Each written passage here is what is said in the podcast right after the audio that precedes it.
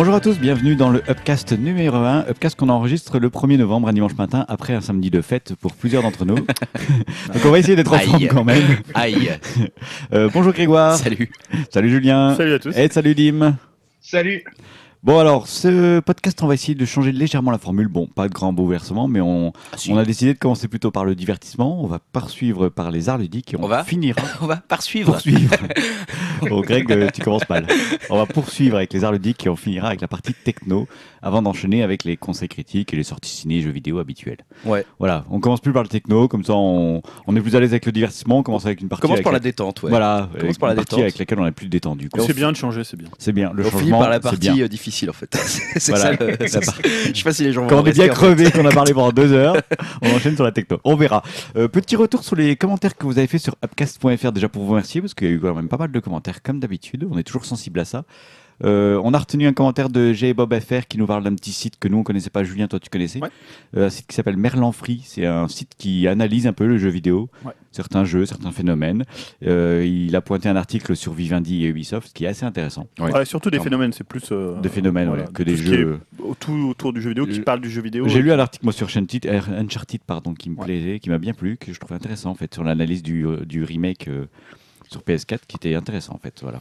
C'est bien Bref. ce genre de petit site qui permet Oui. d'avoir une vision du jeu vidéo un peu plus, euh, ouais, enfin un peu différente. Analytique, de juste en fait. la news. euh, Plus adulte, ouais. euh, analytique et détaché de l'actualité, Bah, merci, merci Jay Bob. hein. Voilà, c'est merlanfree.fr, je crois de mémoire. Ouais, de toute façon, hein. si vous allez sur les commentaires, il a donné le lien. Voilà, exactement. Sinon, vous tapez Merlin Free sur Google. hein. ce petit moteur de recherche. Vous savez, c'est Internet. euh, Quand les gens vous disent, mais comment on peut trouver ça? Bah, bah, Google, quoi. tu tapes n'importe quoi. Ça, tu vois, on voit la value, la value d'un podcast techno là. là, ça y est, là, ça commence. Là, on donne des vrais conseils, là. Là, ça y est. Là, on vous aide. Bon, on va commencer direct par la partie divertissement.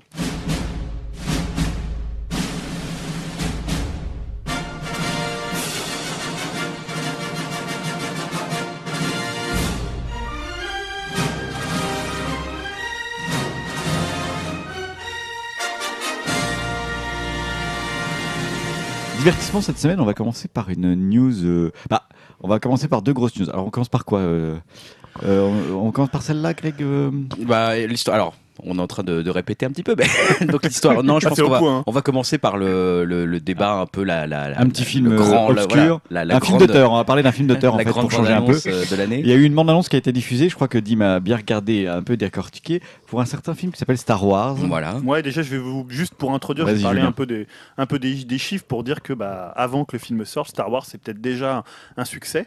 Alors on savait que ça serait sûrement le succès de l'année. hein, Il y a ça, il y a pas tellement de doute. C'est vrai que il y a- dernièrement on avait fait des prédictions sur euh, Jurassic World et on s'était un peu planté sur. Comme des grosses merdes. Un peu. Attends, on avait dit que ça allait faire un four monstrueux. on le a présupposé qu'un mauvais film, les gens n'iraient pas le voir. Ouais, bah, Voilà. Là où on est Moi bête. je lui avais dit que la Wii allait se planter, que la Wii U allait cartonner et que, que Jurassic World allait être. Écoutez le méga. Voilà, écoutez les podcasts et euh, je donne aussi des, des conseils euh, au niveau hippique. Je parie sur euh, Jolie Chérie. dans la cinquième. Euh, donc voilà, on peut dire qu'aussi ça sera peut-être le plus gros succès de tous les temps. Ça c'est pas moi qui le Devant Titanic et Avatar. Euh, devant Avatar. Voilà, C'est Avatar. C'est le Avatar number one. ouais, je crois que c'est Avatar, Titanic le 2 et après c'est Avenger 2 ou un truc comme ça. Ouais, ça doit, Ouais, ça doit être ça. Mais pour le coup, c'est là, c'est pas, c'est pas nous qui euh, donnons notre, euh, notre avis sur le succès possible euh, à ce niveau-là, c'est plutôt les analystes. Alors, il y a quelques éléments en fait qui peuvent aller dans, son, dans ce sens. hein. Déjà, il y a la bande-annonce définitive dont euh, on va parler euh, tout à l'heure et qui a enregistré plus de 26 millions de vues en moins de 48 heures. Alors Ouais. donc il y en a 15 millions qui viennent de Dimitri, je crois. c'est un peu le problème, c'est que les chiffres sont faussés quoi. Alors après, si on parle de pré-vente des billets, on n'a pas. euh, alors j'ai pas trouvé des, des chiffres officiels, juste en fait les 6,5 millions de dollars euh, de recettes, de recettes qui ont été euh, euh, engrangées avec les séances IMAX. Donc ça c'est aux États-Unis. Ça, c'est aux États-Unis, Ouais. 6,5 millions de dollars. Euh, à titre de comparaison, par exemple, The Dark Knight et Avengers avaient amassé euh, au même point seulement 1 million. Ah oui. on est ouais, déjà dans c'est- Delta. euh, c'est voilà. conséquent quand même. C'est hein. pas des petits films, hein, on- Oui. on- c'est pas Bouboule quoi. Je veux dire, bon. Ah, Bouboule. Il nous manquait. J'ai oublié ce film. Euh, mais voilà, il n'y a pas vraiment de chiffres à part ceux-là qui sont, euh, qui sont officiels. Ils sont peut-être tombés depuis, mais au moment où on prépare le podcast, on n'a pas forcément vu. Mais disons qu'il y a déjà plusieurs sites de billetterie qui ont fait part de l'engouement phénoménal autour du film, avec des records à l'appui. Par exemple, le site américain qui s'appelle Fandango a déclaré que le nombre de billets vendus était 8 fois plus important que lors du précédent record qui avait été établi par Hunger Games en 2012. Et ils ont enregistré une fréquentation sur le site 7 fois supérieure à la normale. On a aussi, aussi le site euh, Movie Tickets qui a enregistré son meilleur euh, premier jour de vente depuis sa création. Et le film représente 95% des ventes de tickets, tandis que le trafic du site était trois fois plus important que euh, lors du précédent record. Alors si on parle des chiffres plutôt français, on a eu 123 000 entrées vendues en trois jours pour la première semaine d'exploitation. Donc ça, c'est un record de Mais alors, ça veut dire que les- on peut- euh, moi je suis très noob là-dedans, mais on peut euh, réserver autant de temps à l'avance en France Ouais, aussi bah par exemple, Dim, toi, t'as déjà réservé ta place, toi, tu m'as dit la dernière fois. J'ai ouais, réservé pour le mercredi et pour le jeudi. T'as réservé deux places, les deux pour toi, on est pour d'accord. hein. Sûr, tu vois. Non, mais alors ça veut dire que tu iras le voir le mercredi. Si c'est une pure daube, finalement, tu iras quand même le voir jeudi? Non, mais le jeudi, c'était vraiment juste par sécurité, quoi. Je pense que je vais y aller le mercredi, euh, après faire une petite pause et le revoir quand même plus tard, mais euh, je pense pas y aller le jeudi finalement. D'accord. Bah ça dépend si t'as si adoré. Je, je parie qu'il ira le voir les deux jours. Donc ça, en plus, les 123... Après, j'ai un boulot aussi, les gars. fais pas croire, fais pas croire. Et en fait, les 123 000 ventes, c'est euh, pour la. Enfin, pour l'instant, ils avaient ouvert à l'époque qu'une semaine de la première semaine, en fait. Tu vois, de. C'est-à-dire que là, ils vont ouvrir la deuxième semaine. Donc, euh, c'est ce qu'on se disait, euh, je crois, hier avec Greg, c'est que Ouais. pour voir le film, euh, la pro- le premier mois, ça va être super Je pense compliqué. que le Moi, premier mois va être compliqué, quoi. Ouais, moi j'irai pas. Ah, et juste pour finir sur ces chiffres, bah, forcément, comme euh, il y a une grosse demande, bah, ils ouvrent de plus en plus de salles. Par exemple, il faut savoir que l'UGC Ciné Cité Léal, donc un grand, grand cinéma à Paris, je sais pas si c'en est plus grand, mais il y a une C'est, vingtaine de en tout salles. cas, c'est celui qui sert à la médiamétrie. Enfin, Voilà. Ils vont proposer l'audience. 14 séances du film le jour de la sortie. Ah quand même. Donc, sachant qu'ils ont quoi, une euh, 25, peut-être 25 salles, non? Ça doit être ça Oui, mais 14 Ouais, séances, ça veut 25 dire euh, chaque salle peut faire 5 ou 6 séances, tu vois ce que je veux dire? Ouais, mais 14. le jour de la sortie. Donc ça Ouais. veut dire qu'ils vont mais- faire au moins 3 salles euh, pour Oui, Star Wars. je pense qu'il y plus aura, que ça, il y aura les que ça, trois mais- grandes salles. Minimum. Puis, ils La salle pas numéro 6 là, qui est Voilà, en... il y peut-être la, salle- la 6, la 10, la 25. le spécialiste du ciné, du ciné Léal. Donc tout ça pour, euh, pour dire que pour certains analyses, analystes pardon, et euh, avec les chiffres qu'on donnait là et l'engouement qu'il y a autour du film, euh, certains pensent qu'il pourrait dépasser Avatar au titre euh, du plus gros succès de tous les temps au box-office. Alors en fait, il faudrait pour ça qu'il engrange 2,78 milliards de dollars de recettes. Ouais, c'est jouable. hein. À mon avis, c'est grave. Facile, elle est C'est facile. Ah, la- ouais, Attends, l'attente, elle est tellement c'est énorme. grave jouable. Je crois que j'ai jamais vu une telle attente pour un film euh, sur Internet, quoi. Ou voilà, même dans les médias, le grand public, euh, etc. Ça touche tout le monde. Donc, euh, Ouais, puis souvent le buzz appelle le buzz. Plus tu parles d'un film, plus les gens bah, de le déjà, voir. tu même vois, si- là, rien que le fait d'avoir battu des records de vente va faire qu'il y aura d'autres records de vente Voilà, qui vont ça. se battre, Et, quoi, en fait. Je trouve aussi que, c'est vrai, parce que le marketing, il est vraiment réussi Ouais, est parce que, euh, par exemple, quand tu prends bah, la, la dernière bande-annonce en date, là, euh, tu vois quand même beaucoup de choses, mais euh, ça apporte plus de, de questions que de réponses au final, quoi. Mm. Et donc, euh, voilà, quoi, les fans, euh, ils sont tous au taquet. euh, en plus, J.J. Abrams, bah, il, a, il a annoncé qu'il n'y aurait pas d'autres vidéos, pas d'autres même de, de, de pub ou de présentation. Ça, c'est le trailer qu'on a vu la semaine dernière. C'est vraiment la dernière chose qu'on Eh ben, verra c'est très bien. Ouais, c'est avant de voir idée, le film. C'est plutôt une bonne idée. Bah. Justement, quoi, j'espère que euh, bah, les autres studios ils vont un peu s'inspirer de cette campagne de pub. euh, Parce que bon, euh, moi j'ai des souvenirs de Transformers, Spider-Man et tout, où tous les deux jours t'avais une nouvelle vidéo, enfin c'était chiant. Je sais plus c'est quel site qui avait calculé pour le, le dernier Avengers. Euh, si tu mettais toutes les vidéos bout à bout, enfin vidéos inédites, c'est-à-dire faire un montage de toutes les vidéos inédites, je crois que t'avais plus de 20 minutes du, euh, du métrage. Quoi. Ouais, j'avais vu ça, j'avais vu ce chiffre. Je crois C'est plus long que le film, en C'était fait. même un peu plus. ouais. Ouais, plus de- C'est quand même énorme quoi. Alors que là, euh, franchement, Star Wars, euh, c'est bien joué. Et puis bon, je trouve quand même, ouais, euh, ça apporte vraiment plus de, de questions que de réponses. Et ça, c'est vraiment bien joué de la, de la part du studio. Je sais pas s'il y a une, une part, on va dire, de de, de responsabilité de J.J. Abrams vu qu'il vient de la télé et tout. Il a un peu le, le sens du, euh, du teasing, ouais. Ouais. du, du teasing, du cliffhanger et tout. Je sais pas si c'est vraiment dû à lui. Je me pose aussi la question sur les prochains Star Wars, si ça va être un peu la- le même genre Ah, de. c'est Disney aussi. ou Disney, ils ont. À mon avis, Disney a bien repris la main sur le côté euh, marketing derrière, euh, concrètement. Enfin, ils ont été hyper doués. Sur, si tu regardes bien toute la campagne qui a eu lieu sur, euh, sur Star Wars, là, sur l'épisode qui va sortir, ils ont été très doués parce que quand ils ont racheté la franchise, je sais pas si vous vous souvenez, mais à l'époque, euh, Dim ou moi ou n'importe quel autre fan de Star Wars, je pense que la réaction était plutôt genre, euh, ouais, bon, Disney a acheté Star Wars, ça fait un peu chier. Est-ce qu'ils vont pas euh, déjà trahir une, euh, voilà, une, un, un objet qu'on aime bien? Et finalement, ils ont réussi à retourner les cerveaux de tout le monde en deux ans, trois ans à peu près. Et maintenant, c'est devenu. euh, alors, j'ai l'impression qu'ils ouais, ils ont bien géré dans le sens où ils ont, par exemple, ils n'ont pas trop fait, même quasiment fait aucun, aucune référence à ce qui était la, la, la prélogie, enfin voilà, ce que George Lucas avait fait avec les épisodes 1, 2, 3, euh, on va dire qui ont plutôt pas trop plu aux fans. Et là-dessus, euh, Disney a, quasi- enfin, a une super intelligence de quasiment jamais y faire Bah, ils ont référence. fait un retour aux sources, hein, de toute façon. Disney, ils ont été forts là-dessus. Et clairement, et même retour aux sources au niveau des practical effects aussi, qui ont fait vachement plaisir aux fans, dans le sens où ce qu'on reprochait beaucoup à la, à la trilogie de, de George Lucas avec les épisodes 1, 2, 3. C'était bah, voilà, beaucoup trop d'effets spéciaux qui devenaient Bah, un peu quand, trop lisses. quand tu regardes le troisième euh, de la trilogie de George Lucas euh, qui se passe dans un, le monde de la lave, là, c'est juste regardable. Ça, c'est regardable. Et là, Ah bon euh, Ah bah, ah ouais. c'est du fond Ça- vert dans tous les sens. ça a Ah, vraiment ouais. mal vieilli. Ouais, ouais. Sur une télé HD, tu vois comme, que ça. comme hein. je disais, en plus, euh, ouais, je les ai rematés en Blu-ray il y a pas longtemps. euh, ça se voit vraiment énormément quoi, en Blu-ray euh, sur une télé HD et tout. euh. Oui. Enfin, ça, ça se voit vraiment que euh, c'est sur fond et tout. mais- Oui, c'est Ouais, et puis voilà, avec le petit robot, la BB-8 ou je sais pas quoi, tu vois, qui est un vrai robot. Quand ils ont annoncé ça, déjà en presque soi, ils ont créé une petite. euh, voilà, il y a eu une petite émeute sur Twitter, quoi. Genre, c'est un vrai robot, euh, vous pourrez l'acheter, machin, etc. À l'époque, ça avait déjà vachement fait parler de soi, et ça, déjà, euh, encore une fois, ça réconcilie un peu les fans, je pense. Avec Bah, euh, Yoda, c'était pas un vrai Yoda? si, si, ils ont- Si, si, Julien, si, si, bien sûr.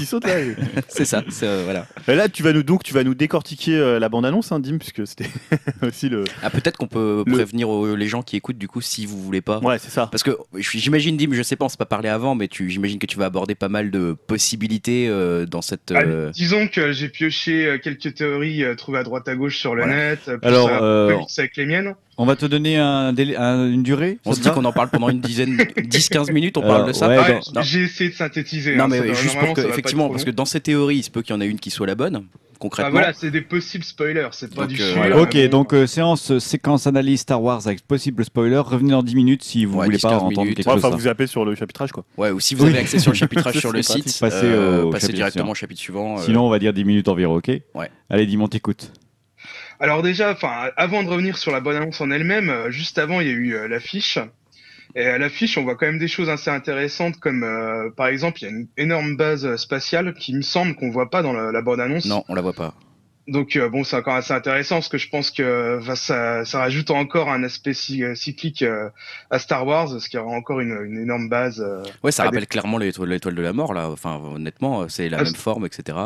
Ça ressemble, ouais, ça ressemble pas mal, quoi.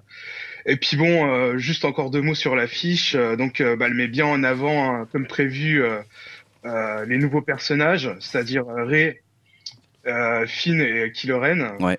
Euh, bah, elle me fait penser limite, euh, bon, c'est peut-être moi qui euh, qui fantasme un peu, mais euh, à une carte à jouer avec un tracé en diagonale qui est euh, représenté par le, le sabre laser, où euh, d'un côté on voit euh, Kylo Ren et de l'autre on voit Rey. Ouais. Donc on- peut-être euh, voilà quoi, c'est peut-être pas anodin, on faudra, faudra voir. Ouais. moi, je sais comme je disais, c'est peut-être moi qui fantasme un peu. hein. Non, mais ça pourrait, ça pourrait être une des explications. Je pense que c'est une des théories qu'on pourrait. euh, Enfin voilà, je sais pas si tu vas revenir sur ces théories juste après ou pas, mais c'est clairement une des théories qui, qui circule, euh, qui circule sur le net à l'issue de cette première bande-annonce, et- enfin de cette bande-annonce et de, et de l'affiche, quoi. C'est qu'il y a un lien euh, plus que fort Mm. entre Kylo Ren et et puis Rey, quoi. Voilà, ouais. Donc, euh, bah, bah, pour parler de la bonne annonce, euh, donc euh, bah, on commence déjà cette bonne annonce par le personnage de, de Rey. Donc bon, ça peut confirmer que euh, ça sera peut-être elle qui sera au centre de cette nouvelle trilogie. En plus, bah, Gigi Abrams, comme il l'a souvent répété dans ses interviews, il veut pas donner son nom de famille. euh, à mon avis, c'est pas pour rien, quoi. Ouais. Donc, euh, on la voit donc euh, errer sur la planète Jakku dès la première image. Et euh, bon, bah direct, on a déjà une référence euh, où on voit sa visière qui est bricolée euh, avec un casque de Stormtrooper. On l'imagine bien récupérer des, dé- des débris à droite à gauche et de survivre sur cette planète. On la voit explorer un Star Destroyer. On, peut bien s'imaginer que c'est le Star Destroyer qu'on qu'on voyait dans le précédent teaser sur le plan large. Euh, le Star Destroyer qu'on verra normalement aussi s'écraser sur euh, le DLC euh, Battle of Jakku euh, de Battlefront. Donc c'était vraiment aussi pour dire que Putain. tout était bien relié. Hein, ils ont pensé à tout ces petits malins. Ah, ils sont bons. hein. Niveau marketing, là, ils sont bons là. On voit aussi bah, une autre référence à l'ancienne trilogie. On voit un pied de TVTT, donc les, les gros vaisseaux qu'on voit aussi bah, sur la planète Hoth. Euh, donc ça aussi, c'est peut-être un petit détail pour y, euh, comprendre qu'il y a eu quand même une grosse bataille qui a eu lieu euh, sur la planète. Euh, on peut aussi supposer que c'est elle la, pro- la propriétaire euh, de BB-8, comme euh, tu as énoncé tout à l'heure. Ouais. Alors, ça, c'est le droïde euh, qui, a- qui ressemble à un ballon de foot, c'est ça? Ouais, ça, c'est le droïde Voilà, rond ouais, qui, le- qui roule. les deux petits ronds, quoi. Ouais, Ouais, orange et gris, là. Ouais, qui est mignon trop, trop mignon. hein. Un On imagine bien aussi euh, Est-ce que tu es il est mignon, quoi. si, il est mignon, T'es insensible, Julien, c'est pas possible. Laisse pleurer ton cœur.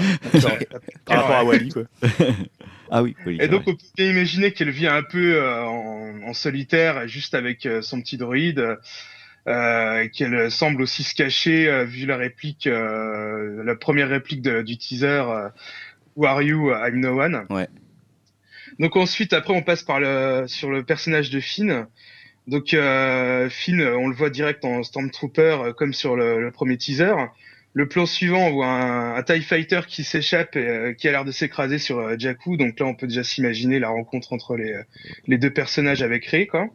Et que Finn déserte bien le, le First Order, donc le nouvel ordre de l'Empire. Euh, on le retrouve plus tard dans la bande-annonce avec le pilote qui est interprété par Oscar Isaac, euh, Poe Dameron. Euh, sûrement euh, avant euh, une grosse bataille euh, où tu, on voit les deux personnages sont entourés de X-wing, qui peut penser aussi, on peut, euh, qui ça peut aussi rappeler euh, Luke Skywalker et euh, Mm. Biggs euh, Darklighter euh, dans le premier film. Euh, on retrouve ensuite Finn en face euh, de Kylo Ren, qui est non masqué et qui est de dos, et euh, les deux sabres à la main. Donc euh, bah, pour moi, ça j'engage que moi, mais euh, ce passage pour moi c'est un peu, euh, j'ai l'impression que c'est un piège de J.J. Abrams pour faire croire que Finn il est sensible à la Force et que c'est un apprenti Jedi. Parce que je le trouve pas vraiment à l'aise avec son sabre laser. Pour moi, c'est un peu comme si on voyait euh, Han Solo avec un sabre laser euh, tiré euh, de l'Empire contre-attaque au moment où il sauve Luke. Je suis assez d'accord avec toi. Ça donne, euh, je pense que l'impression globale de cette de ce passage a, a laissé un peu passer ça sur Internet, c'est-à-dire qu'on voit que, on voit, enfin, il le joue plutôt bien pour le coup, parce que, enfin, ou alors il le joue très mal si c'est pas le cas, mais on voit qu'il a pas l'air à l'aise avec le sabre laser. On voit qu'il qu'il sait pas trop comment le tenir, qu'il sait pas comment il va devoir réagir face à Kylo Voilà, Ren ouais. qui, agit, qui, qui arrive face à lui. A priori, on peut se penser qu'il a trouvé le sabre laser pas loin de lui, par terre ou je ne sais pas près d'un corps gisant, on verra. Voilà, ouais, je pense qu'il a un de ses acolytes qui est blessé, euh, voire Un même tué. hein, on un ne acolyte, un acolyte qui connaîtrait la force, euh, qui, voilà, Mm. qui serait blessé près de lui. Il a récupéré son sabre et il essaie de le défendre tant, tant bien, que ce- tant bien que mal. Mais c'est vrai qu'il a pas l'air très à l'aise. Moi, je pense aussi que c'est une fausse piste et qu'il aura pas, il, il sera pas sensible à la, à la force ou, ou pas, pas tout de suite. Peut-être, c'est peut-être trop tôt. Bon, après, ne on, on peut quand même se tromper parce que bon, euh, on on espère. peut, se, on, on peut se dire euh, c'est un petit piège, mais en même temps, tu regardes euh, sur l'affiche, il est avec son sabre laser, quoi. Ouais, c'est sûr. Mais après, c'est peut-être juste parce que c'est un passage mythique. Hein, euh, tu vois, Mm. ça lui donne une certaine dimension. Je sais pas. Je, suis curieux de savoir son rôle lui pour le coup. hein. Ouais, bah ouais, ouais. C'est peut-être lui le, c'est peut-être lui le, mec qui a le rôle le plus mystérieux finalement, parce que bon, euh, Rey, euh, Mm. enfin voilà, on peut rapidement suspecter quand même pas mal de choses sur elle qui semblent relativement évidentes, on va dire, si on s'intéresse à, l'univers Star Wars, que Mm. tu vas peut-être développer juste après. Mais lui, euh, ça, pour moi, c'est le plus grand mystère pour l'instant. Ouais, bah c'est clair, quoi. Bon, après, euh, comme je te disais aussi un coup en off, euh, j'espère qu'on se trompe tous et euh, voilà, qu'on se fait bien balader euh, après avoir, quoi. Ouais, sûrement. Ouais. Euh, donc ensuite, dans la bande-annonce, euh, on retrouve le personnage de Poe Dameron. Donc lui, c'est peut-être le personnage aussi quand même le moins détaillé, euh, mais bon, il est pas moins euh, inintéressant et euh, il nous promet aussi quand même lui euh, des grosses batailles entre X-wing et Tie Fighter. Euh, bah, déjà, je trouve les batailles qu'on peut voir dans la bande-annonce, elles sont vraiment, elles ont l'air d'être vraiment pas mal, quoi. Euh, bon, ça a l'air d'être un gros représentant de la rébellion, un peu un mix entre Han Solo et Luke. Euh, bon, vu que Star Wars est assez cyclique et référencé, je le verrais bien peut-être faire péter la nouvelle base qu'on qu'on voit sur l'affiche. Ouais. Euh, on peut aussi voir qu'il se fait torturer par euh, Kylo Ren dans cette bande-annonce. Euh, alors j'ai vu une théorie que je crois pas du tout, mais qui m'a fait un peu sourire et que j'avais envie de citer. euh, mais euh, comme quoi cette scène, elle représentait un lavage de cerveau et que Poe Dameron allait trahir euh, ses alliés. Euh, et que cela se, tra- ça se traduisait par son regard noir et que c'était suivi d'une explosion avec comme couleur dominante le rouge. Donc bon, j'y crois, pas, mais je trouvais que c'était sympa quand même. le Ouais. C'est vrai que ça fait, même dès, dès le premier trailer, il y avait pas mal de gens qui disaient qu'il allait passer du côté entre guillemets obscur, euh, ce, ce pilote. hein. Bah surtout voilà, en plus euh, les, les personnes qui sont sensibles à la force comme Kylo Ren, ils peuvent manipuler les gens. Bon après, euh, voilà, bon c'était c'était à souligner même si j'y crois pas. Ouais. Donc mais en parlant de Kylo Ren, euh, bah après la bonne annonce se, se focalise sur lui. Donc bon bah lui, on parlait de de film, mais lui aussi il m'intrigue quand même pas mal. Hein. Euh, parce que bon, c'est toujours le méchant le plus intéressant, hein, c'est bien connu. Ouais. Donc, euh, bah, ce que nous confirme euh, ce trailer, c'est l'attachement de Kylo Ren à Vador avec euh, sa réplique "Je vais finir ce que vous avez commencé" et avec euh, le plan sur le casque de Vador. Bon, bah ça aussi, ça peut être encore considéré comme un piège de J.J. Abrams. euh, ça peut être euh, deux images euh, différentes qui ont été euh, mis dans le même montage. C'est peut-être pas forcément la même scène, la scène de Kylo Ren du casque de Dark Vador. Euh, on f- on- ensuite, euh, bah, on peut voir un passage où Kylo Ren est entouré par euh, un groupe. Donc ça, c'est peut-être même le passage qui m'a le plus intrigué de la bonne annonce, c'est que j'ai essayé de, on va dire, de faire l'arrêt sur image euh, pour essayer d'analyser un peu les personnages qui sont autour de, de l'acteur. Mais bon, je trouve que c'est vraiment difficile euh, à cerner. Ça, c'est vraiment bien fait, quoi, parce qu'on peut avoir plusieurs inter- interprétations. Euh, donc déjà, on peut s'imaginer que les reines euh, sont au complet parce que J.J. Abrams, comme l'avait dit, je, crois que je l'avais annoncé dans un, un précédent webcast, ils seront au nombre de sept. Donc, euh, ce qui coïnciderait aussi avec euh, les sept comédiens euh, cascadeurs euh, du film The Raid qui avaient été aussi euh, castés euh, pour euh, pour The Force Awakens. Donc ça, si c'est le cas, ça peut être vraiment déjà aussi euh, garantir des, des batailles de dingue quoi au sabre laser. Ça va juste être euh, complètement ouf quoi. Euh, donc ça peut, enfin voilà, tout ça, ça va prendre avec des pincettes, mais ça peut être aussi des troopers ou euh, il y a aussi des fans qui parlent d'armure mandalorienne. Donc les Mandaloriens, c'est euh, c'est euh, la race de Django et Boba Fett. Mm. Donc euh, bon, après ça à voir. Euh, J'ai noté aussi dans cette bande annonce euh, bah, quelques euh, petits Easter eggs. Donc bah, je parlais déjà de la visière de, de Rey, mais euh, euh, c'est pas le seul clin d'œil. Alors là, Disney, ils ont ils ont bien été malins sur le coup parce qu'il y a juste mais un seul plan qui est bourré de références. C'est celui où on voit Finn, Han Solo et une troisième personne. euh, on voit pas trop si c'est Rey ou Leila. Euh, qui sont euh, devant un mur où il y a un ensemble de drapeaux. Alors là, c'est juste la folie euh, Ah de oui. l'easter egg, où on voit le symbole Mandalorian de Boba Fett justement, mais on peut aussi retrouver euh, tous les drapeaux des participants euh, de la course de pod de l'épisode 1. Donc là, petite référence à la prélogie, tu vois. Ça sera tout. Ça sera la seule référence à la prélogie. Il y a aussi des références au dessin animé Clone Wars où on voit euh, le symbole de Zero the Hutt, ou aussi le symbole du gang euh, Honoka, où c'était des pirates qui avaient croisé plusieurs fois la route euh, de Anakin euh, et de Obi-Wan pendant la guerre des clones. Donc là, je vais peut-être passer plus maintenant euh, vraiment à la partie théorie. Ouais. Donc euh, bon, j'en ai vu vraiment beaucoup, et pas mal de théories bidons, surtout sur le fait que Luke soit Kylo Ren. Alors que bon, euh, ils ont quand même casté un acteur euh, relativement connu pour jouer Kylo Ren, et qui avait euh, le magazine, je crois que c'était euh, Empire, qui avait posté pas mal de photos de Kylo Ren sans son masque. Ouais. Bon bah là, déjà la théorie là, euh, voilà, bien, bien bidon. Euh, donc la première théorie que j'avais trouvée, c'est que, enfin voilà, ce que, ce, qui, ce que les gens avaient surtout parlé, c'était qu'on voyait pas Luke Skywalker ni sur l'affiche euh, ni dans le trailer. Euh, donc pour moi, ce que j'ai retenu, c'est qu'on ne voit pas Luke car il est en exil. Il se fait, il essaye de se faire, de, de faire oublier la Force, euh, euh, étant l'un des derniers représentants de celle-ci. Euh, ce qui donnerait un sens euh, au propos aussi du discours Solo euh, dans le trailer, comme quoi euh, euh, Han Solo parle à, à Finn et à Rey, comme quoi la Force existe, que les Jedi, les Sith ont existé et tout. Euh, il a peut-être peur de reproduire les heures passées des Jedi. euh, il préfère vivre seul, euh, traumatisé par euh, la voie choisie euh, par son père, euh, qu'il essaye coûte que coûte de ne pas reproduire. Mais on peut imaginer qu'il est traqué par Kylo vu qu'il est lié à Dark Vador, et qu'il sort de l'ombre pour former Rey, voire éventuellement Finn si on se trompe sur notre théorie, comme quoi il n'est pas lié à la Force. Euh, Il y a aussi une deuxième théorie comme quoi Luke est mort et qu'il apparaîtra juste en flashback. Bon, ça j'ai un peu du mal à la croire cette théorie parce que bon, on n'a jamais eu trop de flashbacks dans euh, dans Star Wars, à moins que je me trompe, mais je ne pense pas. Non, ouais. Euh, et donc, euh, bah, ses enfants, voire disciples, sont séparés. Euh, Ren succombe au côté obscur. Euh, suite à la mort de son père ou, ma- ou maître, on ne sait pas trop. Euh, voire euh, c'est peut-être même lui qui tue euh, Luke pour une raison encore inconnue. De plus, on voit bien euh, dans le trailer euh, Ray pleurer quelqu'un, euh, qui- quelqu'un qui est allongé. Je sais pas si vous avez vu ce, ce petit plan qui Si, est très ouais. donc on peut peut-être imaginer que ça soit Luke Skywalker. Euh, mais je pense qu'il y aura réellement- de toute façon, je pense qu'il y aura réellement une mort importante dans le film, euh, vu que Star Wars est assez cyclique. Euh, dans l'épisode 1, on voyait Qui-Gon mourir. Dans l'épisode 4, euh, on voyait Obi-Wan mourir. Donc celui-là, je me dis pourquoi pas quoi. Ouais. Et enfin, enfin surtout le truc le plus intéressant que j'avais retenu au niveau des euh, des théories que j'avais trouvé sur Sci Fantasy, euh, c'est que Luke commence à former euh, son fils et sa fille, ou, ou neveu et nièce. On peut toujours quand même imaginer que euh, Anne et, euh, et Leila ont deux enfants. Euh, donc il les initie aux arts Jedi, mais en voyant le First Order et les reines prendre de l'importance, il interrompt la formation afin de protéger ses disciples. Il les sépare et les envoie aux confins de l'univers. Le, le garçon succombe au côté obscur de, de la Force et devient Kylo Ren. Et euh, la fille essaye de survivre et de se faire oublier sur la planète Jakku.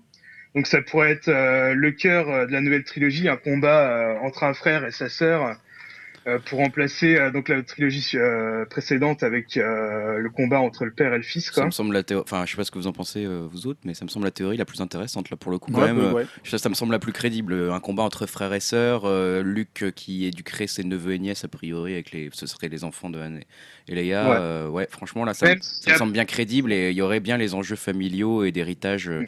de la Force aussi qui, parce qu'il y, a y a la réplique toujours de ouais euh, la Force est forte dans ma famille, euh, tu l'as, euh, etc. Il l'a aussi. Ça voudrait dire euh, que voilà, il y a bien deux personnes qui l'ont, donc Rey et euh, éventuellement son frère. euh, Ouais, Kylo puis il y a toujours l'histoire d'une passation. d'une- Ouais. Donc, euh, Même si après, moi je pense que c'est quand même plus les enfants de Luke. Ah ouais, tu penses? Moi, je, ouais, je pensais que c'était plus solo, moi, tu vois.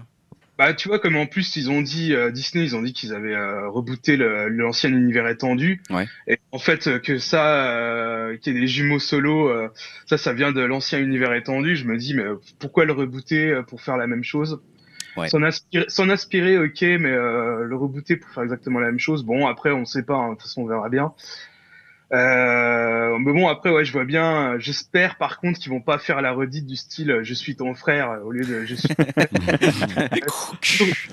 Surtout, euh, voilà, comme c'est annoncé dans la bonne annonce, euh, on voit Kylo Ren sans masque. Alors bon, j'imagine un, un combat de, de sabre laser et puis euh, à un moment donné, il enlève le masque et puis euh, voilà quoi, il dit je suis ton, je suis ton frère. Ouais, je pense pas qu'ils iraient vers là quand même. C'est trop dangereux Mais- comme scène. Mais alors, Luke Skywalker, il est pas du tout dans la bande-annonce? Non, pas du tout. Mais je sais pas, des- moi j'avais vu des trucs comme quoi euh, j'avais cru Bon, avoir. après, on, après, on peut s'imaginer, tu sais, t'as le plan où tu vois une main robotisée qui Ouais, c'est euh, ça. touche R2D2. Ouais, c'est ça. Moi, je pensais que c'était là parce que moi, j'avais vu quand j'ai vu la première fois la bande-annonce, je, je l'ai pas vu et après j'ai regardé les trucs et tout le monde disait ouais, il est présent. Donc quand je l'ai revu, je me suis dit ouais, c'est peut-être à ce moment-là où tu vois quand il met la main dessus. Ouais, voilà, bah il y a de fortes doutes euh, que ça soit lui.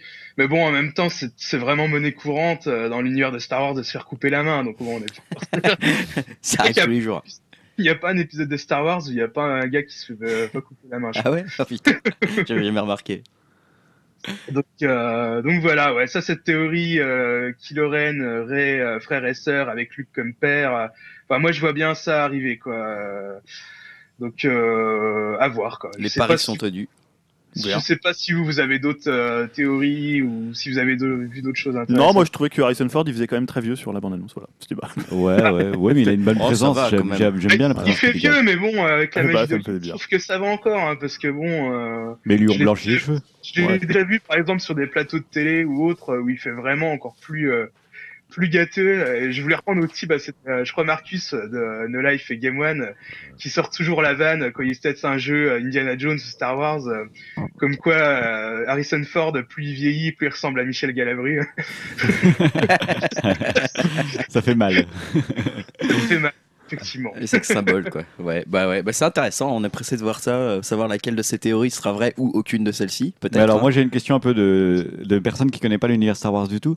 Il n'y a pas des, des romans, des trucs comme ça qui brossent les portraits euh, de tous ces gens-là et du coup, il s'en est pas inspiré du tout euh? Ça, euh, en fait, euh, depuis que l'univers euh, étendu a été rebooté, euh, Disney, ils ont fait pas mal de romans euh, et de comics euh, pour faire le pont entre le l'épisode 6 et l'épisode 7. D'ailleurs, il y a un comics qui va bientôt sortir, style une quinzaine de jours euh, avant euh, l'épisode 7. Hein, les choses sont bien faites. Et euh, par contre, le roman est toujours en cours de publication, parce que c'est un roman en plusieurs parties aux États-Unis, mais il n'y a pas de date annoncée en France. Mais bon, je me doute que ça va sortir. Ensuite, bah, y a, comme je, ça, je l'avais annoncé, je crois que c'était il y a deux trois podcasts précédents, comme quoi il y avait le comic Star Wars qui faisait aussi pas mal de, liens entre les, entre tous les épisodes. D'accord, donc Euh, il n'y a pas de moyen que l'histoire qu'on va voir au cinéma soit puisée dans un des romans qui a été Non. publié il y a longtemps, dans les années Après- 80 ou autre. Après, ils vont s'en- ils s'en inspirent. Hein. Bah, euh, rien que Kylo Ren, euh, il ressemble quand même à un ancien site de l'univers étendu. euh, L'histoire des jumeaux euh, qu'on qu'on peut se douter, ça, ça aussi euh, inspiré de l'ancien univers étendu. Donc euh, bon, à voir quoi. Je, sais qu'ils s'inspirent quand même des, des grandes lignes de l'ancien univers étendu et des meilleures choses quoi. Parce que bon, dans l'ancien univers étendu, euh, il y avait du très bon, mais il y avait aussi du très mauvais quoi. Donc euh, voilà. D'accord. Ok.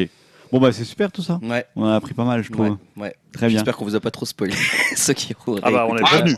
On a prévenu. On a prévenu, On a on a prévenu, prévenu. Maintenant je sais toute l'histoire, je n'ai pas besoin d'aller le voir au ciné. C'est pour voir si ça confirme. euh, voilà, ça c'est bien comme ça. Si on est aussi bon en prévision de- d'entrée qu'en prévision de scénario. C'est pas vois. du tout ça en fait.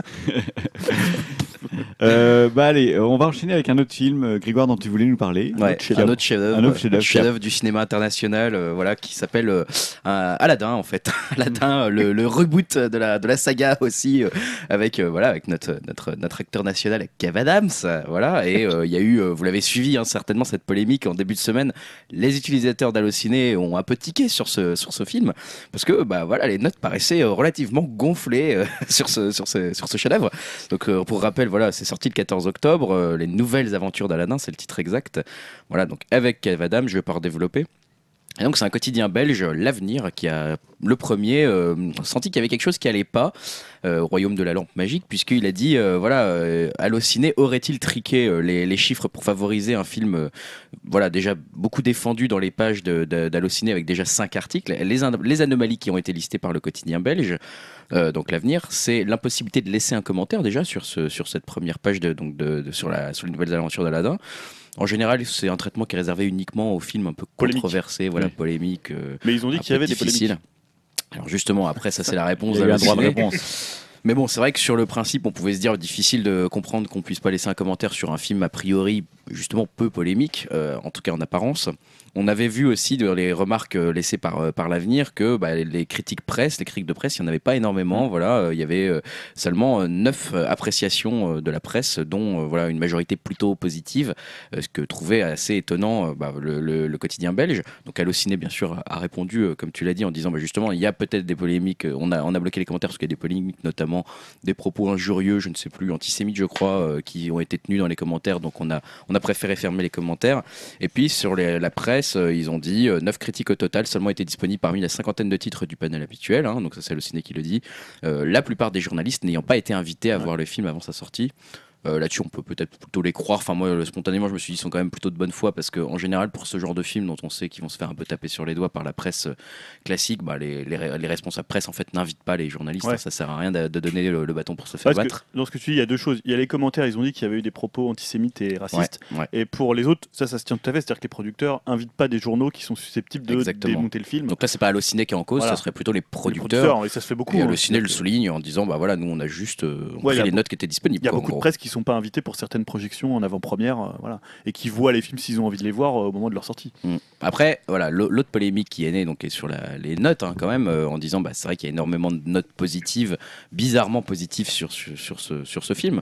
Et bon, c'est vrai que c'est un petit peu énervant. on se dit, bah, est-ce que Allociné est neutre? Est-ce qu'il y a une vraie neutralité de ce site?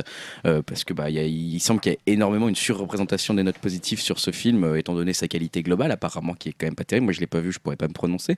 Mais bon, voilà, euh, apparemment, ce que je, ce que retiens une phrase, euh, je crois que c'est des Inrock ou Télérama qui disait euh, C'est un secret de Polichinelle, les professionnels de la profession n'ont pas seulement les yeux rivés sur les chiffres du mercredi à 14h, ils ont aussi un paquet de pseudos ou de stagiaires selon leur budget pour tenter d'ajuster la vie des spectateurs d'Allociné.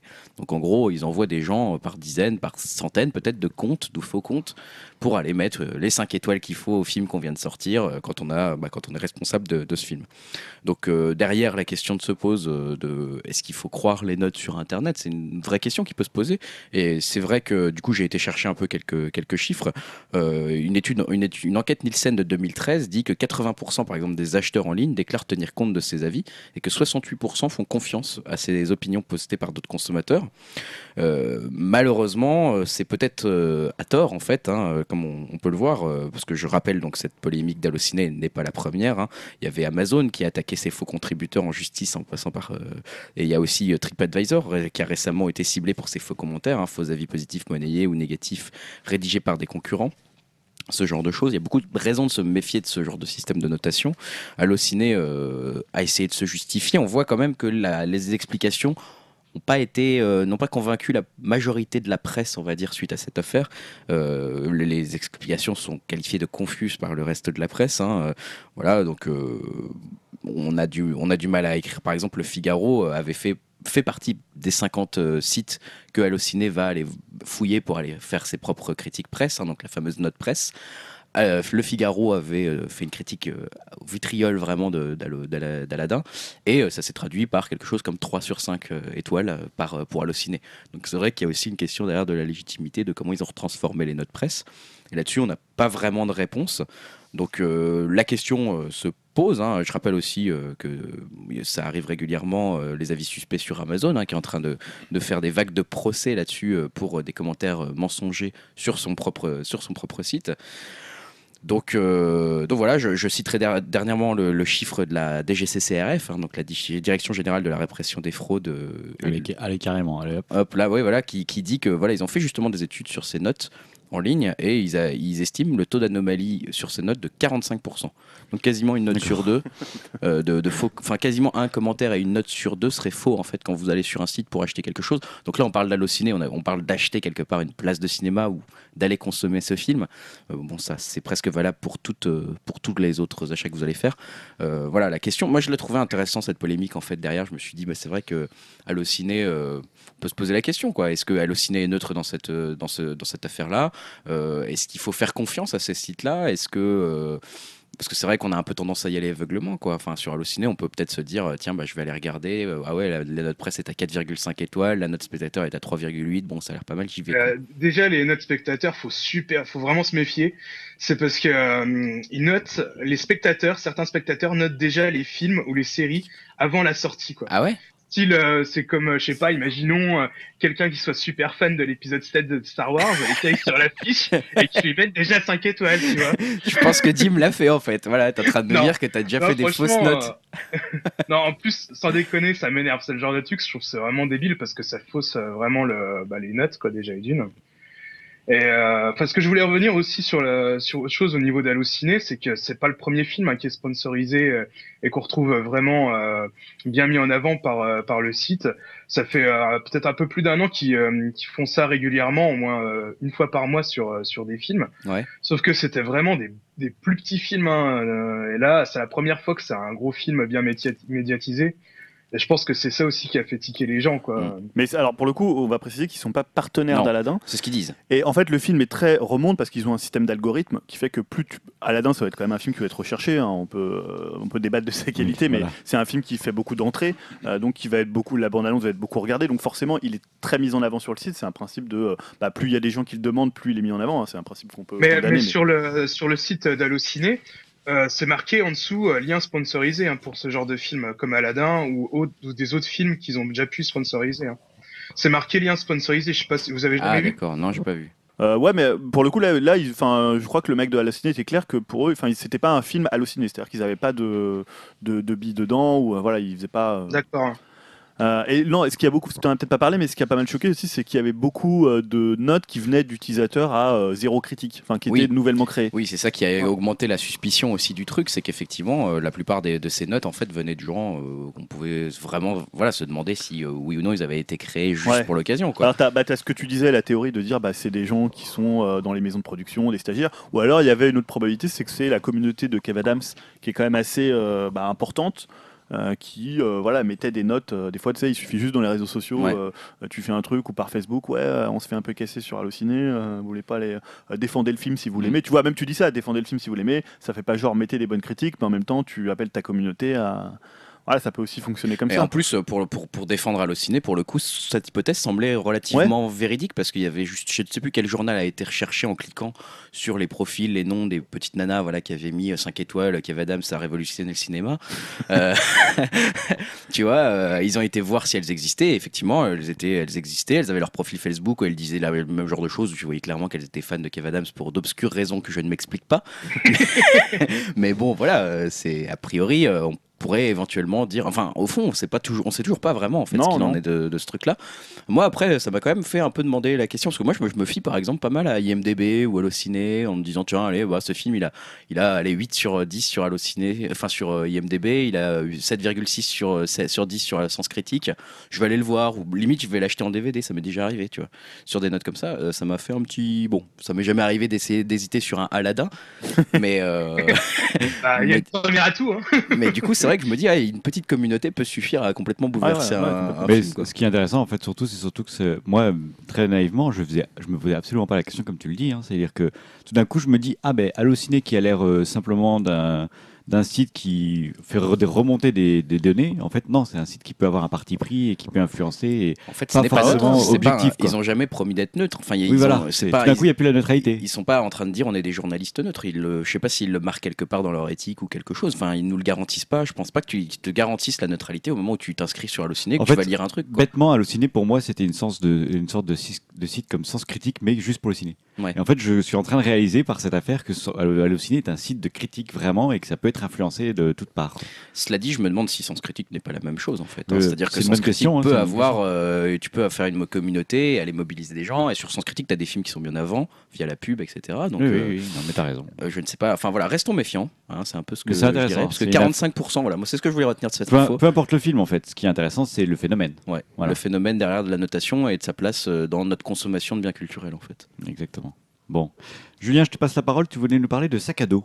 Non, je suis attends, il voulait peut-être rajouter quelque chose. Ah, pardon, non, pas du tout. Ah pas bon, du tout. je- Je, je- je cachais quelque chose aux yeux de, Ah, pardon, de Grégoire. Ah, d'accord. Il y a une news, euh, voir. il y a une news secrète que je ne, Oh là là. je ne Non, regarde non, pas. Euh, oui, donc tu voulais que je te parle de sac à dos, c'est ça. hein. Encore une fois, tu, tu- tu me surprends, mais tu m'avais prévenu quand même avant. C'est quoi, c'est Dora? Euh, oui, parce que c'est une nouvelle qui va ravir en fait tous les enfants de moins de 10 ans. Qu'est-ce que tu nous fais?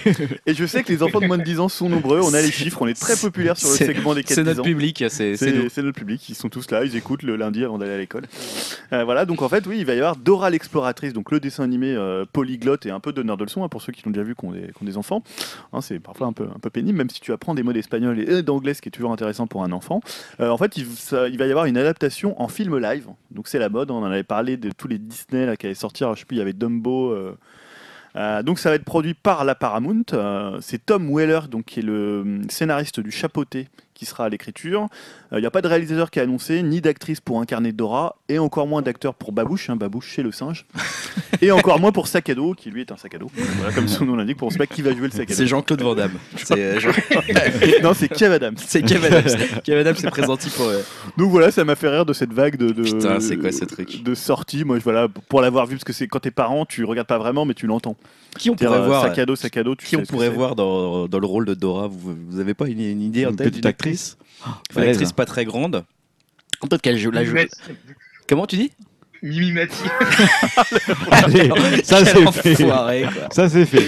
Je pensais à la nana dans Desperate Housewives, moi, tu sais Euh, Celle qui est ce- Gabrielle Solis, là, je sais pas Ah oui, euh, Eva Mais Longoria. attends, mais, Eva Do- Longoria. mais Dora, c'est pas une petite fille, c'est pas Ouais, mais en film live, ils vont pas prendre une petite fille. fera- il prendra plutôt une ado. hein. Donc là, tu vas Ah ouais trouver, ouais, c'est. Ah, bah, vois, elle- est pas vieille. ouais, Ah, bon. bah, c'est un- Eva Ah, Longoria, elle est plus un peu fantasme sur pattes, quoi. C'est-à-dire que. Ouais, euh, c'est sûr que si. non, mais ils l'habilleraient avec un sac, ils sont pas obligés de la mettre ah, en Eva robe. Longoria avec un singe, euh, laisse tomber, c'est plus le même genre de film.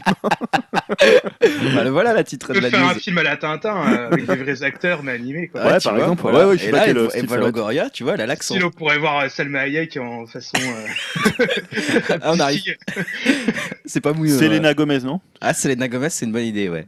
Elle est encore un peu trop âgée, je pense. Ouais, mais ils peuvent la, la rajeunir. Ouais. Bon, voilà, c'était juste pour dire ça. D'accord. Non plus. euh, t'avais quelques annonces en vrac à nous, à nous Ouais, euh, partager. oh, je propose de commencer par The Revenant, dont on a vu euh, l'affiche. hein. donc, on avait vu la bande-annonce le mois dernier, le, à savoir du prochain film d'Alejandro González Inarritu, donc The Revenant, Quel et qui s'est dévoilé. Merci, c'est Dora.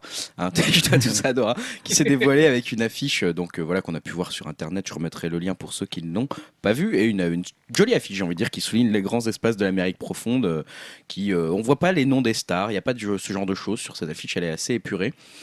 Donc euh, c'est déjà assez original comme, parti pris, avec juste un, un sous-titre, on va dire, en dessous du film, enfin plutôt une définition en dessous du titre. euh, Il y a juste marqué, voilà, donc The Revenant, et en dessous, euh, quelqu'un qui est revenu, une définition quoi. Quelqu'un qui est revenu, par exemple, de la mort. Voilà, bon, et ça indique que c'est tiré d'une histoire vraie. Je rappelle l'histoire éventuellement de The Revenant. Donc, c'est dans une Amérique profondément sauvage. Le trappeur Hugh Glass, interprété par Leonardo DiCaprio, est sévèrement blessé et laissé pour mort par un traître de son équipe, John Fitzgerald, joué par Tom Hardy. Avec sa, sa seule volonté pour unique arme, Glass doit affronter un environnement hostile, un hiver brutal et des tribus guerrières dans une inexorable lutte pour sa survie portée par un intense désir de vengeance. Donc voilà, ça a l'air très prometteur et on a eu l'occasion d'en savoir un peu plus sur la prestation que va, que va, voilà, qu'a qu'a fourni Leonardo DiCaprio dans ce rôle. Et là, j'ai envie de lui dire, donnez-lui un Oscar. hein. On le sait que le running gag de- d'Internet, c'est euh, Leonardo DiCaprio qui ne remporte pas d'Oscar. On aime bien ça. Il a été nommé trois fois pour ses rôles dans Aviator en 2005, Blood Diamond en 2007 et Le Loup de Wall Street en 2014. Et à chaque fois, bah, il a pas eu de chance. hein. Il est reparti bredouille. Bon, voilà, il est reparti aussi dans les bras de mannequin, donc ça va quand même. Mais c'est quand même un peu dommage. mais à chaque fois, voilà, il se fait un peu voler la, statuette à cause d'un biopic, d'un biopic, hein, Red Charles qui lui avait volé, euh, que lui avait volé Jamie Foxx. On avait eu le dernier roi d'Écosse avec Forrest Whita- Whitaker et puis Matthew McConaughey qui lui avait volé euh, la, la vedette avec Dallas, Dallas Buyers Club. Donc euh, là, le problème, c'est que maintenant, cette année, il risque d'être face à euh, Michael Fassbender euh, pour Steve Jobs, qui est aussi pressenti pour l'Oscar du meilleur acteur. Et donc, quand même, il tire un petit peu à insister dans la presse, Leonardo DiCaprio, genre, filez-le moi, là, cette fois-ci, ça suffit, on va arrêter. Donc, il a peut-être, il a rappelé quand même ce qu'il avait vécu dans le tournage de ce film. Et donc, euh, il a dit, euh, je, je précise un petit peu les choses. Alors, je peux compter 30 ou 40 séquences, qui figurent parmi les choses les plus difficiles que j'ai eu à faire de ma vie. Que ce soit entrer et sortir des rivières gelées, dormir dans des carcasses d'animal, ou bien ce que je devais manger. J'étais sous la menace constante de l'hypothermie à cause du froid. Euh, par exemple, je ne mange certainement pas du foie de bison cru à chaque repas. Vous comprendrez en voyant le film ma réaction parce que Alejandro l'a gardé, l'a gardé en direct. Ça se passe de mots, c'était instinctif. Voilà, donc euh, entre le régime sauvage, l'hypothermie euh, ou dormir avec des animaux morts, j'ai envie de dire que cette fois, face à voilà Steve Jobs où il a juste mis un col roulé noir, on pourrait peut-être quand même lui filer une petite statuette, quoi. donc réponse le 28 février Mais prochain. en plus, il a un autre film aussi où il va jouer, je sais plus, on avait Ouais, parlé, les ça, 17 28, rôles ou euh, 28 rôles, ah oui, ça, un un schizophrène, un, ouais. Euh. 28 personnalités différentes. Donc ça, il va peut-être essayer de le, replacer pour une sortie un post-Oscar s'il l'a pas encore cette année. euh. Enfin, juste Bon. avant les Oscars. Moi, je suis plutôt fan de DiCaprio, donc j'ai plutôt envie qu'on lui donne une petite statuette. Bon, il la mérite, Ah, c'est bon, attends. la compétition, quoi. Ça suffit Oui. maintenant. non. Après, j'aime beaucoup Michael Fassbender aussi. hein. Ouais, mais DiCaprio, Mais non, mais j'aime les deux. Je, je faut veux lui donner maintenant. Bon, on traîne, les gars, on traîne. Ouais, on traîne. euh, Sinon, il n'y aurait plus de même sur Internet. hein. Dim, tu voulais nous parler de euh, la réalisation de Batman. Euh, ouais, donc euh, ben, euh, bon, c'est un secret euh, pour personne, mais depuis qu'il a décroché le rôle pour euh, Batman, ben, Ben Affleck ou Batfleck, hein, c'est plus court, est pressenti pour la réalisation du nouveau film solo du Justicier. C'est même évident, on dit que Warner est parié sur lui en voyant plus loin, en lui confiant la réelle de ses films solo. Et apparemment, il n'est pas opposé, loin de là, à l'idée. Donc là, je cite. Écoutez, si je me sens d'attaque, euh, oui, ça serait même un rêve.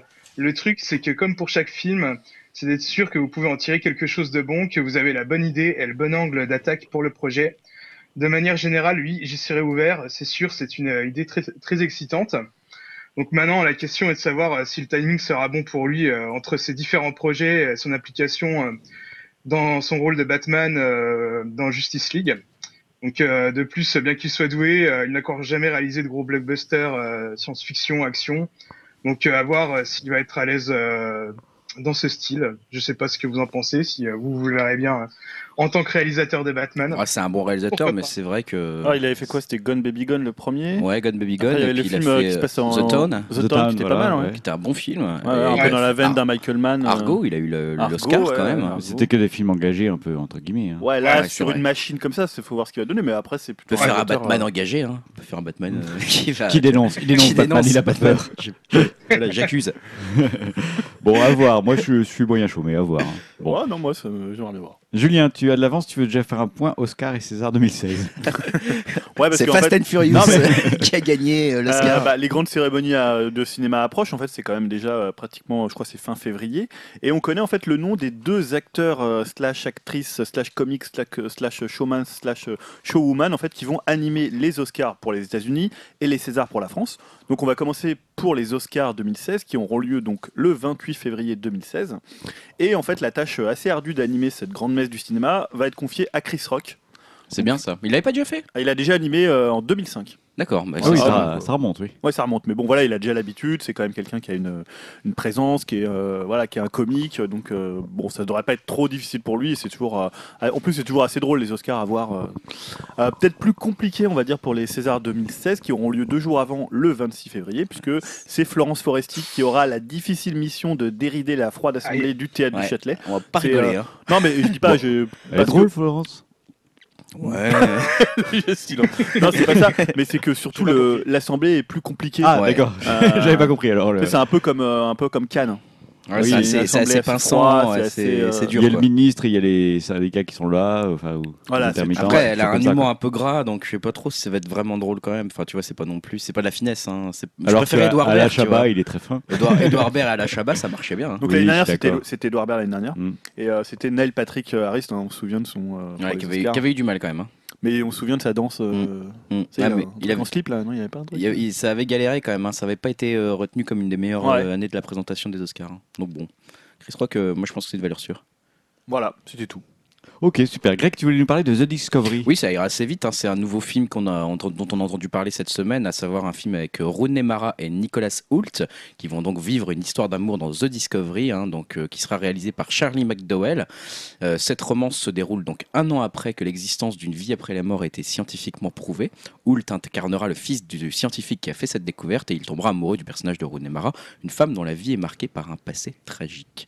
Donc euh, pourquoi j'en parle? Parce Donc que lequel des deux est mort en fait? Bah, c'est la nana. Ah, d'accord. je pense, enfin, je pense Parce que là, tout est je, dit en fait. je sais même pas si c'est une surprise. Enfin voilà, mais en tout cas, enfin, ce qui est intéressant, c'est malgré euh, voilà le scénario peut-être un peu plat euh, de cette phrase, c'est d'aller voir en fait. Donc c'est réalisé par Charlie McDowell, qui a également coécrit le scénario avec Justin Lader, et ces deux hommes ont déjà collaboré ensemble sur le film The One I Love, qu'on peut voir en ce moment sur Netflix, et que voilà, je vous incite à aller voir si vous pouvez, Netflix France en tout cas, et euh, qui est un film pour le moins que je qualifierais au moins intéressant à regarder une fois, assez étrange. C'est entre la comédie romantique, le film de SF et euh, voilà, un, film un peu chelou et qui, a- qui m'a vraiment ouais, qui était qui était pas inintéressant qui a beaucoup marqué les esprits à Hollywood et du coup euh, The Discovery a déjà une certaine aura de- devant lui alors qu'il ne il a juste été annoncé donc euh, donc voilà ça devrait le film de, le tournage du film devrait débuter en janvier prochain Euh, en attendant on retrouvera Nicolas Hoult à l'affiche de X-Men Apocalypse et Rooney Mara euh, dans Carol prévu pour le 13 janvier prochain donc voilà D'accord, donc à suivre. donc The Discovery à voir, à suivre, et The One I Love si vous avez Netflix, essayez d'aller vous jeter un petit coup d'œil pour voir si vous êtes un peu curieux quoi. Ok, super. Dim, je te donne la parole. Tu nous, tu nous as trois news à nous donner. Tu nous les donnes d'un coup? Euh, ouais, ça risque d'être un peu long, mais. Allez. Donc, euh, je voulais déjà vous parler de Phil Lord et Chris Miller euh, qui travaillent sur euh, deux nouvelles séries actuellement. Donc, euh, je sais pas si vous connaissez, c'est un duo de réalisateurs et de scénaristes euh, qui ont réalisé des films comme Tempête de boulettes géantes, 21 et 22 Jump Street Mm. et euh, Lego The Movie. Ouais. Donc bon, moi je les apprécie beaucoup. Hein, c'est vraiment de l'humour euh, ultra speed. Enfin, il y a 15 références par seconde limite dans leurs films. euh, Enfin voilà, c'est assez barré. Donc euh, ils sont déjà à l'origine d'une série qui s'appelle The Last Man on Earth, euh, qui était diffusée euh, donc cette saison-ci là. Euh, moi j'avais perso j'avais juste vu le pilote mais ça m'avait bien fait marrer quoi. Euh, faut que je regarde la suite absolument. Donc on sait maintenant qu'ils sont à l'origine de deux nouvelles séries. Donc la première s'intitule Son of Zan. Elle mélangera prise réelle et animation. Donc on y suivra les aventures d'un père barbare en dessin animé qui rejoint sa femme et son fils dans un monde de prise en vue de vue réelle après des années de guerre. En outre euh, le conflit euh, visuel, il va, le héros va devoir gérer les déboires d'un quotidien euh, fait d'un travail et d'une vie monotone dans des banlieues chics. Donc euh, voilà, c'est un pitch bien barré, quoi, Ouais. ça fait bien envie. Euh, le deuxième, c'est beaucoup moins avancé euh, au niveau de la prod. Elle s'appelle tout simplement In Time. Elle suivra trois amis qui décident de quitter leur vie terre à terre pour voyager dans le temps. Donc bon, moi dès qu'on me parle de voyage dans le temps, euh, je suis bien preneur, donc ça j'attends aussi. Donc euh, bah, sinon pour rappel, euh, ils sont, euh, enfin les deux, euh, le duo est légèrement surbooké. Euh, je reviens rapidement sur leurs différents projets. euh, donc la suite de Lego Movie, son spin-off sur Lego Batman, un 23 Jump Street, le scénario d'un film animé Spider-Man, le scénario du film The Flash, euh, ainsi que la réal euh, du deuxième spin-off Star Wars basé sur Han Solo. Quoi. Donc euh, bon, Ah, ça va. Je pense qu'ils vont, ils vont pas trop dormir. Quoi. Tu. Donc euh, bah, j'enchaîne ensuite sur une autre news euh, que j'ai intitulée euh, Diamond is Unbreakable.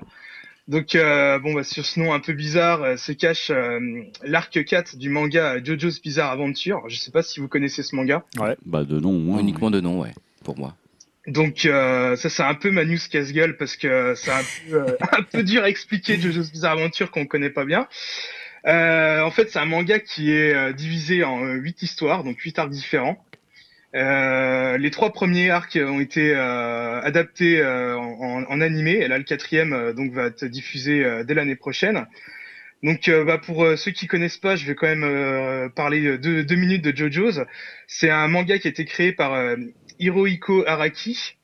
Euh, donc si vous, enfin je vous conseille vraiment fortement ce manga. Euh, c'est un des plus vieux, il date de 1986 et il est toujours en cours de parution.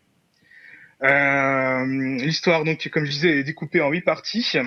Euh, c'est pas le manga le plus populaire en France du fait de sa publication qui était vraiment chaotique. Je crois que il me semble que les éditions J'ai lu dans les années début, enfin début, enfin milieu années 90, avait commencé la diffusion du manga par l'arc 3 au lieu de pour commencer par le premier, tu vois. Donc c'est Logique. déjà pas terrible. Ouais, ça a dû commencer bien, ouais. Maintenant, l'erreur a été réparée par la réédition de Tonkam. Donc, euh, bah, Jojo, ça raconte l'histoire euh, non pas d'un personnage, mais d'une famille entière euh, dans différentes époques et pays différents. C'est l'histoire de la famille Joe Star qui cherche à éliminer un masque de pierre d'origine maya qui transforme les gens en, en vampires. Et le grand méchant qui utilise ce masque s'appelle Dio. Donc ça, c'est un des gros délires de l'auteur qui choisit des noms par rapport à la musique. Hein. Donc Dio, c'est un chanteur de métal. Ouais, René James Dio. Il y a un Français qui s'appelle Jean-Pierre Polnareff. il, y a, il y a un méchant qui s'appelle ACDC. Génial. Euh, il y a deux, deux personnages qui, qui, enfin, un binôme qui s'appelle Dyer et l'autre Strait. Enfin bref, quoi, voilà. Beaucoup Il y a de Joe Star, il y a. Joe Star. Joey Star, c'est vraiment C'est Joey le nom Star. de la Alors, famille. Joe Star, euh, faudrait que je vérifie parce que vu que ça a commencé en 86, euh, je sais pas Ouais, si c'est ça, ouais. Ah ouais, non. 86, c'est un peu, un peu vieux pour le c'est PS3. peut-être c'est Joe Star qui a pris ce nom par rapport à Jojo. Ah, tu crois que ça serait ça peut-être bien, ouais. Et donc, euh, Par rapport à un musicien hyper connu, que tout le monde est en train de s'arracher les cheveux, en train de ils connaissent pas Joey Star d'avant Joey Star, ça se trouve, tu vois, il faisait référence à un autre musicien qu'on connaît pas. c'est c'est peut-être ça. ouais. Le fils de Ringo Starr. euh, donc euh, les personnages euh, utilisent, euh, enfin euh, font des combats avec euh, des pouvoirs que, tel l'onde ou le stand. Et c'est des combats hyper dynamiques. Par exemple, l'onde, il s'agit d'une technique tibétaine basée sur la respiration et capable de reproduire l'énergie solaire. Elle s'avère euh, puissante et permet euh, de faire euh, de n'importe quel objet banal une arme mortelle. Ou les stands, qui sont une représentation de la volonté de son manieur, des pouvoirs psychiques. Ils ont généralement une forme humanoïde et apparaissent au dos de leur manière. Donc si je parle aussi de cette série euh, et que je conseille fortement l'arc 4 qui va bientôt sortir, c'est que euh, chaque arc euh, fait euh, rend hommage à un style euh, du cinéma vu que l'auteur est très cinéphile aussi. Et donc chaque arc est très différent. Par exemple, le premier arc s'inspire des films d'horreur, le deuxième des arts martiaux un peu comiques à Jackie Chan et des films d'aventure à la Indiana Jones.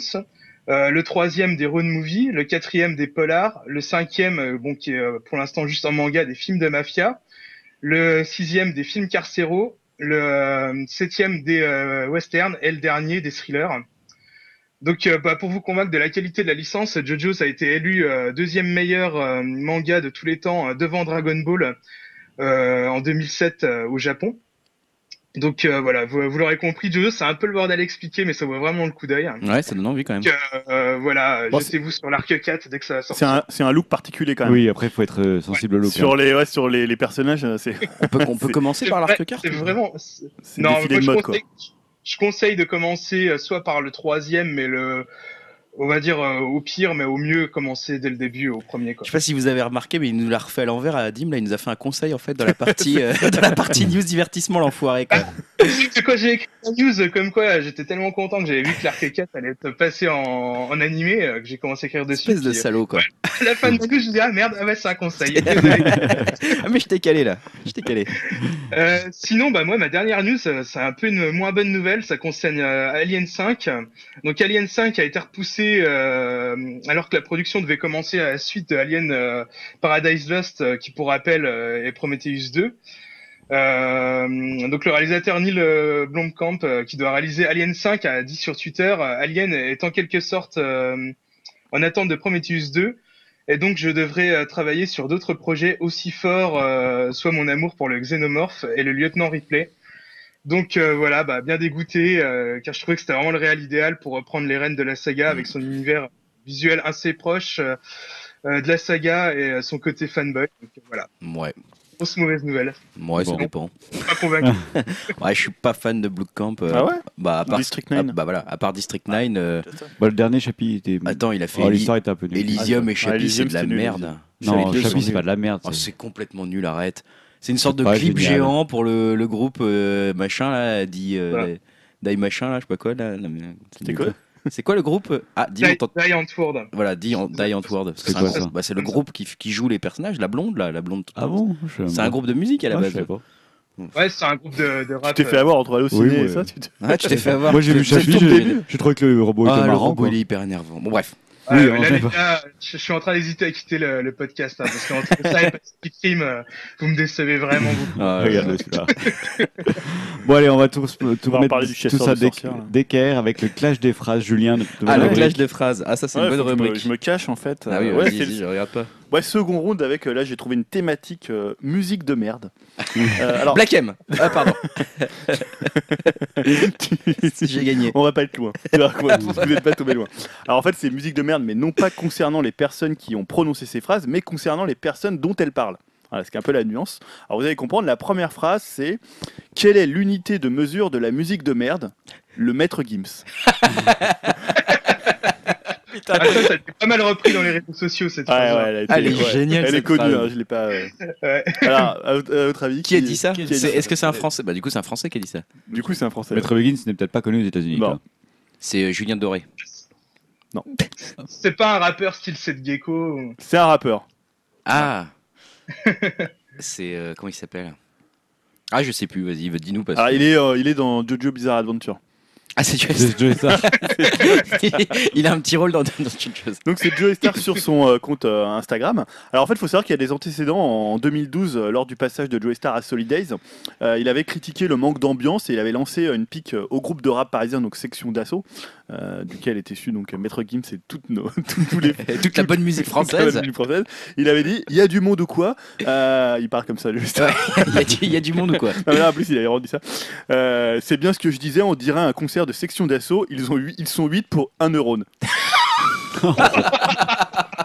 Elle était pas mal celle-là aussi, il a répété. Putain, il est fort, il faut qu'on l'invite à nos podcasts Joe Star là. Il va- Et euh, il avait aussi déclaré euh, que écouter section d'assaut revenait à être spectateur du néant.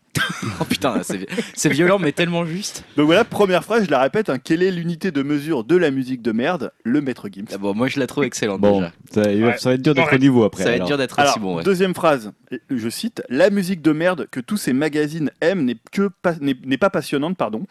Comme euh, mon dieu Radiohead ou Coldplay, mon dieu, ce ne sont pas des groupes de rock, ce sont des sous-émos. Hmm, C'est un peu moins violent. C'est un peu moins violent, mais ça, ça touche à des groupes un peu plus. euh, Ouais, ça touche à des groupes un peu plus cultes, on va dire, pour le grand public. Voilà. Quoi. Même si Oh, après avoir vu le concert de Some York, on peut peut-être penser que cette phrase.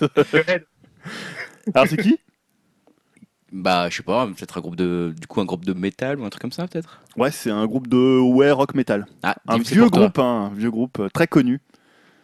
C'est Ouais, pas c'est- pas histoire. CDC ou un truc comme ça? Non, c'est pas CDC, il est, il est très connu, il tourne toujours. Enfin, il- c'est un groupe. mais Metallica, lui, lui est très. Enfin, c'est un peu la figure euh, Euh, emblématique. Iron- Iron Maiden? Iron non, Maiden. ils sont peut-être pas aussi violents que ça, Iron Maiden, un mec. euh, avec quelques verrues sur le visage, hein, si ça peut t'aider. Ah, Lemmy Voilà, Lémi. Donc Le Lémi Motorhead. euh, Kilmister, hein, qui est le, le leader et le, le bassiste de Motorhead, qui a fait cette déclaration à Consequence of Sound euh, en parlant justement de Radiohead ou de Coldplay, voilà, de, de dire que c'était pas du rock, euh, voilà. Bon, pas vision un peu. En même temps, c'est pas forcément du rock. mais bon. Non, mais voilà, il trouvait que c'était un peu des sous-émo. hein. La première phrase me plaît plus pour l'instant. Je, dois donner mon- pareil. je dois donner mon avis. Est-ce qu'il y en a une autre ou... Non, bah, c'est le Ah, moi, je phrases, vote- c'est toujours 1 versus 1. Alors, moi, je vote la première Bah phrase. oui, la première. Bon, Dim. Ah, j'ai beau aimer Lemmy, je vote aussi C'est Maître Gims qui a gagné Ouais, le concours. Maître, Maître notre Gims, maître à nous tous, hein, notre Arrête. maître à tous. C'est le maître étalon, le maître étalon, maître Gims. Le maître. Jedi. hein. Combien là. de maîtres Gims ça fait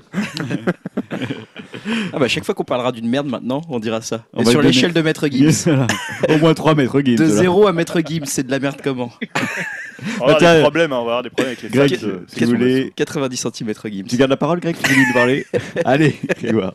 Tu nous fais tes deux dernières annonces, d'accord Allez, c'est parti. Donc, on parle un peu des Gardiens de la Galaxie 2 avec les. Voilà, on a vu que dans les, les studios Marvel ont prouvé quand même ces dernières années qu'ils pouvaient s'entourer plutôt de très gros noms. hein. Euh, Donc euh, là, ils cherchaient un, un nom pour le second volet des Gardiens de la Galaxie, euh, pour euh, notamment leur, euh, le, le- le vilain.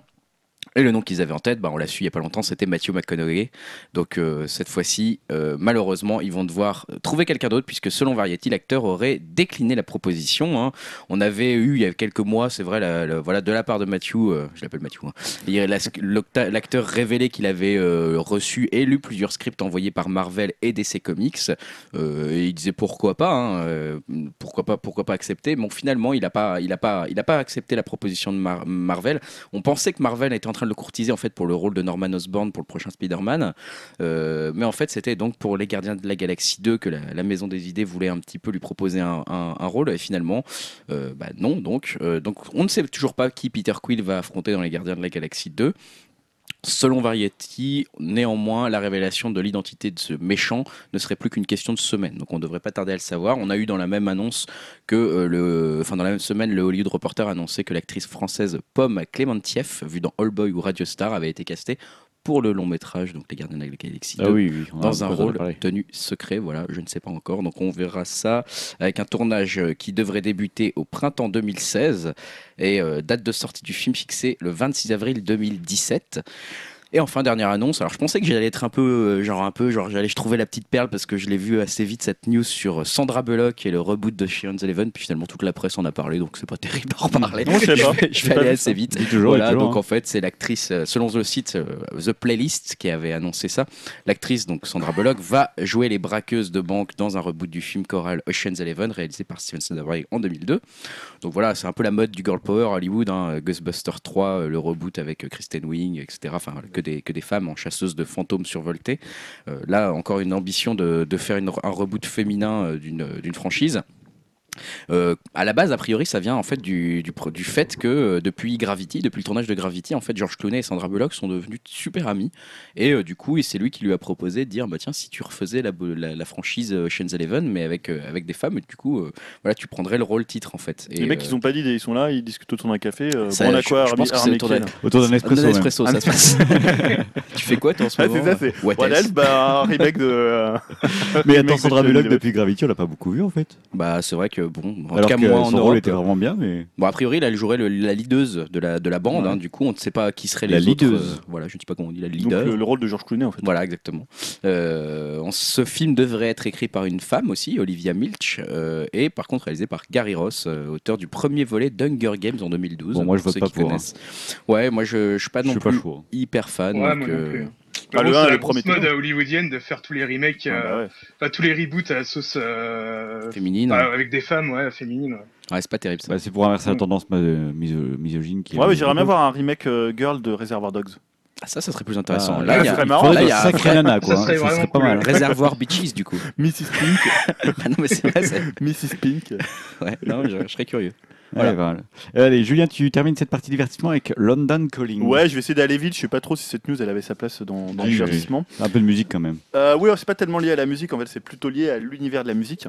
Euh, bah, vous suivez peut-être le débat qui revient euh, tous les 2-3 ans, l'éternelle rengaine qui commence par euh, est-ce que la vie nocturne est morte à Paris? Est-ce qu'elle est morte à Londres? Est-ce qu'elle est morte à New York? Pour enchaîner sur la question tout aussi fatidique, quelle est la capitale mondiale ou européenne de la nuit? Il y a souvent ces débats. Ah, où- c'est Berlin. C'est voilà, les gens disent C'est c'est Berlin, ils disent Paris c'est plus ce que c'était, machin, euh, voilà. Et Tourcoing dans l'histoire, on en fait quoi euh, voilà. Tourcoing, ça se situe très bien. merde. Mais c'est juste derrière Berlin. Nancy, voilà, la place Stanislas, c'est pour. et voilà, en préparant cette news, j'ai appris que certaines villes des Pays-Bas, et, note- et aussi également Paris, hein, qui n'est pas une ville des Pays-Bas, je le précise, pour nos auditeurs, pour Maître Gims qui nous écoute. et pour les moins de 10 ans qui ont, été contents sur la news de, De Dora. Euh, en fait, euh, dans ces villes, on élisait un maire de la nuit.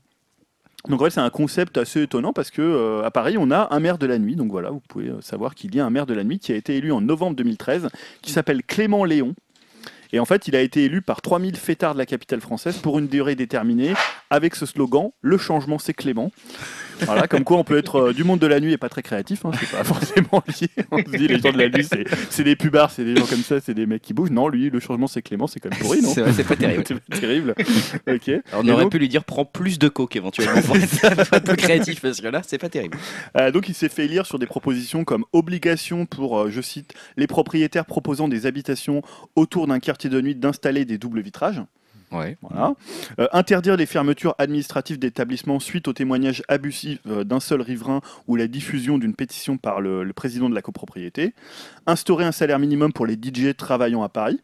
Ça, c'est sympa. Multiplier les soirées au-delà du périph' en promotionnant le Grand Paris, euh, les fêtes sur les toits et la réhabilitation euh, de lieux euh, inutilisés, parfois désaffectés. Et là, en fait, au début de l'année, c'est vrai que lui, il avait eu pas mal de travail avec le débat sur les nuisances sonores à Paris. Qui est, euh, je voyais encore hier que je sais plus quand euh, je crois que je venais à Pitchfork, il y avait un, un grand, une grande affiche, enfin au-dessus dans une près d'une fenêtre avec écrit euh, alto bruit. Ouais. Donc voilà, c'est vrai que c'est un des problèmes, voilà, dans des hab- dans des villes comme Paris où tu as des, des nuisances sonores qui peuvent être quand même très dérangeantes. Donc c'est vrai que leur dire, euh, bah mettez des doubles vitrages. bon, c'est sympa l'hiver, mais l'été c'est un peu différent. Et euh, on a aussi des maires de la nuit. hein, je vais pas rester que euh, parisiano-centré à Nantes et à Toulouse. Et donc là, en fait, Londres réfléchit à pareille élection euh, à l'initiative de l'équipe du maire Boris Johnson.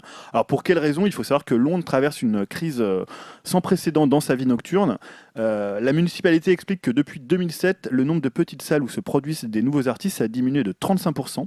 Il y avait 136 lieux à l'époque, contre donc en 2007, contre 88 aujourd'hui. Donc quand même une diminution assez drastique. Et euh, à cette crise des petites salles de concert s'ajoute celle des clubs. Euh, dans tout le Royaume-Uni, près de la moitié des boîtes de nuit a fermé en 10 ans. Donc ça c'est quand même important. Donc la raison de ces fermetures c'est bien sûr lié au contexte économique, mais aussi aux plaintes des voisins euh, de ciel de nuit qui, qui en fait cherchent à restreindre les licences permettant d'ouvrir de nouveaux établissements ou à contraindre les salles existantes à fermer à 23h en semaine et à minuit le week-end. Donc là, enfin, si tu vois, une des villes comme, euh, comme Londres, comme Paris, si tu fermes à 23h euh, la semaine et à minuit le week-end, Mhm. bon ça fait pas tellement une vie nocturne Bah très oui. sympa hein, quand... Euh, voilà, donc l'idée du maire de la nuit, c'est de, jouer le rôle de médiateur entre les différents partis pour trouver un compromis.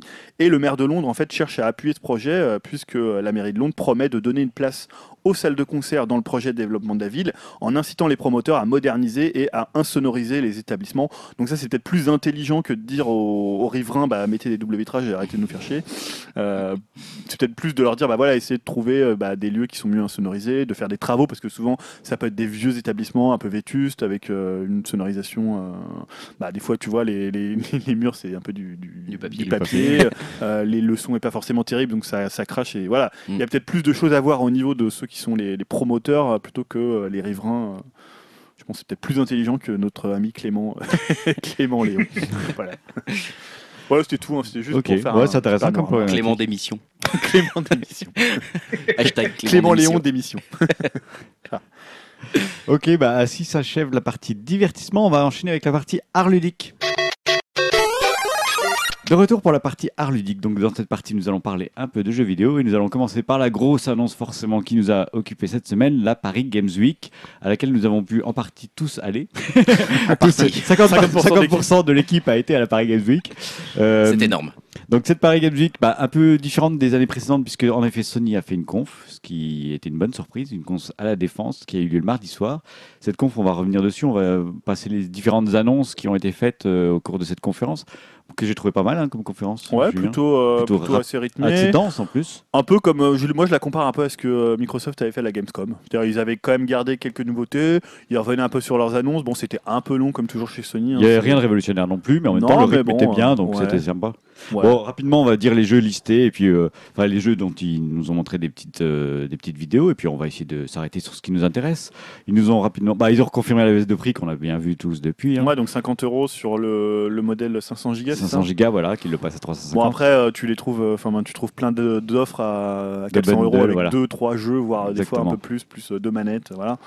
Mais euh, voilà, c'est Bon. officiel, donc ça, ça aura quand même son Elle est au même importance, prix que la Xbox One en tout cas. Euh, officiellement, elle est pas. Ouais, non, Je crois que c'est le même prix, non Ouais, il me semblait que c'était plus cher. Bon, bref, ils ont dit qu'il y avait une baisse de prix. Ils ont parlé de Street Fighter 5 en disant qu'il y avait Dalchim qui arrivait dessus. Ouais, donc on l'a vu, un bah, Dalsim barbu qui corrigeait un Zangief, hein, donc euh, pas mal. Ils ont annoncé la date 16 février euh, 2016, donc ça arrive quand même assez vite. Ouais.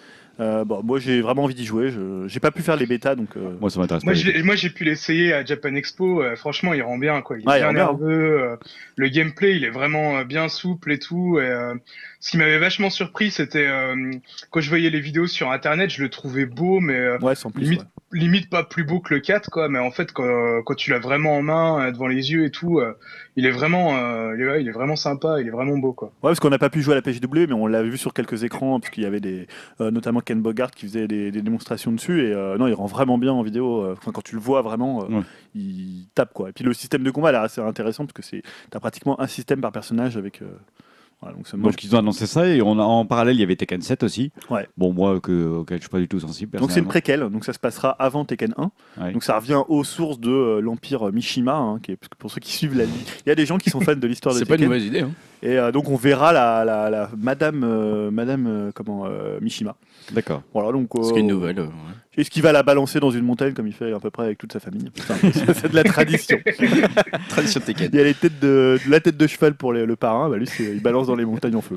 C'est Le parallèle est intéressant. Après, ils sont revenus avec une petite vidéo, moi qui m'a assez surpris et touché. C'était euh, Boundless. Ouais. C'est un jeu que j'avais pas beaucoup suivi et je trouvais ça très joli. En Bah, fait. je sais même pas si on l'avait déjà vu avant. hein. Je sais pas, mais il, euh, il avait peut-être déjà été évoqué à la E3, mais je n'avais pas du tout entendu parler. Euh, Boundless, bah, je sais pas quoi dire. C'est un jeu un peu rendu cartoon. Il y avait des sortes de portails. euh, Ouais, c'est un peu un portal préhistorique, mais en même temps, tu as l'impression que c'est pas que de la préhistoire, parce que ça se passe sur plusieurs portails. Le trailer, je l'ai trouvé assez original, c'est-à-dire que tu voyais l'avancée du personnage, et il allait dans plein d'endroits différents par des portails. Euh, et donc, parfois, il arrivait dans un monde verdoyant, parfois, il arrivait sur un truc un peu futuriste. Je, me- le- je trouve que l'univers sonore était impressionnant. Et à un moment, il y a eu de la Ouais. pluie et tout ça. C'était vraiment beau. euh. C'est 2D, c'est vu de côté, c'est comment non, enfin, c'est en 3D, un peu style Minecraft, entre, c'est un peu un mélange entre No Man's Sky et Minecraft, quoi. Voilà. D'accord. Ah, donc on est en, C'est- du cartoon. FPS quoi. Ouais, en vue première personne. Ça a l'air joli. Bon, à suivre. hein. Après, on sait pas trop ce qui va se passer. Sauf dans le ce look truc-là. des ennemis qui est un peu pourri. Enfin, ça, c'est mon avis. je trouve les, pas les, enfin, les looks des personnages un peu. Ouais. Ils ont dit des dates, ils ont dit des choses Non. Non. Ok. Alors, ensuite, on a parlé, bon, ça rapidement, Avicii, Avicii Vector. C'est une sorte de wipeout rythmique avec Ah oui, Avicii je- en, en guest. Trop Voilà, relevé. aucun intérêt. Ah oui, c'est Avicii, oui, tout à fait, le Voilà. DJ. euh. Après, on a vu euh, bah, No Man's Sky. Alors, ça, Ah. moi, j'ai découvert No Man's Sky. En fait, je- ça me saoulait parce qu'on en entendait trop parler et on voyait pas ce que c'était. Ils font beaucoup leur pub dessus depuis un an et demi, ouais. Euh, Donc, ils ont confirmé la sortie à juin 2016, mais sortie qui a été finalement euh, rediscutée récemment. Là. Ah d'accord. Il y a des problèmes de développement Ouais, hein, sur ils ont No du Man's mal. Sky, en fait, hein. il dit Ouais, que ouais. toutes les versions qu'on voit étaient sur PC, mais la PS4 est, Et- bride trop la ouais. chose et ça rend difficile le développement. Il faut beaucoup de puissance pour. euh, L'univers est trop grand en voilà, fait pour la c'est ça. PS4. Ah, c'est mal barré quand t'arrives pas à dimensionner un jeu. Ouais. De toute Voilà. façon, ce jeu, on n'y croit pas tous tellement. Enfin, je veux dire, on a tous envie d'y Toi, jouer. mais en- emballé, Greg, Moi, je suis très emballé par le concept de- d'explorer l'univers, Ouais. parce que c'est donc ça, hein, c'est un univers procédural où tu peux découvrir autant de planètes que, que de possibilités finalement. Il y en a des milliards, des centaines de milliards. Mais euh, le problème, c'est qu'il n'y a pas de but en fait. Donc tu vas vite te faire chier Bah, au bout de deux là, heures. tu quoi. voyais que les phases un peu shoot FPS avaient l'air chiantes et les phases de combat de vaisseau ont l'air quand même un peu molles. hein. Ouais, c'est- Ouais, pas- j'ai hyper pas eu le temps d'analyser aussi profond. J'ai un ami qui a com- comparé ça à Freelancer, un vieux jeu PC où tu pouvais explorer la galaxie. Ouais. Et là, le gros point noir, qu'il a souligné, et que je suis assez d'accord, c'est que si tu joues avec des amis, en fait, tu peux pas jouer avec tes amis. C'est-à-dire que chacun est propulsé à un endroit de la galaxie. Ouais. Tu Ouais. peux les retrouver par hasard, mais tu peux pas. Voilà. Et en fait, c'est ça aussi qu'on va se faire chier, c'est qu'on va jamais croiser un vaisseau. quoi. C'est tellement immense. C'est-à-dire que tu croises des gens, mais ça peut pas forcément être des gens que tu veux croiser. Oui, C'est- puis même, il faut des gens croiser. Enfin, c'est tellement grand. Ils ont euh, comparé ça à journée au niveau du multi, en fait. hein. Ils veulent pas euh, que les gens Ouais. y aillent à plusieurs, c'est tu croises des gens par hasard. Moi, ça m'a rappelé un vieux jeu sur euh, Astari, je crois, c'était euh, L'Arche du Capitaine Blood Oula, de oui. Philippe Ulrich, hein, qui était. euh, mais c'était un truc euh, assez- euh, où tu aussi tu rentrais des coordonnées parfois au hasard et t'arrivais sur des planètes. Euh, Intéressant. Voilà. Bon, à suivre quand même. C'est joli, moi je trouve que ça donne Ah envie, oui, oui, mais oui. je sais pas trop. Après, il y a une cinématique, moi, qui a été diffusée, qui m'a laissé de marbre, qui s'appelait Matterfall. Ah, moi, je suis assez euh, client. Euh, c'est les mecs d'Housemark, donc c'est ceux qui ont fait Resogun. Voilà. Euh, et en fait, moi, je trouvais que le look faisait un peu entre Vanquish et euh, le jeu de Platinum Games, c'est Shadow Complex, qui était un jeu qui est sorti sur Xbox 360. euh, euh, je crois que c'était Epic qui faisait ça. Moi, je trouvais que ça avait vraiment du style, du cachet. On sait pas trop si c'est de la 2D, de la 3D. euh. Bah, en fait, le problème, c'est que c'était une cinématique qui montrait rien, en fait. si, mais en fait, tu voyais des bouts de jeu, j'ai l'impression. Ah ouais, t'as réussi à analyser ça Bah, euh, je sais pas trop. Tu avais l'impression que parfois c'était de la 2D quand il tirait euh, sur des En fait, ennemis. il tire sur des ennemis qui se désintègrent en, en particules, comme dans Resogun, forcément. Et c'est, euh, il a à la fois une- un canon qui lui permet de tirer, qui apparemment créer des plateformes. Ouais. C'est ce qu'on a cru comprendre. Moi, je sais pas, ça m'a donné quand même envie, surtout qu'à Housemark, c'est pas trop mal ce qu'ils font. Bon, à suivre, pourquoi pas. Ensuite, on a vu le nouveau Ratchet Clank pour printemps 2016. Oh, ça m'intéresse absolument pas. Peut-être que vous, ça vous intéresse. Bah, faut voir s'ils reviennent à l'époque de Tool of Destruction et, et, euh, Crack in Time, qui sont les deux meilleurs sur PS3.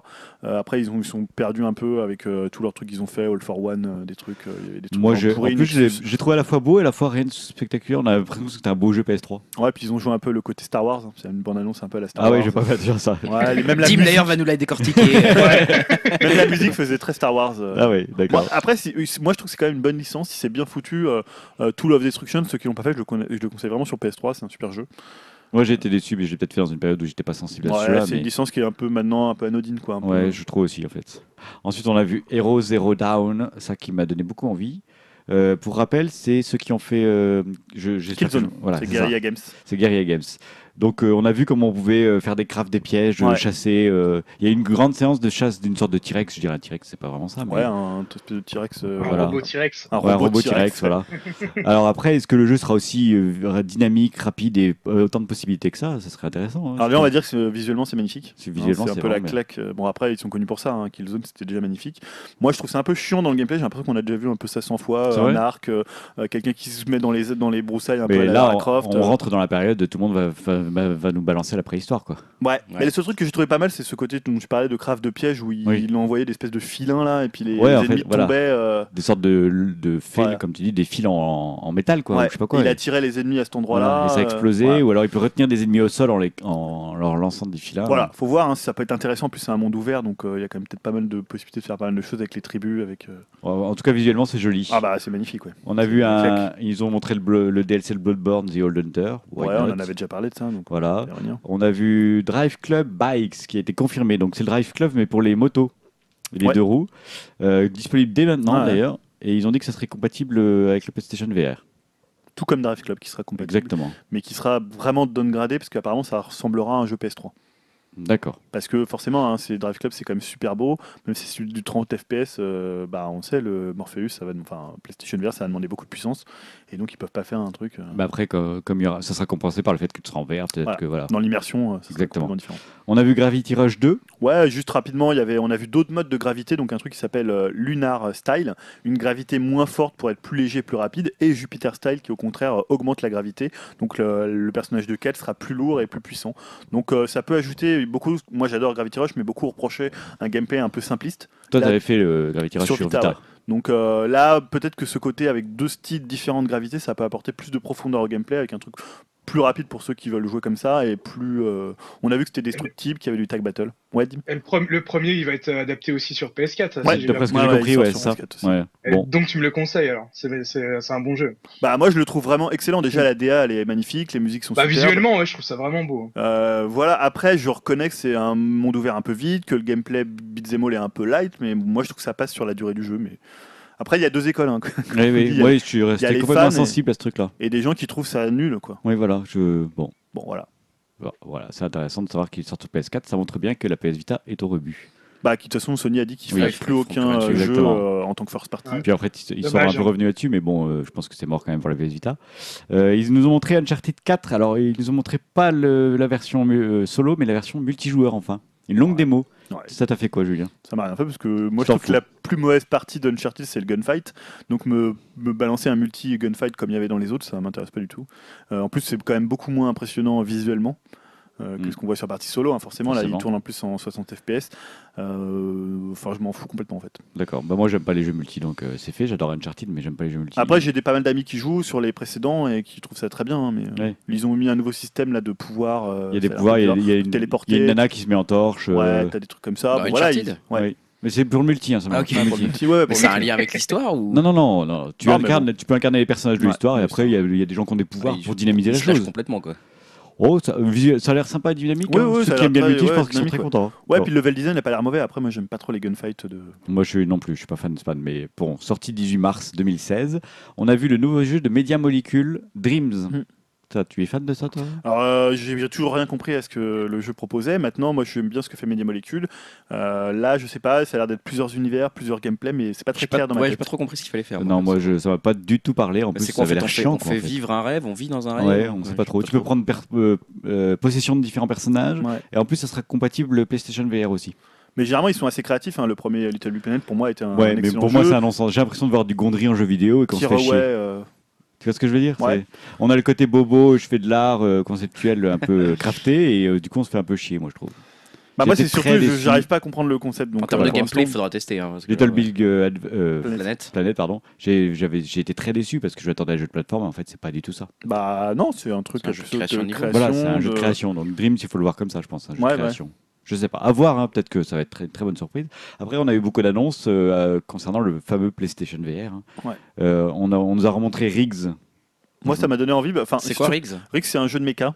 D'accord. Euh, Alors en fait, tu es dans un méca et ton méca, c'est le, c'est le ballon que tu dois mettre dans un goal en fait. Ah Donc tu d'accord. dois aller te placer dans un goal avant qu'on te détruise et qu'on te tue, tout simplement. Ok. Moi, ce qui m'intéresse, c'est si tu joues avec deux moves. Parce que tu sais, ils vont réussir à Ah, sortir le move. Et imagine, tu as les deux, euh, Les les deux deux mo- les- moves pour euh, tenir pour ton piloter mecha, ça truc, peut être vraiment sympa. quoi. L'avantage de mettre dans un mecha, c'est qu'en effet, tu peux être assis sur une chaise Ouais. et jouer, et c'est cohérent. Ouais, Donc complètement. ça, l'idée est bonne. Euh, on a vu des jeux comme euh, Until Dawn qui va être adapté pour le PlayStation VR. C'est un roller coaster. hein. Je, je vois pas l'intérêt personnellement, mais Ouais, si, ça peut être. T'a- euh, t'aimes bien toi? bah, C'est Genre mettons, maison hantée dans un chariot et puis Ouais. Mm. Voilà. Après, il y aura peut-être une partie un peu shooter, euh, mais voilà, ça peut être. euh, on voyait quelques jumpscares. Ouais, Bon, Ah, ouais. puis le genre, le genre de l'horreur, je trouve ça se prête bien à la réalité virtuelle. Carrément, Enfin, ouais. j'ai, essayé beaucoup de choses, on va dire, un peu flippant, euh, les applis Insidious ou les trucs comme ça. euh, ouais, c'est vraiment Oui, sympa. non, mais quoi. vous avez raison. C'est vrai qu'avec un casque sur la tête, peut-être qu'on ferait moins les malins, et que ça serait une bonne euh, déjà, j'ose Ouais. pas jouer sur ma télé, tu vas pas me faire jouer avec un casque. Enfin, ils, pensent aux gens, ils pensent aux gens normaux qui ont peur, comme, pas comme vous. Quoi. Euh, pour les gens normaux, il y a Crytek qui nous a montré euh, Robinson. J'ai retenu ce nom-là, je sais pas si c'est le nom définitif. Moi aussi, je crois que c'est ça. C'est une sorte. Alors moi j'ai vu que c'était une démo par en temps réel, hein, euh, en roller coaster encore une fois, où t'es dans, t'es dans une jungle, et il y a des dinosaures qui marchent autour de toi. Il y a tu regardes, c'est tout Ouais. Si, C'est pas- nul, Enfin, hein. ce que les gens disent, c'est que non, non, il y a quand même un gameplay, mais comme Ah. c'est un gameplay à la Crytek, c'est très minimaliste. En Par fait, contre, c'est super beau. Bah, c'est tellement beau que je me dis que forcément c'est tout précalculé, c'est pas Ah, possible. Crytek, hein. Non, Crytek, c'est des, des, des techos qui sont. euh, enfin, tu vois, le premier euh, Crysis, c'était Oui. un jeu qui a encore une référence. Mais j'attends de voir, c'est-à-dire Maintenant, que souvent, euh, bah, Rise, c'était quand même super creux, super mou. Pour l'instant, on n'est pas trop dans les jeux quand même, dans les trucs que vous me parlez. c'est plus là, plein de petits jeux en fait, c'est Bah, pas encore c'est- des ouais, gros c'est jeux. Pas Non. du jeu-jeu, c'est pas Non. du gameplay. Quoi, Mais il c'est t'attend encore pour savoir trouver le bon gameplay qui. Ouais. Et puis il y a aussi le choc de la réalité virtuelle en elle-même, c'est que ça sert à rien de faire un jeu super si au début juste l'immersion te suffit. C'est pas faux. Euh, Donc je pense qu'il va y avoir des paliers à franchir. Après on a vu Battlezone, euh, c'est un jeu de char. euh, Ouais, qui était très, très présent sur la Paris Games Week. hein. moi je, je trouvais un peu vide, un peu à la trône, tu vois. Ouais, c'est vrai. Voilà, bon. On a vu une démonstration de, du PlayStation VR avec un film The Walk. Ouais, ça va être bien ça. Ah, donc le Voilà. film de Zemeckis Voilà, exactement. D'accord. Le film de Zemeckis, en fait, tu pouvais euh, t'essayer à marcher sur le, Non, le fil tendu non. avec ta truc. non Et en fait, mais il arrêtez. faisait marcher des gens sur un fil euh, posé à sol, mais tu sais, tu devais marcher sur le fil. Et les gens et pleuraient. comme ça. Et les gens étaient en Non, boule. mais t'as des gens qui, qui disaient c'est affreux, j'ai eu la pire peur de ma vie, etc. Ah quoi. c'est affreux. Donc ça veut l'air marrant. Ouais, quoi. ton C'est- cerveau, il comprend plus ce qui se Voilà. passe. Mais du coup, alors que je comprenne bien, c'est on est dans un film, on est dans une image de synthèse Non, enfin, t'es dans, un, t'es dans une image synthèse, mais ça reproduit l'univers du film. T'es en haut des, des- des tours jumelles D'accord. et tu les traverses. quoi. D'accord. C'est validé par The- Robert Zemeckis. Robert Ah, bah, Zemeckis ça, je sais approuve. pas, ça, je l'ai Ok. pas demandé personnellement, mais Ok, ok, bon. euh, amusant. Bon, après, on a vu, ils ont dit que Tekken 7 serait compatible PlayStation VR. Je ne sais pas trop Wow. l'intérêt. mais C'est-à-dire, voilà. tu te bats. C'est dans tout ce les que j'ai- yeux c'est tout ce de- qu'ils ont dit, en fait. Tu te mets dans les yeux d'Eddie Gordo et On tu n'a fais rien de- vu. hein. On n'a rien vu. Et tu fais de la capoeira. Par terre.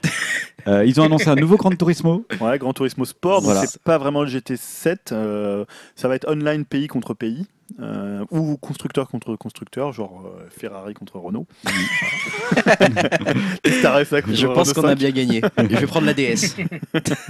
Euh, voilà, c'était on la- l'annonce avait plus ou moins fuité parce que euh, comment euh, je- comment il s'appelle Yamo- Yamo- Yamoshi était euh, présent, le créateur de, de Gran Turismo. Euh, voilà, c'est peut-être un peu décevant que ça soit pas un, un Gran Turismo Mais 7. ils ont pas appelé sport pour pas dire 7, mais en fait c'est le 7. Tu, veux, tu Non, voyais pas ça comme ça Ah, C'est pas un truc avec des permis et des écuries où tu te fais ton C'est pas un vrai Gran fait. Turismo. Bah, Après- je sais pas si peut-être qu'ils veulent changer la formule. Ah, Peut-être qu'ils ont fait une formule light parce qu'ils ont dit que c'était compatible VR.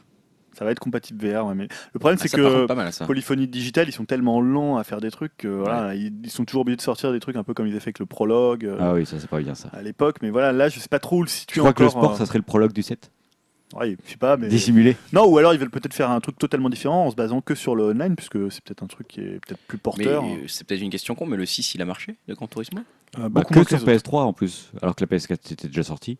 Ouais, il est venu un peu entre les deux Voilà. générations, mais déjà le 5 avait été très buggé, hein, il avait quand même pas mal déçu. Et puis il a tellement traîné, enfin et voilà, ils ont eu Ouais, l'erreur de traîner quoi. C'est une série qui est un peu. Qui, qui Moi ça m'a pas emballé ouais. hein, personnellement le Gran Turismo Il y a eu Sport, pas, mais il y a bon. pas mal de, de, de retombées sur Twitter. Moi je suivais ça de loin, mais. euh, Mais c'est surtout qu'il y a- contents Comment C'était genre positif ou... Ouais, ouais, les gens, enfin, les gens étaient contents qu'il y ait une annonce d'un Gran Turismo parce que c'était un peu inattendu. même Oui, si ça mais m'a après un peu t'as tellement. Regarde le Need for Speed qui sort là, moi je le trouve incroyable visuellement. Ah oui, oui, c'est Le aussi Non, Gran mais vrai. c'est Turismo, il pas faut qu'il- très arcade quoi. Oui, je suis d'accord, le jouabilité, mais je veux dire au niveau visuel, il faut que Gran Turismo mette un sacré Ah cap ouais, s'ils ouais, veulent qu'on parle d'eux. Ils ont toujours eu ce Ouais, ouais, je suis bon. Après, on a vu Wild, Michel Ancel qui est venu sur Ah. scène, qui a un peu parlé en Ouais. anglais. hein. Ouais, ouais. En franglais. Bah, moi, ça m'intéresse plus que Horizon hein, pour tout Donc, dire. alors, Wild, juste pour euh, situer, rester c'est dans la euh, la préhistoire. maison de production en dehors d'Ubisoft de Michel Ancel, Wild Ship, qui Ouais. s'appelle Wild Ship, et il, il est en train de développer un jeu dont on a déjà vu des extraits à l'E3, il me semble, hein, Ouais. qui s'appelle Wild. C'est un open world préhistorique. Ouais, pour, pour Sony. Donc, euh, apparemment, tu incarnerais un chaman. Et euh, alors, j- moi, j'ai pas trop compris encore euh, comment fonctionne le gameplay. Ça me fait pas moi, ce gameplay. mais- euh, tu- alors c'est un monde ouvert, il y a plusieurs tribus, euh, tu vas commencer un peu à, à différents endroits de la map par rapport à d'autres gens que tu pourras rencontrer, euh, dans un principe un peu à la, à la Souls, Euh, et après tu pourras euh, incarner des animaux. Voilà. Donc, par Dans l'extrait qu'on a vu, tu devais un trouver un remède pour soigner quelqu'un et tu partais à l'aventure et tu te mettais dans la peau, dans, la- dans les yeux d'un aigle. Du coup, il pouvait attraper un serpent qui permettait de Ouais. guérir la personne, etc. Enfin, Voilà, moi je pense qu'il y a quand même une grosse possibilité, euh, encore un monde Euh, préhistorique. puis c'est Ouais. original, enfin je trouve ça Ouais, original. c'est la quand grosse mode en ce moment. Ouais, avec ouais. Les zombies et tout, c'est c'est ça. C'est quoi. le monde préhistorique, quoi. Il y a Far Cry aussi là avec Far le- Cry Primal, ouais. Primal Scream là. Peut-être je sais le pas. prochain Assassin's Creed. Primal Scream. Avec T'as Bobby trop- Gillespie. euh. T'as t'as trop écouté de métal, toi. Et enfin, on a terminé par Quantic Dream. Ouais, qui a présenté donc son nouveau jeu qui s'appelle euh, Detroit et non Detroit, euh, ah, dit Chicago. Chicago. Ouais, Ouais, t'as vu, Chicago. Je suis arrivé, je savais plus le nom, j'ai dit euh, Chicago. Euh, donc c'était un trailer qui est basé donc sur Kara. C'était une, une démonstration qu'ils avaient faite, démonstration technique. euh, donc d'ailleurs le personnage s'appelle Kara, je crois. Oui. Euh, donc bah c'est quoi? C'est un peu. euh, moi je trouve que ça sort un peu à du sous Luc Besson. hein, ça pourrait être méchant. non par contre non, le trailer, le trailer est magnifique. Du sous Luc Euh, Besson, ça n'existe pas. hein. Luc Besson est déjà au niveau minimum en fait. Je sais pas si t'es au courant. auront peut-être modélisé Rihanna hein, pour le jeu. Et non, le trailer est très très très très réussi, je trouve, Ouais. euh, d'un point de vue. euh, Très joli. Mais cinématique, après, comme très quand tu dis. Quantic Dream, c'est, on sait pas ce qu'on fait vraiment dans le Non, mais c'est surtout après les thématiques qui ont l'air d'être abordées. euh, ouais, alors je suis un androïde et Ouais. puis je vais découvrir ce que font les humains. Euh, Peut-être tu vois des plans un peu de Détroit. genre Nous sommes super parmi pauvres, vous, attention, ouais. ouais, Tu sais, voilà, c'est un ça, peu c'est vu, clair. revu entre euh, bah, toutes les théories bah, de l'intelligence artificielle qu'on a euh, 100 fois ces dernières années au cinéma, que ce soit les robots. Mm. euh, euh, voilà, enfin, que chez, Après c'est euh, beau, la musique est bien foutue, euh, C'est très beau, c'est c'est bien très beau. monté. Enfin tu vois, c'est c'est- ça fait la blague, je pense. Enfin c'est ce qu'on leur a demandé. On leur a Si demandé de faire un Ouais. Pardon, c'est, C'est un trailer que j'ai trouvé quand même réussi euh, Ouais, alors, alors, le, trailer, le trailer est magnifique. Après, moi, je suis plus. euh, Après voilà sur le jeu et puis sur la thématique. perplexe, ouais. Ouais, bof. Par contre, ils ont l'air d'annoncer que ça serait différent de leurs autres jeux, peut-être un peu plus ouvert, un peu plus Ah de gameplay dedans. Oh, voilà. Non, mais parce qu'il faut voir qu'avant de faire du Heavy Rain, il y avait Fahrenheit qui était quand même un jeu. ou. Nomad Soul, Nomad Soul sur, euh, qui était sorti, je me rappelle sur Dreamcast, c'était un jeu bah, qui était quand même assez, assez cohérent. Donc euh, voilà, peut-être qu'un jour ils vont revenir à des trucs peut-être un peu plus euh, gameplay. D'accord. Après, après, il y a des fans, hein, le côté très narratif. Le... Ça a l'air d'être très narratif quand même. hein. Déjà vu Mais la après, fait que parler. c'est une quoi. option dans le jeu vidéo, pourquoi pas Ouais, ouais, hein, tout à On fait. est Non, c'est ce que je dis, hein, Voilà, c'est une alternative. Mais on ne sait pas, on ne sait, on a, y a pas- enfin, moi je n'ai vu que le, le trailer, il n'y a pas eu de, Non, de c'est gameplay ou de choses comme ça. Non, non. Non, mais par contre, ce c'est du, apparemment, c'est du euh, ou soit in-engine, donc c'est avec le Ah moteur ouais du jeu. Waouh, ah ouais, donc Ah c'est bah, en même temps, leur jeu, si t'avais fait Beyond Soul, visuellement, c'est quand même très réussi. C'est hein. magnifique, ouais. Bon. Alors vous avez fait quoi d'autre pendant cette Paris Games Enfin, je sais pas si on a fait le tour. Voilà, de on la- a fait le tour de la Ouais, conférence la en fait. Sony, ouais. Moi j'étais assez content de cette conférence. Très bien. Aucune vraiment grosse nouveauté, mais Est-ce que c'est pas comparable à une conférence de l'E3 encore mais Non. euh, non, non, non. Mais c'est intéressant, Clairement, ils, genre, en- d'avoir ils ce en avaient pas autant sous le coude que euh, pour un E3 quoi. C'est normal. c'est pas mal pour Sony d'avoir cette conférence, cette périodicité. Je trouve qu'elle est au bon moment. On reparle un Bah, peu d'eux. ouais, euh, mais en même temps, s'ils font leur fameux PlayStation Experience début décembre, ils vont ça fait beaucoup. Ça fait beaucoup. Bah ouais, mais ils ont intérêt à occuper l'espace médiatique. Au Bah, pire, c'est- ils redisent, ils des annonces, mais les gens sont quand même preneurs. Non, c'est surtout que 2016, ils ont un gros catalogue quand même. hein. Oui, comme ils ont rien sur Et 2015. voilà, là, ils parlent. Au lieu, de, au lieu de montrer, ils parlent et ça occupe. Ah, mais hein, ils ont rien, mais ils en ont vendu 30 millions. Donc, ouais, tu te dis, quand ils vont euh, lancer des trucs avec la baisse de prix, plus euh, tous les gros jeux qu'ils vont avoir avec le Oui, je Uncharted m'inquiète 4, pas pour eux de toute façon. Si Horizon sort en 2016, Bah, moi, si le Street Fighter qui est exclu console. euh, enfin, voilà, c'est quand même, euh, ils vont marcher sur tout le monde. hein. Si, Pour no moi, si No Man's Sky c'est pas une grosse merde dans Ouais, les faits, euh, tu vois, j'achèterais quoi. Je pense Ah que ça ouais peut faire vendre des consoles aussi. Tu ce crois Ouais, moi j'ai vu pas mal de gens hein. qui avaient dit ouais, j'achèterais peut-être la console juste pour No Man's Sky, tu vois. Bon après c'est peut-être parce que je fais partie de certains cercles de gens qui aiment des jeux un peu chelous, mais. Après, on a fait le tour du salon bon, en soi. Euh, Julien, t'as des... retenu des choses qui t'ont marqué un peu dans le salon des jeux que t'as Ouais, essayé, alors qui- déjà sur la configuration du salon, c'était un peu plus grand que les autres années. ah, bah, ça, c'est pas mal. Euh, ils avaient alors ce qui était un peu bizarre, c'est que tout ce que ta partie jeux vidéo français euh, junior, euh, qui est une- l'endroit où tu peux amener tes enfants, qui est plutôt intéressant, et partie des écoles était relégué assez loin. Mais c'était pas déjà ça les autres années Il n'y a pas une partie un peu bizarre Ils euh, étaient moins loin là. T'as l'impression que les Oui, là ils sont punis, il fallait prendre la passerelle, repasser par au Et en même temps, c'est pas plus mal parce que c'est tellement le. Là, tu vois, on est allé en période, enfin presse, donc il y a quand même beaucoup moins de monde. Oui. Euh, tu vas à la période là, en ce- là aujourd'hui, on enregistre dimanche ou hier, c'est juste l'apocalypse quoi.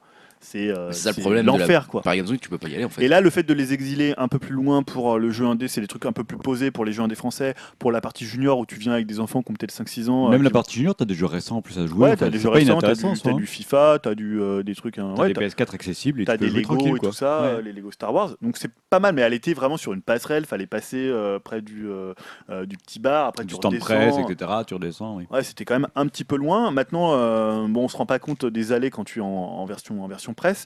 Euh, donc pour moi, le, le, le gros coup de gueule, c'est quand même le stand Sony, c'est-à-dire que comme l'année d'avant, euh, il fallait une invitation particulière pour rentrer sur le stand Sony. Donc concrètement, en fait, il y a des murs. Enfin, il est fermé le stand. Il est fermé, non des vigiles, quoi. des- C'est des vigiles. Ce que Ah, tu appelles tu des vois- murs, c'est des vigiles. D'accord. Tu vois les, donc tu, tu vois pas, les consoles, Tu t'as envie, vertige, tu vois, tu vois le. PlayStation VR, des gens qui jouent au PlayStation VR, Ouais. et tu peux pas rentrer. Putain, c'est affreux ça. Bah, et donc c'est, il faut être dans- même en soirée presse, tu peux pas entrer. Non, tu, il faut être sur une liste. Oh putain, Euh, donc tu vois, je sais pas, euh, ça va loin là. ex Manu, la Manu de Nagui qui est en train de boire son champagne et de bouffer des petits fours, et tu vois des bornes Street Fighter totalement vides à côté. C'est parce que affreux ça. finalement, les gens ils viennent surtout pour un peu, tu vois, se montrer, parader, Ouais, c'est un truc ouais. un peu VIP. Et t'as des bornes de, Blue- t'as, t'as du Bloodborne, il y avait du Until Dawn qui était présenté, et il y avait personne qui jouait. Alors que- Uncharted, moi j'aurais bien essayé. Il y avait du Uncharted, on l'a pas trop vu parce que c'était fermé. euh. Des vrais gamers devaient avoir un peu, enfin les gens qui étaient là, qui avaient vraiment envie de jouer, j'imagine. C'est ça, devaient- ouais. Tu vois, en plus, ils avaient. le- alors, le PlayStation VR devait être quand même assez. euh, Enfin, il y avait Je quand peux même comprendre un peu plus, mais Mais voilà, donc tu pouvais pas rentrer. Donc, ils avaient fait ça déjà l'année d'avant.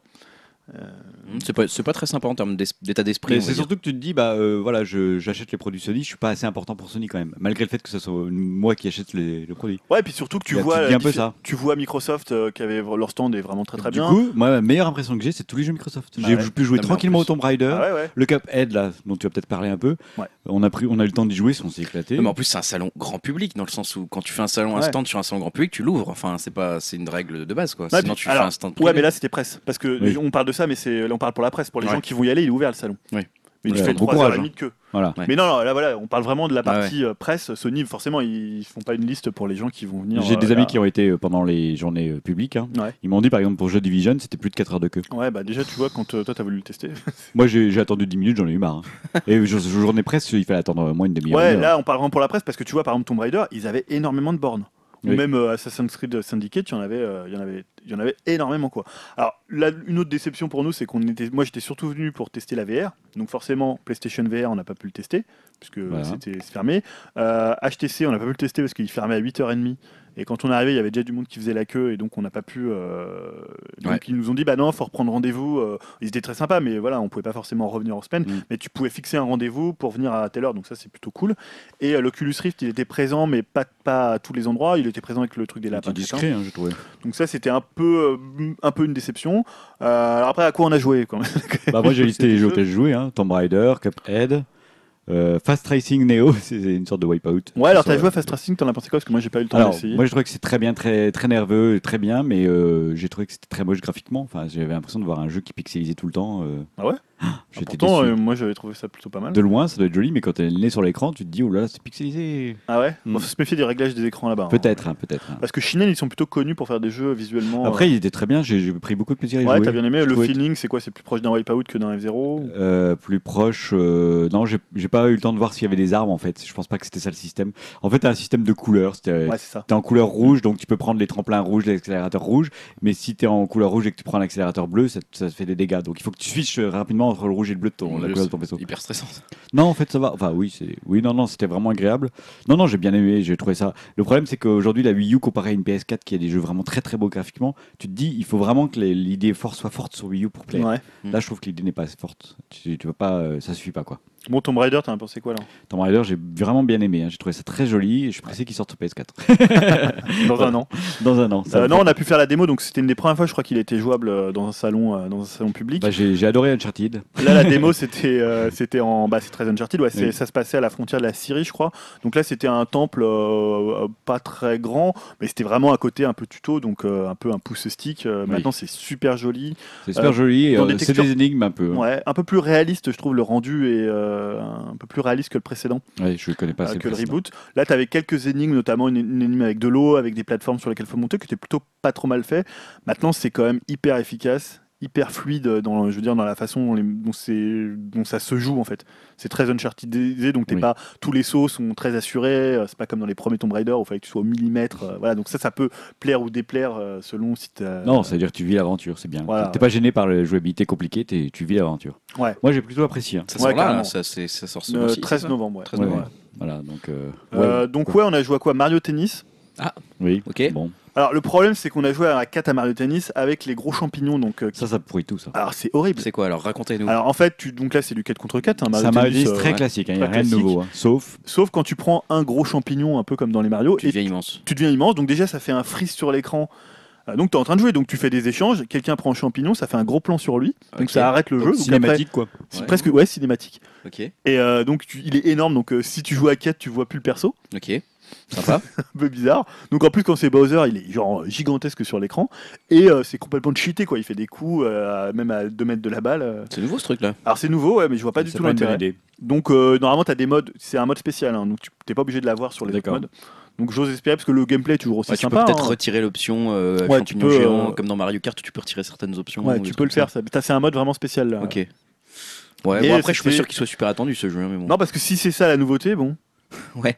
Maintenant, le jeu est sympa, c'est-à-dire que le gameplay est très très bien ça, vend, foutu. ça se vend pas des Si masses. on les aime Mario Mario Tennis. Tennis, je pense qu'on aimera. Ouais, je sais pas trop si c'est une licence qui fonctionne, mais euh, Bon. Après, on a, on a, on a tâté un peu joué deux Assassin's Creed Syndicate. ouais. Alors? Bah, rien. Bon, c'est un Assassin's Creed. Ouais. euh, Moi, j'adore Assassin's Creed, hein, je dois le dire. Oh, hein, toi, t'es mais un fan, toi. je vais pas l'acheter le Syndicate. Ah ouais?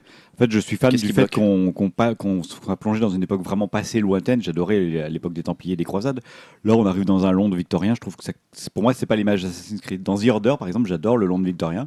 Là, dans un Assassin's Creed, ça me fait chier. C'est les moustaches que t'aimes bien. C'est trop. Je sais pas, oui. ça- les, les roues flaquettes. Les rouflaquettes. Là, non, j'ai vraiment pas été touché. Je, je le lâcherai pas celui-là. hein. Bah, c'est du, du Assassin's Creed classique, quoi. C'est-à-dire, t'es dans un endroit, il faut assassiner quelqu'un. Avant de l'assassiner, il faut créer une diversion pour que. Mais du coup, c'est un épisode entre deux C'est quoi? Non, Enfin, c'est un vrai épisode canonique, hein, mais- Ah, avec le moteur de Unity. Comme Oui. Unity, ouais, d'accord. Ouais, ça a l'air de ressembler quand même beaucoup à Uni- euh, Unity. Elle est très beau. Après, j'ai rien à dire graphiquement, mais je sais pas. Je suis pas sensible à l'époque. C'est peut-être aussi ça. hein. Voilà, Après, moi, c'est toujours mon problème éternel avec l'Assassin's Creed. Je trouve que le free run, là, euh, toujours trouvé ça bizarre, cette méthode où tu avances automatiquement sur euh, tout ce que tu croises. À moi, j'arrivais même plus à redescendre tellement le truc, euh, il voulait aller où il voulait sur les, les plateformes aériennes. Alors, bon, c'est vrai qu'il se, casse le- il se casse vraiment à essayer de faire des trucs aériens. Tu peux monter partout, ça reste quand même impressionnant, mais à jouer, je trouve pas ça. euh, Et euh, du coup, il y a de la gestion de foule. Ils ont, ils ont refait Londres comme Alors, un peu ils avaient fait refait Paris à la Ils ont refait Londres comme Paris, mais avec moins de monde, donc ce qui est pas plus mal, hein, parce que. Paris c'était trop, Ouais. trop peu. Bah là, moi, j'étais à l'intérieur. hein, C'était une espèce de. Oui, oui, dans une de- usine. Ouais, une usine.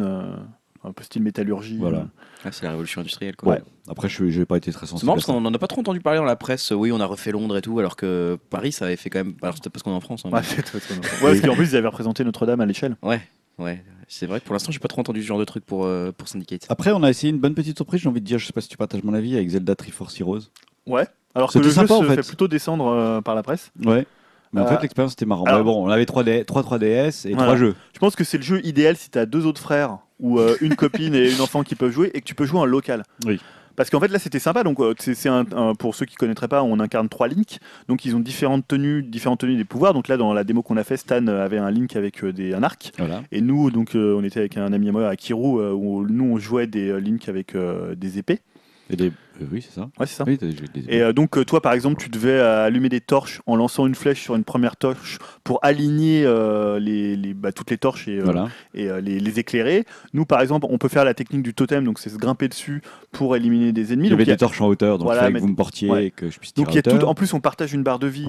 Euh, Commune, ça, c'est commune. donc ça c'est bien. Donc euh, si quelqu'un fait n'importe quoi, bah, il pénalise l'autre. On il y peut a pas des bonnes aller. idées, euh, ouais, C'est pas mal Il y a des bonnes idées. Le level design sur ce qu'on a vu était classique, mais plutôt sympa. simple, mais en fait. euh, Mais je pense, elle- moi, ce que les gens disent, c'est que souvent il y a des problèmes de lag ou des gens qui font n'importe quoi, qui t'attrapent et qui te jettent dans le vide pour juste pour faire chier, quoi. Ouais, bon, Mais ça- donc je pense que si tu es en local et que tu joues avec des gens qui sont à côté, euh, avec qui tu peux, parce que là on échangeait beaucoup, on disait Là, on bah, parlait tiens, beaucoup, on se marrait bien. en ouais, fait. on disait bah tiens fais ça, ah attends là c'est euh, faut que tu montes dessus, non attends c'est toi Ouais. qui dois être au dessus parce que c'est toi qui va qu'à l'arc. euh. Oui. Donc voilà t'as vraiment un truc à, à observer ce qui se passe. Et... Alors qu'il faut dire qu'en en, en réseau, tu peux pas parler avec les gens, il n'y a pas la voix. juste T'as des envoyer, icônes en voilà, fait en bas des- sur l'écran tactile où tu peux dire avance, attends-moi, nanana, Voilà. mais c'est des icônes. Oh, putain. Voilà. Donc euh, c'est vrai qu'en local c'est super. Après en. Donc voilà, c'est comme moi je sais que j'aurais jamais les conditions pour faire ça. Ouais. Euh, je jouerais pas, mais j'ai pas trouvé le jeu inintéressant. c'est si ça tu- que reproche la presse aussi, c'est la même chose, c'est le côté difficile à jouer en hors local. Euh, ouais, un peu le lag et euh, que bah, ça soit pas tellement dingue apparemment dans ce que. Bah, c'est dans les surtout que c'est mécaniques. voilà, c'est un Zelda où tu que des donjons et c'est un Ouais. Zelda multi. C'est- Ça, ça peut paraître pauvre rapidement. Quoi. Ouais, par rapport à Link Between Worlds. euh. Voilà. Est-ce qu'il y a des jeux qui t'ont marqué? Moi j'ai fait à peu près le tour. hein. Ouais, moi il y avait euh, bah, Guitar Hero.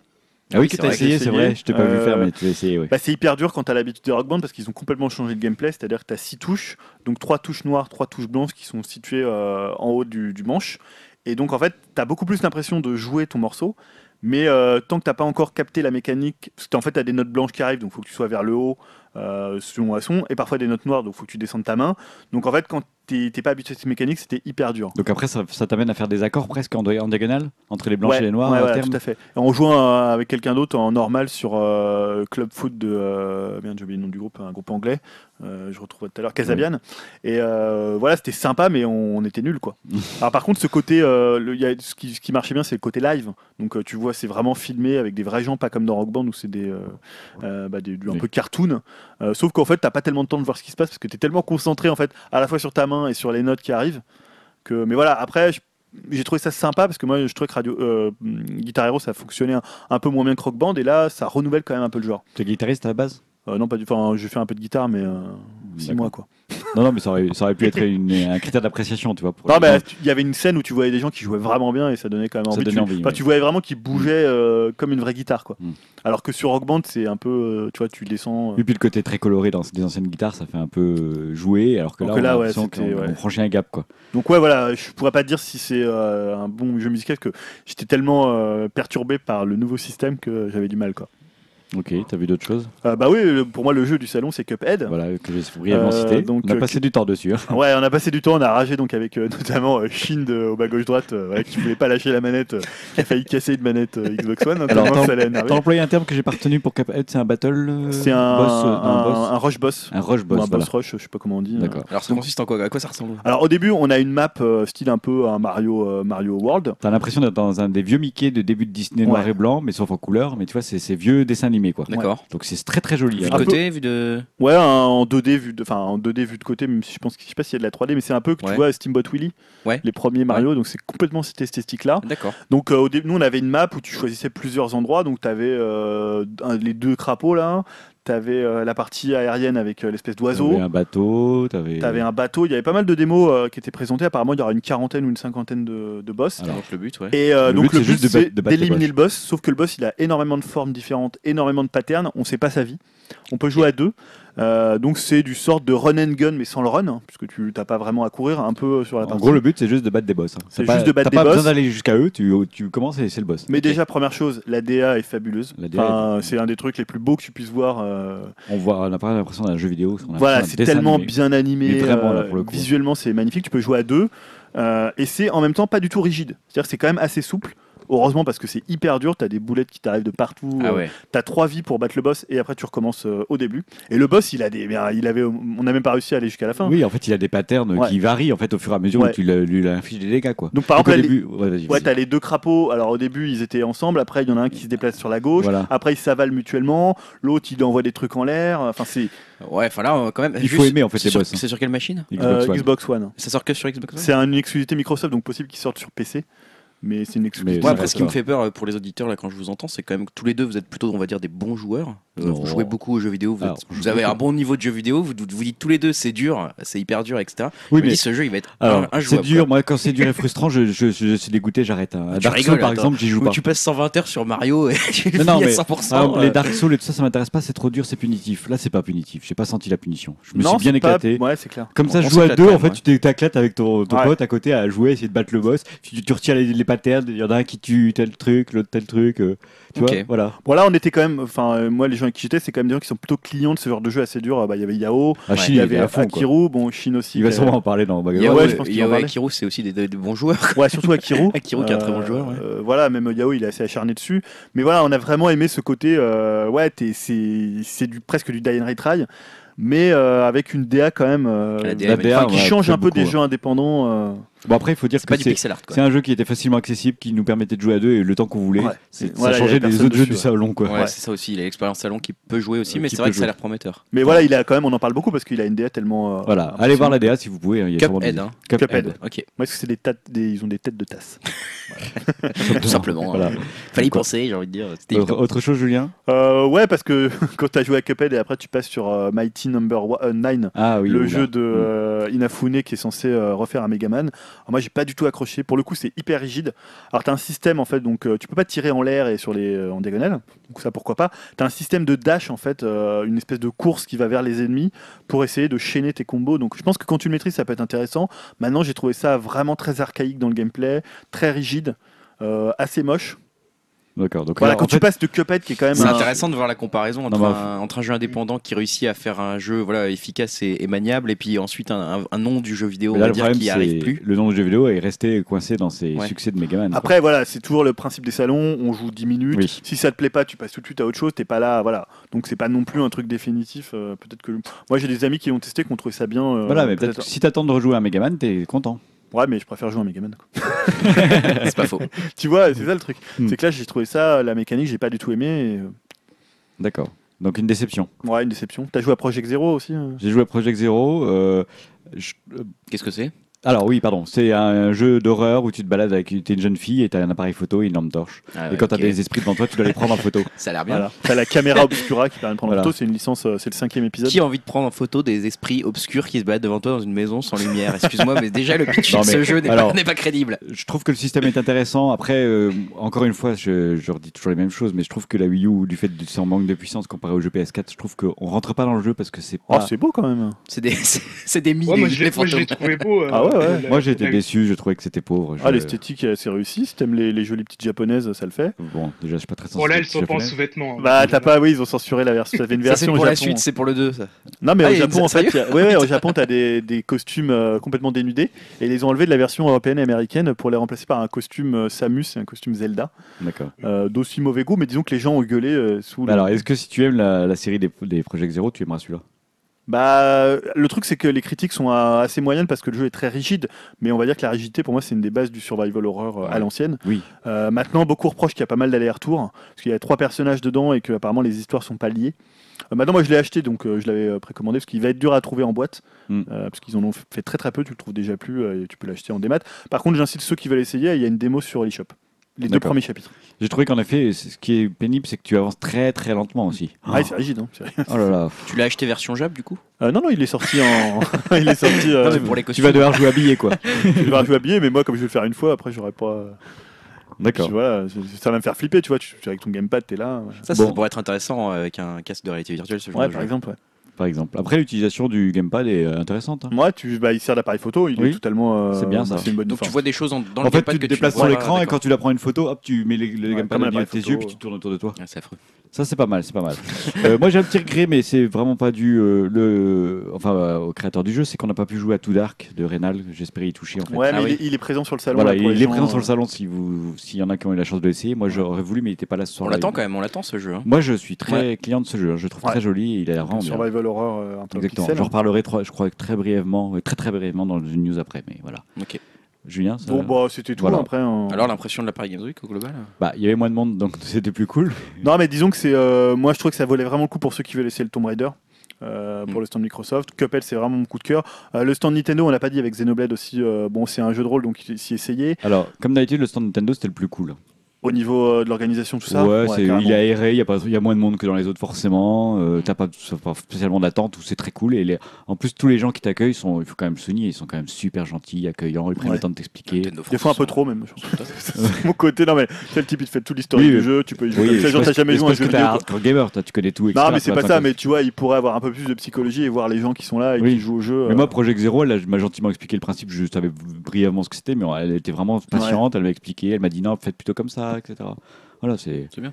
Je souligne ça parce que ça doit être fatigant de. Oui, carrément. Ouais, nous, l'année d'avant, on avait discuté, c'était à l'époque de Bayonetta 2, on avait discuté avec les gens du salon et c'est vrai que voilà, c'est un- Mais euh, c'est bien organisé, même sur le salon public. c'est- Souvent, tu as un ticket, tu prends un ticket, tu reviens une Mhm. heure après, tu peux jouer 30 minutes, euh, ce qui est pas beaucoup. Mais bon, là, cette année, c'est suffisant, à mon avis, pour les jeux Nintendo. hein. Il n'y a pas non plus des trucs de dingue. Après, sur le salon en, en lui-même, moi, je reste assez dubitatif le fait que tu doives payer 16 euros pour jouer à des jeux qui sont déjà sortis pour la plupart. Ouais, ou qui sortent dans un mois. Tu Ouais, payer en 16 euros pour jouer à Assassin's Creed. Oh là là. Pour jouer à Call of qui se. euh, qui Voilà, je, je, voilà, je reste très dubitatif. J'ai une amie par exemple qui a été, mais elle, elle est uniquement fan, je comprends pas trop, mais des stands où tu peux acheter des choses, des goodies et tout Ah comme ouais, ça. y a- Ah oui, ouais, ouais, ouais, ouais, alors ouais. si, ça peut être marrant. Donc c'est pas très développé, c'est pas comme à la Japan Expo, mais Ouais. ça commence à se développer. Pas- C'est pas ce qu'il y a de mieux à mon avis, mais bon. Non, mais il faut voir que pendant la période publique, c'est genre un enfer de bruit, de gens, Oui. de c'est l'horreur. je trouve enfin. déjà que c'était un peu bruyant, mais pas trop. Ça ne vaut plus le coup d'y aller. Quand on a été nous les autres années avec Grégoire, c'était juste une horreur. Voilà, On Julien me proposait après d'y aller, moi je, veux- je ne veux plus, tu vois. Ouais, on se fait marcher dessus. Euh, parce qu'on avait eu un pass à la semaine, mais on n'est pas retourné. Non, c'est vrai. Si tu veux faire 3 heures de queue pour jouer euh, 10 minutes à un jeu, euh, J'ai vu tout ce que je voulais voir en gros. hein. Ouais, là, part la vous, VR. vous vous plaignez, vous êtes vieux. les gens nous ça. écoutent, ils rêvent d'y aller, là, vous êtes. Non, Oh, honnêtement, faut le dire, je pense pas que les gens puissent rêver d'aller maintenant avec le système de démo, avec le système de ce que tu peux voir. Euh, aller jouer, se faire chier 3 heures de queue pour jouer à The Division, c'est vrai va, que quoi. malheureusement, euh, malheureusement, c'est vrai qu'à vous entendre, je me dis, il y a que Tomb Raider là où je me dis, ah, j'y serais bien allé pour ça, tu vois. Ouais, il y a Enfin, quand même une heure et demie de queue. écoutez- hein. Hors, salle- hors euh, presse, il y a Tomb Raider, ça se trouve, la démo sera téléchargeable. Et puis du coup, en fait, ça, sort dans, ça sort dans 15 jours. oui, Euh, voilà, c'est pour ça. Je me dis, ouais, est-ce que c'est vraiment la peine d'attendre 4 heures pour jouer un truc Pour moi, le 15 plus de la Paris Games c'est s'ils confirment le- l'histoire des, des conférences et des exclusivités. Ouais, la VR, la VR, si tu peux aller tester la VR, Voilà. c'est cool. Les conférences, c'est une bonne idée. Enfin, euh, moi, je suis content que cette conférence ait eu lieu. Quand même. carrément, Ça, ouais. ça rend la Mhm. Paris Games Week vraiment beaucoup plus Ah, intéressante, je trouve. Oui, voilà. Ok. De toute façon, Euh, quand, voilà on a- pour, euh, quand le podcast sera diffusé, sera fini, donc Oui, vous voilà. n'aurez plus y aller. donc, euh, voilà, pigeon. On va poursuivre par des news un peu plus générales sur le jeu vidéo. Euh, Julien, tu voulais revenir sur une news euh, qui parlait de la PS4 plus puissante potentiellement Ouais, je sais pas si vous avez pu parler, entendu parler de ça. C'est une news qui a fait pas mal de bruit sur, euh, sur Internet. Bah, vous allez me dire ce que vous en pensez. C'est que le vice-président de Sony Computer Entertainment Japan, qui s'appelle Masayasu Ito, il a évoqué en fait dans une interview accordée à 4Gamer la possibilité de sortir un modèle de PS4 plus puissant.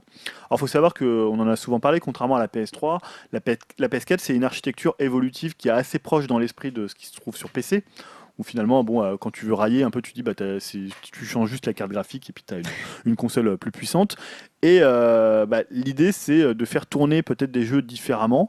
Euh, ça permettrait d'ajouter de la mémoire vive et d'améliorer le hardware. Donc de sortir, on va dire, un modèle d'entrée à 350 euros, une PS4, et une PS4 plus puissante avec des composants euh, comme un PC un peu plus puissant, qui permettrait notamment pour la VR, c'est un des problèmes, de la faire tourner plus rapidement, et même d'avoir des modèles évolutifs un peu comme toi, je sais pas, sur des, des smartphones, sur des, tablettes. euh. Mm. Alors, Est-ce que c'est quelque chose qui est encore euh, qui va être ancré euh, bah, vraiment dans l'esprit des joueurs qui sont très attachés sur les consoles à un, un hardware par génération Alors moi, si je peux réagir. Ouais. Plusieurs choses. Déjà, il a dit, euh, on envisage la chose, Ouais. mais rien n'est en développement. Ils sont pas en train de le faire. Ils On ont clairement dit, rien n'est prêt pour ça, on n'est pas en train de le faire. Deuxième chose, moi qui viens d'acquérir une PS4, ça m'a énervé. Alors, je Bah trouve ouais. que c'est dégueulasse pour les gens qui l'ont acheté, les fidèles, entre Alors, guillemets, qui l'achètent le premier jour. que moi euh, j'achète une PS4, euh, certes la puissance est limitée, mais au moins tu te dis que pour 5 ans, tu as des jeux qui vont sortir dessus, qui vont bien tourner, tu seras pas bridé, tu n'auras pas une, pu- une version plus puissante qui va te priver de jeux auxquels tu aurais pu jouer. Ah non, tu, ça te prise C'est pas pas de le jeu, but, mais ils seront moins beaux. Ah voilà, mais ça, ça m'énerve. Ça t'auras, je sais pas, imagine un Uncharted bah, sur ta PS4 euh, euh, que tu viens d'acheter, Ah, mais- il est moins beau que sur une nouvelle PS4. Euh, ça, ça m'énerve. Quelque part, Ouais, intéressant c'est sur- aussi. C'est surtout dû euh, à la 4K, non? C'est pour la co- compatibilité 4K, non? Ouais, alors il y a ça parce que euh, alors les Si on n'a films- pas de télé 4K, ça, ça, ça change Oui, rien, ça on s'en fiche. Ouais, mais d'accord il avec pourrait toi. aussi imaginer, euh, notamment pour la VR, puisque la PlayStation 4, pour faire tourner de la VR, c'est quand même super compliqué par rapport à la puissance, d'avoir. En fait, ouais, tout le monde a dit que ça serait une PS 4K. Euh, Hmm. pour faire le jeu de mots, mais voilà, tu peux imaginer aussi que des jeux qui tournent plus rap- qui sont mieux sur PC. Je pense à un Witcher 3 par exemple. Euh, imaginons Witcher 3, il est plus beau sur PC. Bah là, tu pourrais avoir la version euh, définitive sur ta PS4. Bah, euh, Mais après, si ça se cantonne à ce qu'avait fait Nintendo pour la Nintendo 64, à savoir tu rajoutes un RAM pack là, pour Ouais. rajouter de la mémoire vive, pourquoi pas pourquoi pas Si t'as ta PS4 et que t'achètes un petit truc à 50 euros et que ça la rend plus puissante, oui. Mais Ouais. s'il faut que tu rachètes une PS4 à 400 euros parce que la C'est tienne. compliqué. ouais. Moi, ça, euh, moi, je me suis presque dit en entendant ça, bon bah je vais me mettre sur Mais ouais, c'est ce que disait euh, Dim sur les, notamment les films seraient compatibles 4K. euh, on sait pas trop parce qu'il faut voir le modèle de HDMI.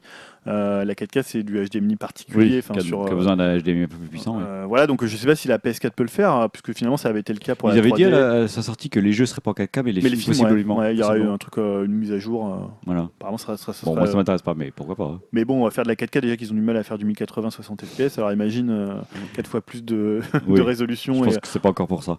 Ouais. Voilà. Bon, en même temps, voilà, c'est une rumeur. Après, je me suis dit, c'est, il répondait à une question d'un journaliste. Ouais, il a bien dit, il faisait rien là-dessus. Et en même temps, il pouvait pas dire le contraire, sachant que Nintendo prépare quelque chose dont tout le monde, qui semble bouillonner. euh, on sait pas trop ce qui va sortir des chapeaux de Nintendo. Peut-être qu'il prépare juste le terrain en disant, possiblement, on va revenir à niveau. Ouais, enfin bon, la blague de Nintendo qui ferait une console euh, super puissante, j'y crois moyen. Mais il y, a- il y a des- il y a des news sur Nintendo là ou... On en reviendra tout à l'heure. hein. Ouais. On Ouais, va- bah, on pourra J'ai pas parler entendu de- de ça, parler de ça. On va, on va- on te dire. Ouais, cette Ouais, histoire de ça 4K, machin, dont vous évoquez la. On Non, il y a un truc qui est sorti. Il y a des euh, choses qui ont fuité, mais on, ouais. on On va, va en parler parler. après. On va en parler. Moi, je vais juste revenir sur un petit sondage qui a été diffusé sur PlayStation justement, et qui n'est pas, dont les résultats sont pas encore là, mais c'est juste pour en parler. C'est en fait, ils ont fait un sondage pour savoir quelles fonctionnalités euh, les joueurs attendaient le plus. Voilà, donc c'est intéressant. Ils demandent par exemple, euh, euh, est-ce que vous voulez des classiques PS2 sur votre PS4 euh, Vous voulez avoir un système de fichiers, des classiques PS1 Euh, Vous pouvez faire. euh, alors, il y a plein plein de fonctionnalités. On leur demande vis-à-vis de la gestion des amis en fait. Ouais. Genre apparaître hors ligne. Euh, notifier quand les amis se connectent. Je, je pensais pas que les- c'était pas pas notifié en fait. Ouais, je pensais pas que c'était pas. Tu pouvais le faire sur PS3, mais Oui. j'ai pas fait gaffe sur PS4. En fait, il y a- apparemment, il y a pas. Ah non, c'est vrai que t'as rien qui apparaît. Moi, je pensais que c'était Mm. paramétrable. En même temps, c'est pas Ouais, plus non, on le voit pas. hein. Ouais, c'est pas plus mal en même temps, parce que quand t'es en train de jouer à un truc hyper immersif, bon, faut que ça soit désactivable, ça serait ça qui, soit, qui serait bien. Quoi. Après, télécharger des avatars sur PS4, ce serait, ce serait sympa. Bon, je m'en fous un peu. Euh, changer d'idée PSN, ce serait bien. C'est très chiant de changer d'idée PSN, c'est pas Ah possible. ouais, ouais, ça- C'est figé. Euh, après, en fait, tous les autres euh, fonctionnalités qu'ils évoquent, ce seraient des fonctionnalités juste pour rendre plus ergonomique euh, l'affichage du hub de la PlayStation qui pour l'instant est très figé. hein. Genre créer des fichiers, mettre des filtres dans les recherches de bibliothèques. Alors que euh, créer des fichiers, tu pouvais le faire sur PS3. hein. voilà. Et c'est super pratique, hein, parce que là. quand Bah là, je vois que j'ai trois jeux, j'ai déjà trois, euh, trois fichiers qui, s'app- qui apparaissent sur mon écran d'accueil. Ah, c'est parce que chiant. c'est en ligne. Donc, euh, enfin, c'est je veux dire en ligne. euh, Oui, c'est voilà. En ligne, En ligne euh, horizontale. Voilà. Donc, euh, si tu vas après tes derniers jeux auxquels tu joues, ils s'affichent en premier. Mais euh, si tu vas aller chercher, un, si tu as, sais pas, plein de jeux, tes PS Plus, euh, t'en as téléchargé plein, il est tout au bout, quoi. Bon, après, Ah, moi, je me dis que tout ce qu'ils ont mis dans le sondage, c'est des fonctionnalités qui vont forcément arriver. T'as déjà les réponses ou pas? Non, en fait, ils n'ont pas en encore. Et on sait même pas si Sony va vraiment tenir compte, mais Suis je- les dossiers, les je gens pense réclament des forcément, dossiers, des- forcément, oui, ça va arriver. Mais par exemple, euh, tous les classiques PS2, PS1, je me dis que le PlayStation Now euh, va le faire. Ça, il y Bah a oui, pas quand besoin de le faire. euh, Ils peuvent le faire payer, donc faut pas pourquoi ils le feraient. bah Pourquoi il le ferait gratos Cela dit, ils sous-entendent pas que c'est gratos dans leur sondage. Hein. Non. Non, non, non, voilà. Mais c'était juste intéressant de, de Ouais. voir qu'ils ont fait un petit sondage. Ouais, continuer Euh, à bosser là-dessus, quoi. Julien, avant qu'on arrive sur un point Nintendo, est-ce que tu veux nous parler de Shenmue 3 Ouais, puisqu'en fait, vendredi dernier, on a pu voir des images du futur euh, Shen- Shenmue 3. Alors, c'est pas non plus des images qui sont à tomber par terre, mais ça a quand même monté, montré quand même une montée en qualité par rapport aux premiers artworks et aux, surtout aux images du début, euh, lorsque peur le Kickstarter a été annoncé avec ce, bah, on retrouvait Yu Suzuki qui montrait les trucs, c'était quand même un peu cheap. hein, on avait un peu peur. Euh, quelques jours avant, Yu Suzuki s'est exprimé sur la question des combats. Alors pour ceux, je sais pas, je suis le seul à avoir fait Shenmue ici ou euh? Oui. Moi, j'ai fait, moi. T'as fait Shenmue toi J'ai j'ai fait Shenmue 2, moi. Ah, j'étais Shenmue même pas au 2? courant. Ouais. Le 2, mais pas le 1. Non, j'avais pas le. C'était pas gênant Non. Ah, un d'accord. peu gêné, moi. J'étais- J'ai rien compris l'histoire, J'ai- mais. j'ai- Non, non, j'ai bien apprécié le 2. Non, je m'étais un peu renseigné sur internet. Ah, bah, me t'avais disais- un film à l'époque qui était sorti quand le 2 est sorti. Euh, euh, ouais, euh, ouais, peut-être, mais je me souviens surtout d'avoir été chercher sur internet déjà à l'époque et j'avais trouvé des trucs, donc ça m'a Ok. suffi. Et donc je dis ça parce que les combats c'est quand même le point, un des points, euh, un des points cruciaux de la série, euh, puisque les arts martiaux en tant que maîtrise de soi-même et maîtrise de ses émotions dans le jeu, bah, c'est C'était super ça. hein. C'est bah, c'était basé sur le système de, euh, de Virtua Fighter. D'où est inspiré Shenmue, en fait, le personnage, non C'est ça? Euh, ouais, il ressemble un peu. euh, Je croyais à que c'était Akira plus ou moins de- lié, en fait. Ouais, c'est plus ou moins lié parce qu'à la base, euh, Shenmue ça devait être un, un Virtua Fighter euh, RPG. Ah oui, d'accord. Donc en fait, ils avaient commencé à travailler avec le personnage de, euh, de c'est Akiru ou Akira, je sais jamais. Euh, voilà, donc euh, c'est pour ça qu'il lui ressemble un petit peu. Et le système de combat était beaucoup basé sur, ce, sur, le, sur le jeu, qui est aussi un jeu de, de Yu Suzuki. Donc là, l'idée que suit Yu Suzuki pour Shenmue 3, c'est de pouvoir en fait effectuer des attaques complexes avec des commandes simples. Donc moi, ce qui m'a un peu fait peur. Alors ce qu'il dit, c'est ce que je souhaite faire avec l'intelligence de combat, c'est que les coups sortent automatiquement en se basant sur la distance, les conditions et la position de votre adversaire. Alors c'est ce qu'il appelle le high high battling, donc euh, intelligence artificielle battling, qui permet un ajustement automatique du placement de Ryo, donc le personnage principal, par rapport à l'adversaire, mais aussi par rapport au décor. Donc ce qu'il dit, c'est que euh, Yu Suzuki il ajoute, les contrôles seront plus simples que par le passé, le combat sera plus cinématique et ressemblera davantage à un film. Alors moi perso ça me fait un peu peur dans le sens où euh, bah, c'est vrai qu'on est de plus en plus dans une certaine automatisation euh, des contrôles dans le jeu Bah, vidéo. ouais. Euh, bah, voilà, quand, t'as des, quand on te dit ça va être plus cinématique, tu as l'impression que tu vas avoir moins de contrôle sur le jeu. Donc ce qui montrait c'est que par exemple L'idée c'est que si tu es loin de. Triangle, appuyez sur triangle. Mais ça veut dire que si tu es loin de l'ennemi, euh, Ryo il donnera pas un coup dans le vide. Il fera peut-être un mouvement d'approche ou un mouvement de dégagement. Pareil, il expliquait si tu es contre un mur, bah, il- si tu appuies pour donner un coup, peut-être qu'il s'appuiera sur le mur pour Mm. donner un coup sauté. Donc faut voir comment c'est implémenté. Ça peut être intéressant pour éviter que ça soit genre un type qui tape dans le vide. Et c'est vrai que dans un jeu cinématique, c'est un peu ridicule. euh. La dimension cinématique de Shenmue a toujours été forte, donc euh, c'est pour renforcer ça en fait. On peut Ouais, se mais- dire ça aussi pour se rassurer. Le système de Shenmue, ça restait quand même un système de jeu autour Ouais. de Virtua Fighter, donc un Ouais. système vraiment un vrai système euh, De combat, ouais. très- de combat. Et d'ailleurs, moi, c'est toujours un peu le, le débat qu'il y a autour de Shenmue. Moi, j'ai jamais trouvé que Shenmue c'était un jeu narratif. Pour moi, ça a toujours été un jeu avec ce qu'on appelle, voilà, si on fait deux, une dichotomie entre jeu à gameplay et jeu narratif. Ouais. Pour moi, ça a toujours été un jeu à système. Ouais. Euh, la partie euh, narrative était bah, assez peu développée, c'est juste une histoire de vengeance. Et après, tout fonctionnait par le gameplay, c'est-à-dire que tu devais travailler, donc tu avais un gameplay pour apporter des cartons, tu devais t'entraîner aux arts martiaux, donc tu avais un système où tu allais voir le petit vieux qui t'apprenait des coups avec le système, euh, je crois que c'était le système des parchemins, donc tu apprenais des coups.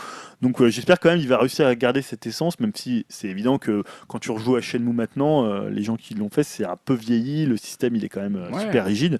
Maintenant, j'espère qu'il va réussir à garder quand même l'essence de Shenmue euh, sur les, différents systèmes de jeu. Je suis un peu inquiet pour Shenmue quand même, hein, pour Shenmue 3. Bah ouais. Le Kickstarter, euh, finalement, n'a pas été à l'aune de ce que les gens en espéraient, j'ai l'impression. Et surtout, le. PayPal fait un four complet. Ah ouais? Ouais. Il a que 60 000 dollars, je crois, sur le PayPal, et il y a à peu près 7 millions sur le, sur le Kickstarter. C'est pas énorme hein, pour un jeu de cette C'est pas ambition, énorme, hein. ouais, euh, l'ambition. euh, Après, il va pas non plus faire un jeu immense en termes de taille. hein. Je crois qu'ils en ont parlé rapidement. Et deux villages, trois villages, non Ouais, c'est ça, c'est la taille de, de trois villages. Comparé à ce qu'il y a Donc aujourd'hui voilà, dans le monde comparé à ce que tu vois à un GTA 5, un Witcher 3. Je pense euh, que le but n'est pas de les comparer, justement. sinon Non, tu mais après, déçu. euh, le but c'est de pouvoir tout explorer dans le village. C'est-à-dire tout est. oui, tu, peux entrer dans chaque maison, chaque tiroir, plusieurs boulots, etc. Tu peux entrer dans chaque maison dans Witcher 3. Oui. Ah bon, mince, je vais pas jouer à Witcher 3. Enfin, presque tout.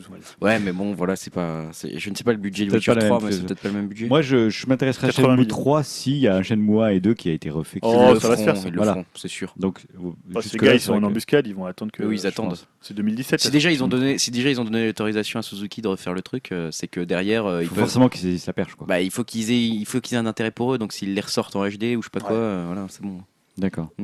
Ok, merci. On va faire un petit point sur Nintendo. Là, on en parle Ah, depuis tout à l'heure. Enfin. Nintendo qui revient dans l'actualité pour plusieurs choses. Ils avaient annoncé qu'ils nous montreraient leur première appli smartphone, appli jeu. Eh ben, Et on a entendu parler de la NX. Julien, tu veux commencer à parler de la NX Euh, je sais pas, non, parce que la NX, moi, c'était plutôt des rumeurs. Alors toi, tu. D'accord. Bah, je vais parler de l'appli alors. On va parler de l'appli. Ouais, parce que est-ce qu'ils en ont parlé de la NX Non, pas officiellement. Ah, tu voulais parler de la, phrase de, de Michi. de, Ça rentre dans le cadre de la Comment il s'appelle ouais. déjà Euh, Euh, Tatsumi Kimishima. Kimishima. Kimishima. Donc, euh, non, tu veux, tu veux qu'on commence par quoi? Par euh, Mitomo ou, euh? Allez, parlons de Mito. Ouais, Donc, alors. Vas-y, vas-y. bah, parle-en de Mitomo. Excuse-moi. En fait, on attendait qu'ils dévoilent enfin leur premier jeu smartphone qui devait être fait à la fin de cette année. Ouais, et c'est ça, a ça. été fait. Mm. Ils l'ont dévoilé. Ça s'appelle Miitomo. Et en fait, c'est une semi-déception parce que c'est pas vraiment un jeu. En fait, c'est plutôt application une application sociale. Voilà. c'est une complète déception pour certains. Donc c'est une application, c'est une application gratuite que tu peux télécharger. Tu peux créer ton Mi, lui mettre des vêtements, lui mettre des accessoires. Tu Faut pourras qu'ils acheter. arrêtent avec les mi. Hein. On leur a dit, putain, écoutez notre podcast Nintendo. Hein. Donc ça peux- sert à rien les mi. hein. tu pourras acheter des vêtements. Tu pourras aussi acheter donc payer en plus des vêtements et des accessoires. Donc il y a du euh, comment on appelle ça des achats in-app. Ouais. Euh, c'est une appli, euh, qu'est-ce que je voulais dire, qui va sortir en mars 2016, donc qui a été repoussée. hein. Donc ça, ça, ça a pas beaucoup plu le fait. que Non, la bourse n'a pas aimé. euh, ils ont pris 10%, enfin moins 10% sur l'action Nintendo. Ouais, tout le monde les attend. ouais, Et ouais. presque 20% sur l'action euh, des- d'INA. là, donc Moins 17, DNA, euh, moins euh, 17%. moins 17% Donc vous, vous disiez que c'était plutôt lié au fait que ça soit repoussé. Moi, Ouais, j'avais ouais. que c'était plutôt au fait que ça soit pas Mario. Bon, après, Les Je pense, pas que les, actionnaires, non, mais, ouais, je pense pas que les actionnaires, ce qu'on se disait un peu en off, je pense pas que les actionnaires attendent de se dire euh, euh, ah ouais c'est un jeu sur les mi, ah bah je vais, je vais revendre mes actions, tu vois, ils vont pas se dire ça, ils vont juste se dire là j'ai pas une rentabilité à court terme, Voilà. Bah qui non, mais le- maintenant, ça me fait chier, je les revends. moi, en tant que si j'y connaissais rien, je me dirais un Mario, c'est c'est rassurant, tout le monde va acheter, alors qu'un Mi, Alors peut-être que ça a joué aussi, peut-être que Je ça a pas, rajouté à la baisse. Je pose la question. euh, c'est une question qu'on on on peut pas vraiment répondre. En tout cas c'est vrai que. Et juste pour présenter l'application, c'est en fait un- une application sociale où tu pourras, euh, sans le consentement de la personne, par contre, il faut quand même que tu l'aies euh, euh, dans, les, dans les amis. euh, bah, L'idée, en fait, c'est d'encourager les personnes qui sont un peu timides à s'exprimer davantage. Donc, c'est pour favoriser, c'est-à-dire tu, tu, tu, tu vas directement pouvoir parler avec quelqu'un euh, qui, est, qui est ton ami. Donc, c'est une application, je ne sais pas comment l'appeler, de, de conversation. De- chat, SMS en fait, hein. c'est des SMS hein, en fait. Merci. Nintendo, vous avez révolutionné le truc. mais tu peux payer, tu peux payer pour faire. Là, tu pourras parler à d'autres amis, en fait. Ah bah, ça va alors. Si ça. tu peux payer, c'est ça la révolution. Non, mais par contre, honnêtement, sur le fond, euh, je, je éclairez-moi dans les commentaires si vous trouvez la, la solution. Déjà, il faut savoir aussi Je que ça va être pas. plus ou moins lié à My Nintendo. Ouais. Euh, ça va servir de hub. En fait, il t'expliquait que ça serait un sort de hub. Si tu as la- la- l'application Miitomo, ça permet de personnifier ton, de personnifier pardon ton Mi Ouais. et de t'en servir pour tous tes comptes, à savoir sur les comptes sur Wii U, 3DS, la future NX, même PC et smartphone, parce qu'il y aura une appli Ouais. PC euh, pour ce Miitomo. Donc ça va te servir de hub. Le My Nintendo, c'est ce qui va remplacer le Club Nintendo, Club Nintendo. Tu t'en sais un peu plus sur le My Nintendo, toi? Ouais, alors le- moi c'était pour moi la- l'annonce peut-être la plus importante, c'est-à-dire c'est euh, le remplacement du Nintendo Network ID par le Nintendo Account, qui s'appelle donc compte Nintendo en français, Ouais. et donc tu parlais le club Nintendo, feu le club Nintendo par My Nintendo. Donc en fait c'est deux annonces qui sont liées et euh, qui dévoilent la stratégie de convergence de Nintendo, bon, qui propose 5 ans après tout le monde, euh, bah, ce que on tout le monde fait, c'est-à-dire un écosystème unifié, ce qui est très important parce qu'il faut savoir qu'aujourd'hui euh, il y a ces, ces- tes jeux sont liés non pas à ton compte mais à ta machine. Ta machine, ouais. Donc si tu fais voler ta machine, bah, tous les jeux que tu avais dessus euh, en démat, bah, ils sont perdus. Alors que si tu te fais voler ta PS4 ou ta PS3, bah, tu peux retélécharger l'intégralité des jeux. Donc là, l'idée, c'est quand même d'avoir un écosystème qui est cohérent. Donc concrètement, on aura un seul et même compte avec une adresse mail et un mot de passe qui servira sur les consoles Nintendo, forcément, mais aussi sur les mobiles, ce que tu disais, sur les tablettes et sur le PC. Donc par exemple, tu pourras acheter ton jeu sur PC et il sera téléchargé directement sur ta console. Alors, c'est vrai que ça paraît pas une révolution euh, à l'échelle. C'est un, petit pas pour le monde du jeu vidéo, c'est un grand pas pour Nintendo, Voilà, qui, est même- Nintendo, c'est un grand pas. qui a quand même toujours à peu près 5 ans de retard sur tout ce qui est online et tout ce qui est. euh, Oui, encore t'es gentil. Euh, bon, ouais, c'est ce qu'on proposait en 2010, quoi. Ouais. 2008 peut-être. euh, Ouais. Ouais, même 2008. ouais. Euh, voilà, c'est le- l'écosystème va utiliser le cloud pour transférer les données, sauvegarder les infos et les personnages. Euh, le nouveau compte pourra être créé avec des comptes déjà existants, donc Facebook, Twitter, Google+. Donc bon, ça, on s'en fout un peu nous, mais euh, ça peut, enfin, ça, doit montre quand même intéresser des qu'il gens. s'ouvre Voilà. euh, ça facilite. L'idée, c'est euh, c'est de faire simple, ce qui n'a pas toujours été le cas chez Nintendo.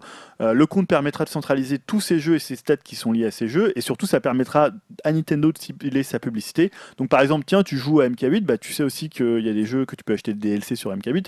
Donc, ça, c'est un système de promotion, c'est un peu le mauvais côté de la centralisation.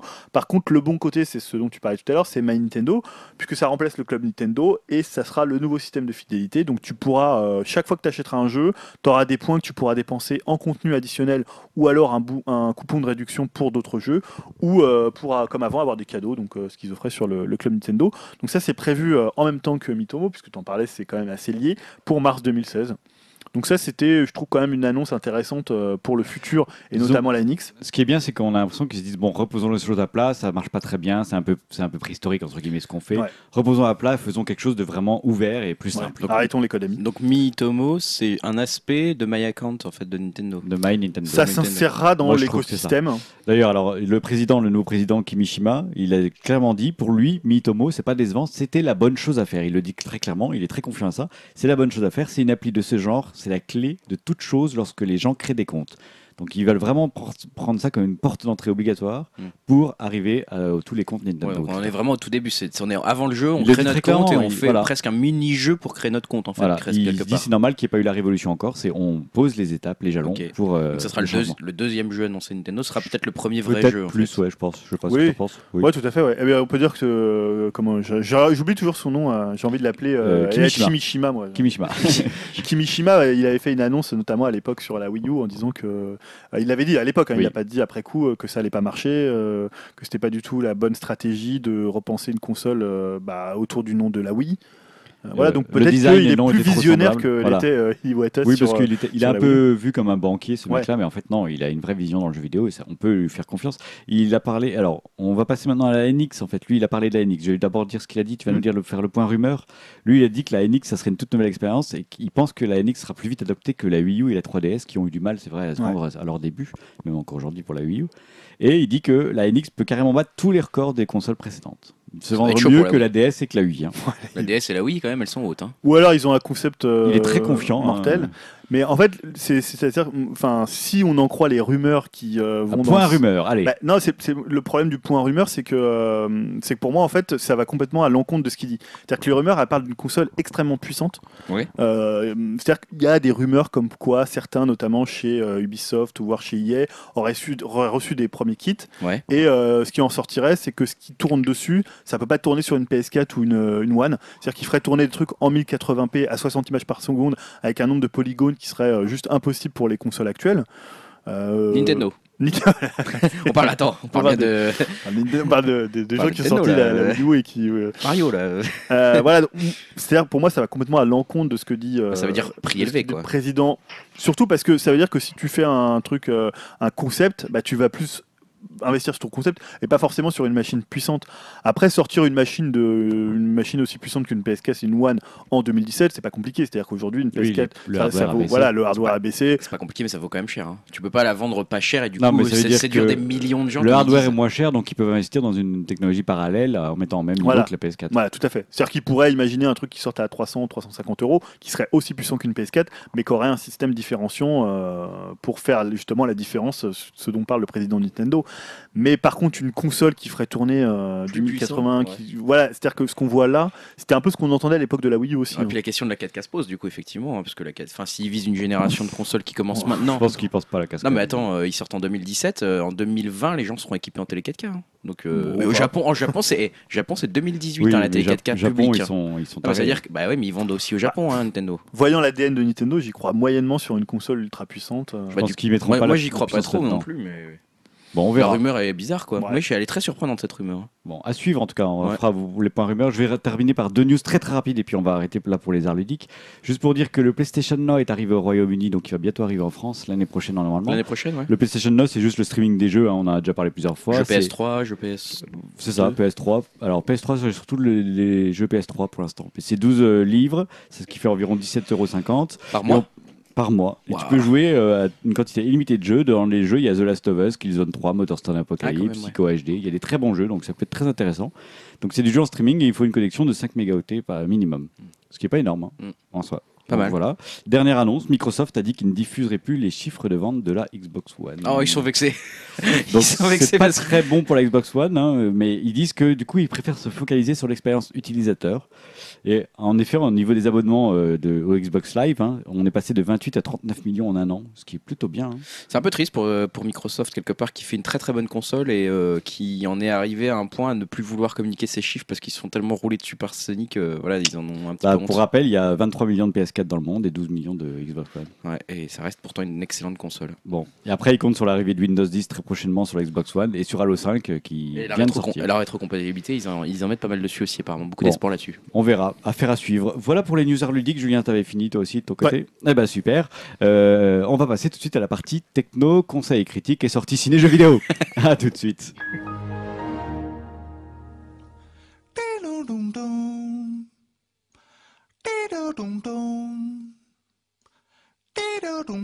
De retour pour la partie techno. Alors, comme on a dit un peu en début de podcast, on, est, on tâtonne un peu pour cette partie techno. À la fois, ça nous intéresse énormément tout ce qui est technologique, à la fois, ça demande beaucoup, beaucoup de recherche et de travail. Et on préfère se concentrer déjà sur les parties divertissement et art ludique qui nous plaisent plus euh, naturellement. Ouais. Et on voudrait arriver à une sorte d'équilibre où, qui ferait qu'en en fait, on aborde en partie techno des sujets qui touchent directement à ce qui nous intéresse en art ludique et divertissement finalement. Ouais, que ce soit peut-être plus simple à préparer, plus- moins contraignant. Parfois, il y, avait, il y a un côté assez contraignant à, à suivre. Voilà. Beaucoup, beaucoup de news avec énormément de sources pour des sujets un peu pointus. Cela dit, on a quand même on continue, on a, on a quand même encore envie de le faire bien. Et Oui. c'est vrai que ça c'est la partie qui prend clairement le plus de temps à faire vraiment bien, la partie techno, Euh, parce que voilà, les divertissements, etc. Il suffit de regarder les acteurs, les Ce machins, fait naturellement, ce en fait, en fait déjà d'habitude. La partie techno, c'est beaucoup, beaucoup plus Beaucoup compliqué. plus de travail. Donc, et on n'a pas beaucoup de temps, on a un peu moins de temps professionnellement en ce moment, donc euh, voilà, c'est un peu plus dur. Donc une partie techno plus light, mais quand même avec des news intéressants. Vous avez vu cette semaine la présentation d'un petit appareil, Julien? Alors c'est même pas la présentation d'un appareil d'ailleurs. Hein. C'est- On va parler de Magic voilà. Clip. Donc Magic Clip, on en avait parlé, je crois, il y a un an. Oh, euh, ça fait longtemps, ouais, c'était- ouais. C'était il y a un an. Alors pourquoi j'ai choisi d'en parler? C'est parce que ça touche à la réalité virtuelle, à la réalité augmentée, et que c'est quand même des sujets. Bah, on en parlait tout à l'heure dans la partie euh, jeux vidéo avec le PlayStation VR. On en parle assez souvent, et c'est un autre acteur un peu mystérieux, puisqu'il faut savoir qu'il y a un an, euh, ils avaient euh, levé 542 millions de dollars pour leur projet auprès euh, notamment de Google et de Qualcomm. Euh, donc pour ra- rappeler rapidement, Magic Leap, c'est une, une start-up qui est basée en Floride. Et euh, le, ce qui était intéressant, c'est qu'à l'époque, euh, tout le monde se demandait comment cette petite société, entre guillemets, avait pu lever autant d'argent alors que le projet n'avait pas du tout été montré, Ouais, on- on montré savait à, rien, à ouais. la, à la presse, ou enfin au grand public. Donc sans doute qu'il l'avait montré bah, bien close door euh, aux gens qui ont investi comme Google et Qualcomm 542 euh, millions de, de, de dollars. Mais il y avait finalement le- il y avait plus de bruit autour de cette annonce des 542 millions.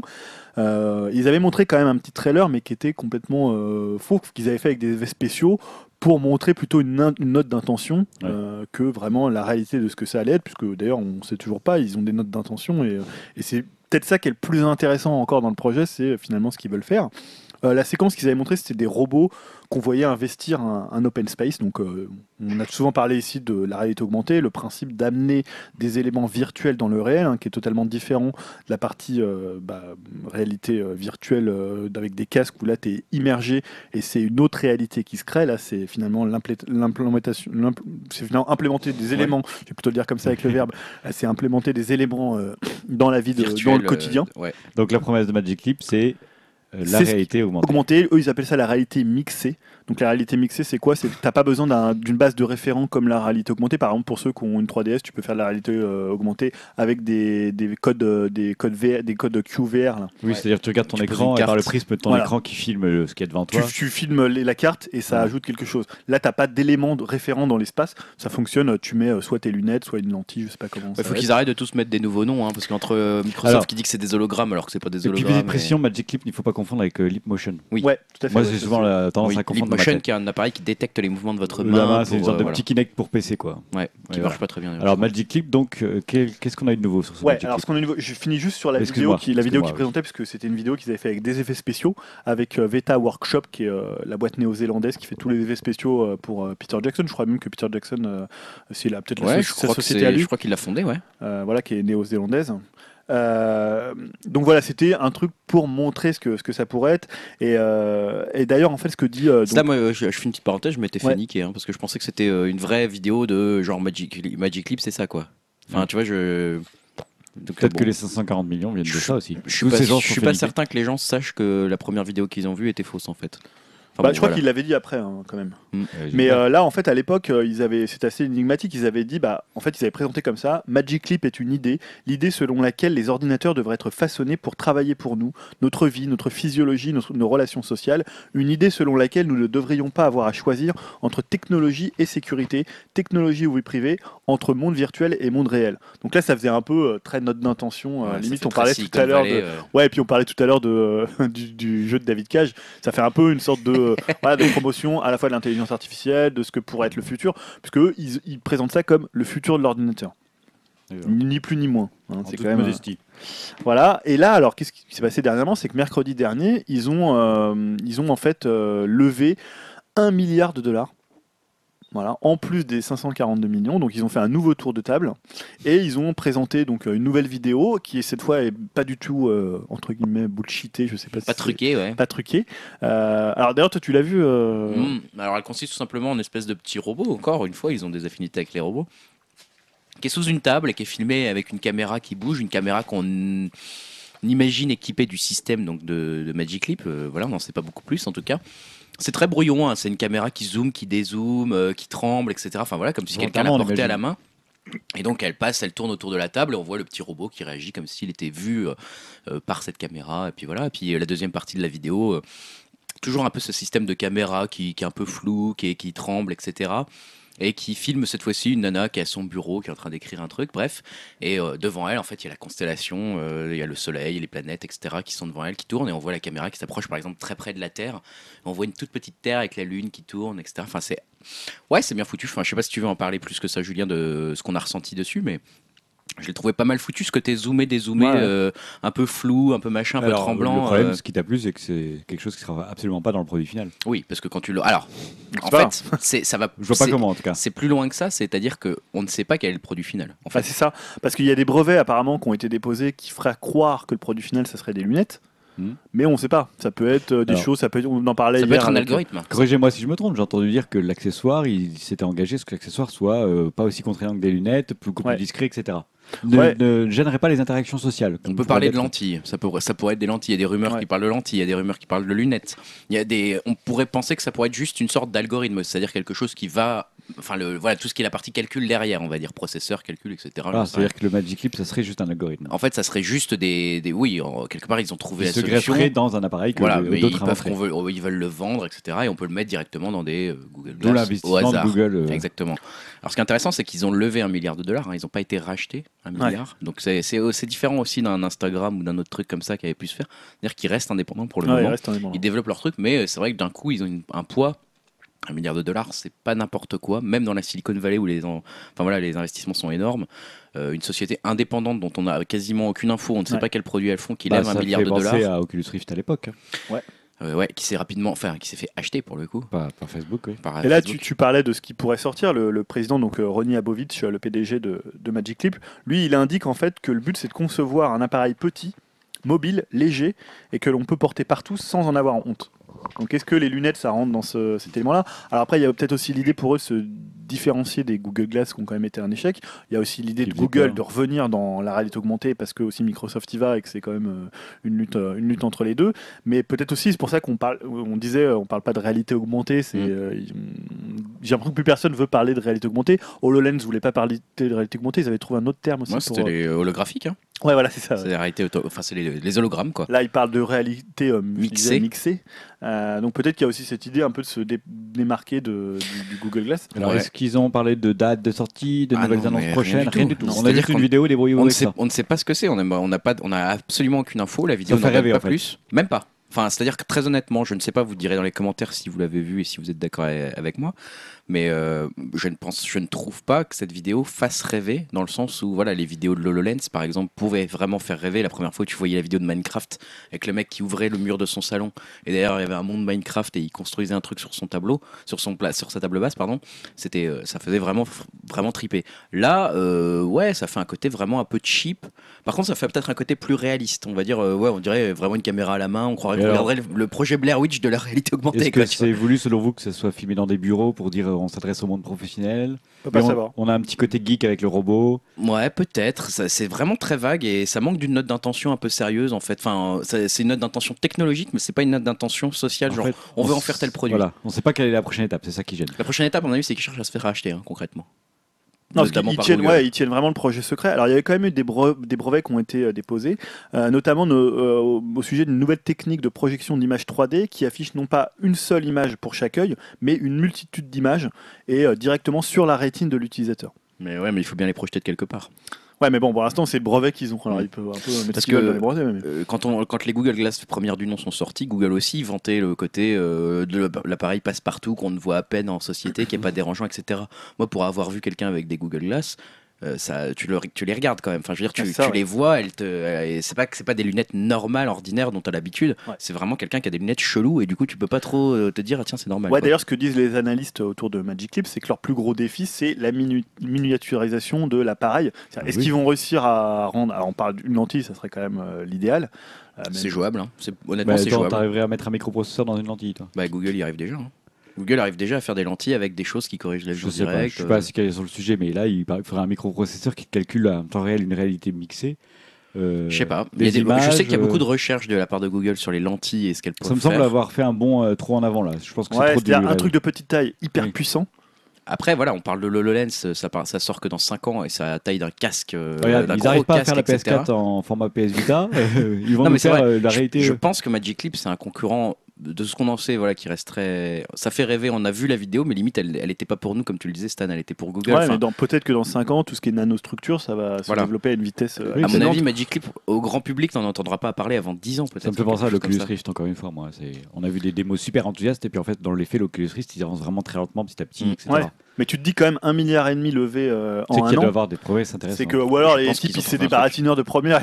le mec, c'est Madoff, tu vois, c'est Madoff qui est, au, qui est au conseil, il a réussi à arnaquer tout le monde. Ou alors ils ont vraiment un truc euh, qui peut faire la différence par rapport à la concurrence. Bah, euh. j'espère Je le pense qu'ils ont un B, vrai euh, truc, mais qu'on nous, on le verra pas Voilà, concrètement. c'est Ça l'option B. Parce qu'il faut, faut souligner qu'entre entre temps, le projet euh, Aura, donc les Google Glass 2, sont, ont été relancés par Ouais. Google et que justement cet investissement intervient quasiment en même temps que l'annonce du projet Aura. Euh, du coup, euh, bah, tu as envie de dire, euh, il y a une logique derrière ça, a priori. Enfin, j'imagine que Google se rapproche de ce truc-là parce que effectivement, Magic Leap doit avoir trouvé quelque chose. On ne sait pas quoi. Mm. C'est pas à notre limite, c'est pas à nous de le savoir. Google doit le savoir.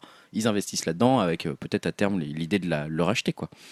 Mais euh, par exemple, moi personnellement, je crois beaucoup plus à la réussite, alors on va l'appeler réalité augmentée, que euh, de la réalité virtuelle telle qu'on la présente dans les casques. Pour le grand public, tu Pour veux le dire. grand public, ouais. C'est-à-dire que moi, je suis plus intéressé par la réalité virtuelle. euh, Ouais, En tant que gamer, voilà, t'as en plus tant que envie gamer, d'avoir de la le réalité côté euh, virtuelle. vraiment immersif que mais en même temps tu te dis que c'est beaucoup plus l'avenir d'avoir quelque chose qui superpose à ton quotidien à entre guillemets la réalité que quelque chose où tu es complètement enfermé encore plus euh, à vraiment un truc Je suis pas geek, sûr. euh, total Je suis pas sûr qu'il y ait une vraie différence entre les deux. Dans le sens où euh, si tu as un casque de réalité augmentée sur les, sur les yeux, donc euh, où on voit tes yeux, tu vois à travers, Mhm. etc., rien ne t'empêche dans ce casque, si tu as une, voilà, une- On va dire que ça couvre bien tes yeux, hein, que ça projette partout autour de toi. C'est-à-dire que quelque part que tu sois dans un autre monde chez Oui, toi. le champ de Tu peux projeter sur tous les murs, le sol, le plafond, etc. je veux dire que la réalité augmentée pourrait faire à la fois euh, ouais, un- euh, En bah, gros, euh, tu vis dans un taudis, mais t'as l'impression d'être dans un palace, quoi. Bah, Ouais. ça peut pas enlever les objets de chez toi, mais ça peut les, ça peut composer avec Tu peux pour avoir faire des une beaux blague. murs euh, avec Bah, un dans, les, dans, les, dans, les, dans les trucs que montrait euh, Microsoft euh, HoloLens dans la dernière démonstration, euh, le mec prenait une télé, il la mettait sur son Ouais. mur et il fais- après il faisait tout le mur. La Mm. télé faisait tout le mur. Donc tu n'avais plus besoin d'avoir un mur avec des décorations, des machins. Tu mets ta télé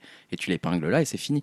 Et euh, en fait, euh, la réalité augmentée et la réalité virtuelle, alors moi aussi sur le principe, je suis plutôt réalité virtuelle parce que tu as un côté genre vraiment euh, intrusif, mais rien n'empêche la réalité augmentée d'être extrêmement, Mm. entre guillemets, intrusive, de te plonger dans le monde complètement. quoi.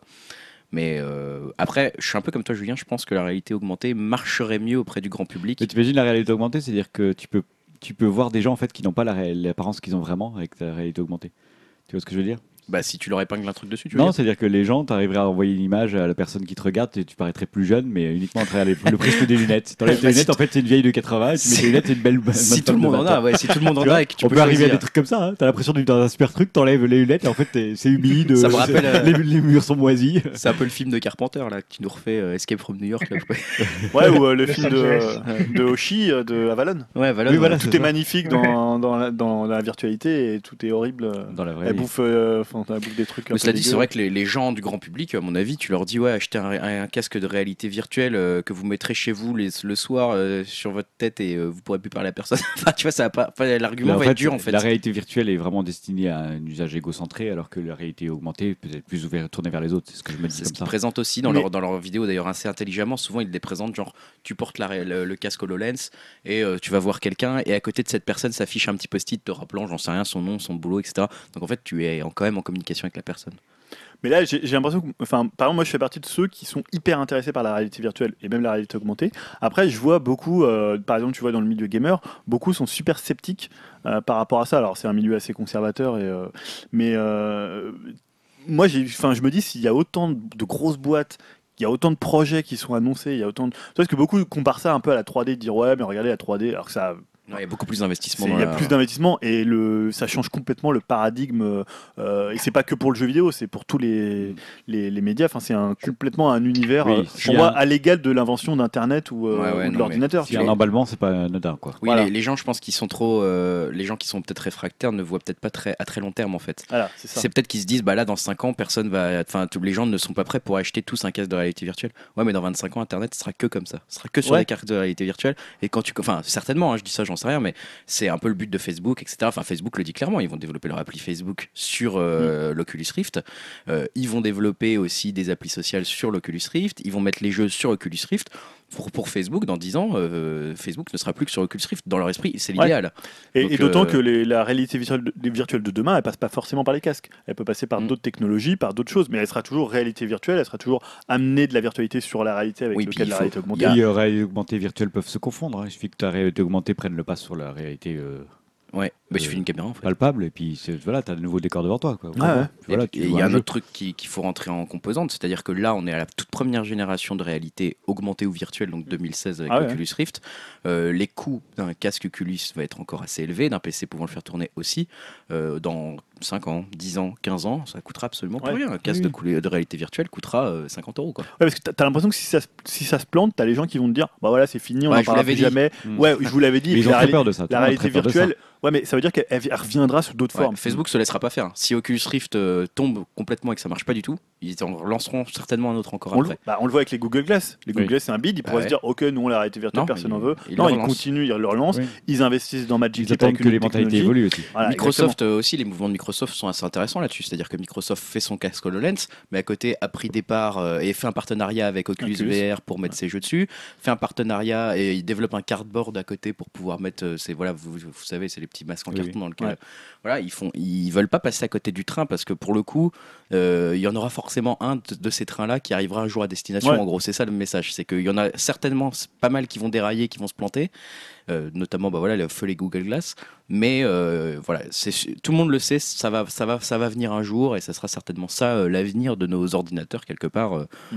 qu'on le veuille ou non hein, malheureusement ou heureusement Bah, intéressant tout ça. Affaire à suivre, donc Magic Leap, encore un acteur de plus dans la réalité virtuelle augmentée. Ouais, à suivre de dire très ça. loin pour le coup celui-ci euh, l'acteur certainement le plus mystérieux On vous fera des petits points récurrents s'il y a des nouveautés.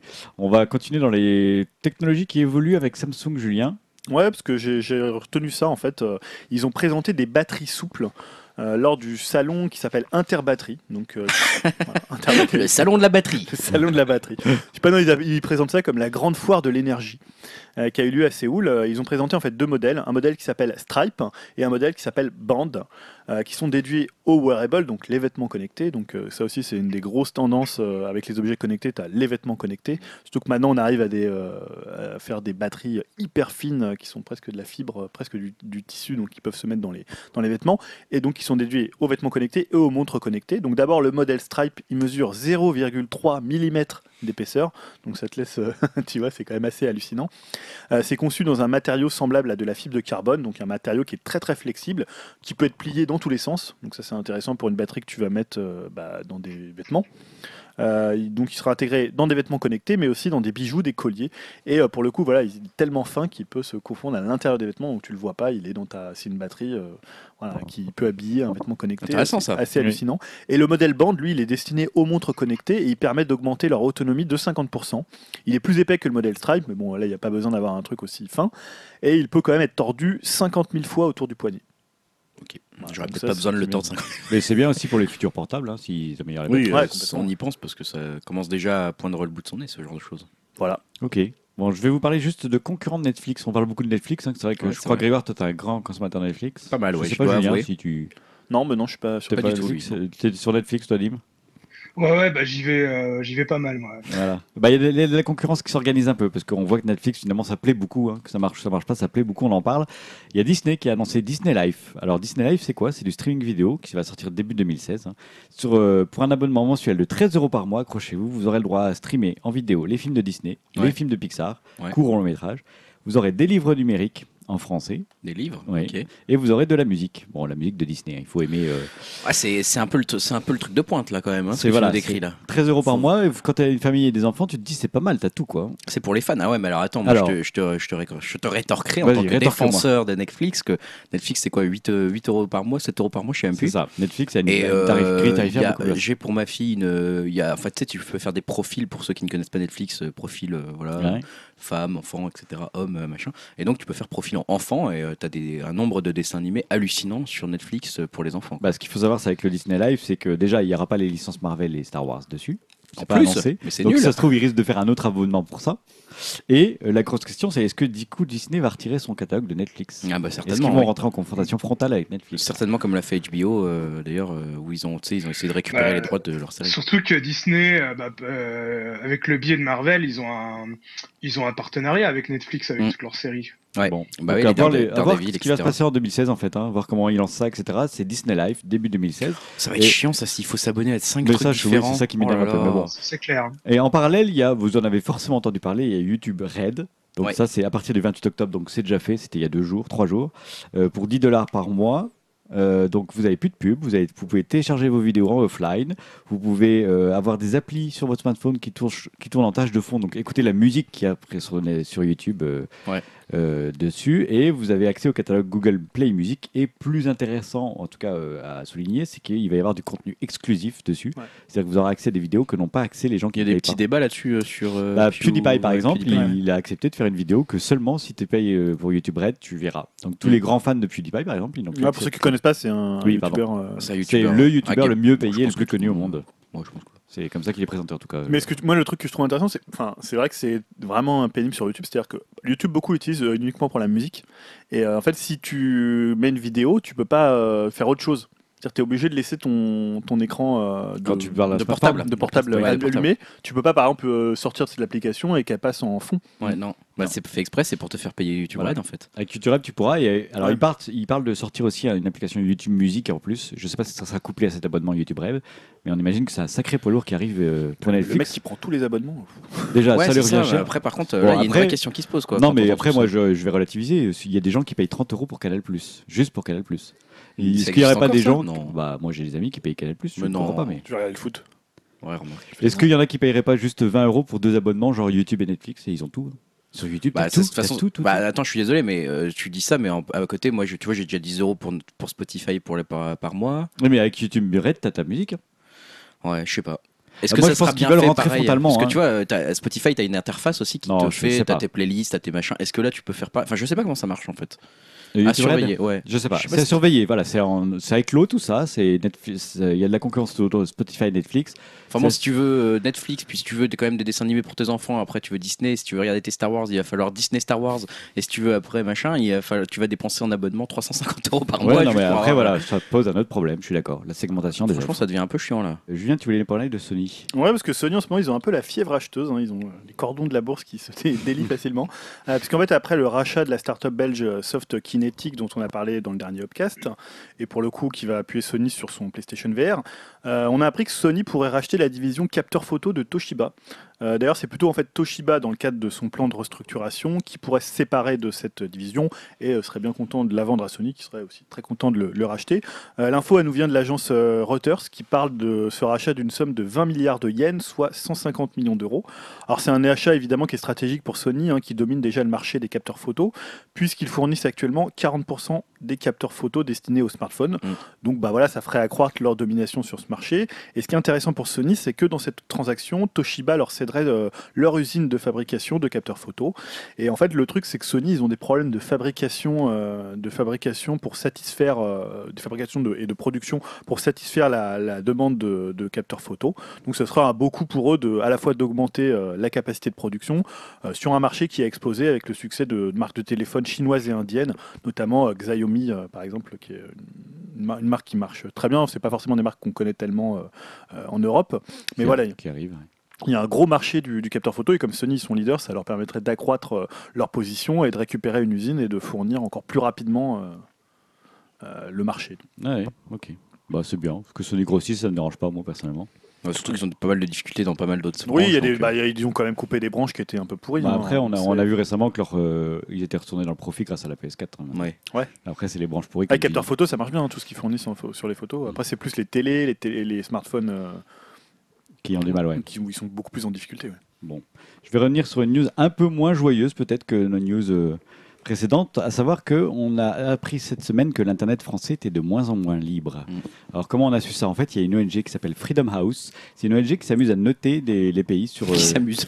Oui, ils s'amusent. Comme ça, dans leur temps libre. C'est vrai que c'est peut-être pas le meilleur d'autre à terme. foutre. Bon, c'est vrai que c'est peut-être même pas, pas le meilleur terme, mais bon. Euh, qui note donc les pays sur, la, sur 200 critères, en fait, 200 points noirs, on va dire. Et plus ta note est élevée, plus euh, ton Internet est mauvais et moins libre. Ouais, en fait. moi, ton tarif est libre. Euh, merci, voilà, j'arrivais pas à le dire. Euh, il faut savoir que euh, la France est. pardon, je me perds dans mes notes. La France a 24 points négatifs sur 200. D'accord. Donc ça reste une relativement bonne note, c'est-à-dire qu'on est 32e sur une liste de 65 pays testés. Oh, bah, c'est pas super quand même. Attends, on est au milieu quoi. Derrière voilà. la Chine et la Corée. c'est ça. Non, alors les, les meilleures notes est pour l'Islande qui a que 6 points Ah, noirs. Qu'est-ce qu'on les aime, les Islandais. Et la pire note est pour la Chine avec 88 points noirs. Ouais, on les aime bien aussi, mais bon. Mais alors, il faut savoir que la France est parmi les pays de l'Internet, c'est plus le, le plus dégradé à côté de la Libye et de l'Ukraine. Ouah, par contre, ça, ça fait peur. Bah, euh, j'imagine qu'en cause derrière, c'est la loi renseignement. Alors justement, qu'est-ce qui est en cause à ça? Alors les, les hum, comment dire, les points noirs sont plus ou moins discutables. hein. Attention, je, Ah, c'est un d'accord. point politique, donc vous avez le droit de Halluciné.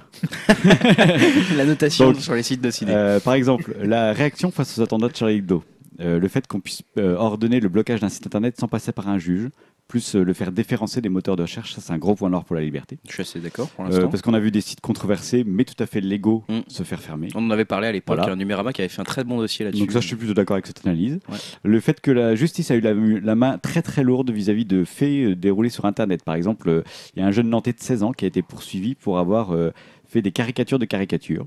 Il y a un jeune de Nanterre de 22 ans qui a, été, Inception. qui a été mis en prison ferme pour cette... euh, Bon alors ça c'est pas très fin, hein, je, je le tiens à le dire, mais je... Voilà, il a été mis en prison ferme pour s'être moqué d'un policier abattu par euh, les frères Kouachi. D'accord. Donc c'est pas très malin d'avoir fait ça, mais est-ce que ça justifie une prison ferme, etc. Voilà, c'est Voilà, des questions que je réponds questions pas. politiques. Si un Exactement. humoriste le fait, après, il y a la forme hein, qui Voilà. compte, Ouais. mais, euh, Euh, après, évidemment, les lois sur le renseignement, comme tu disais, Grégoire, avec les fameuses boîtes noires qui permettent de, D'aspirer les de données. traquer, ouais. voilà, de Mm. traquer chaque internaute français.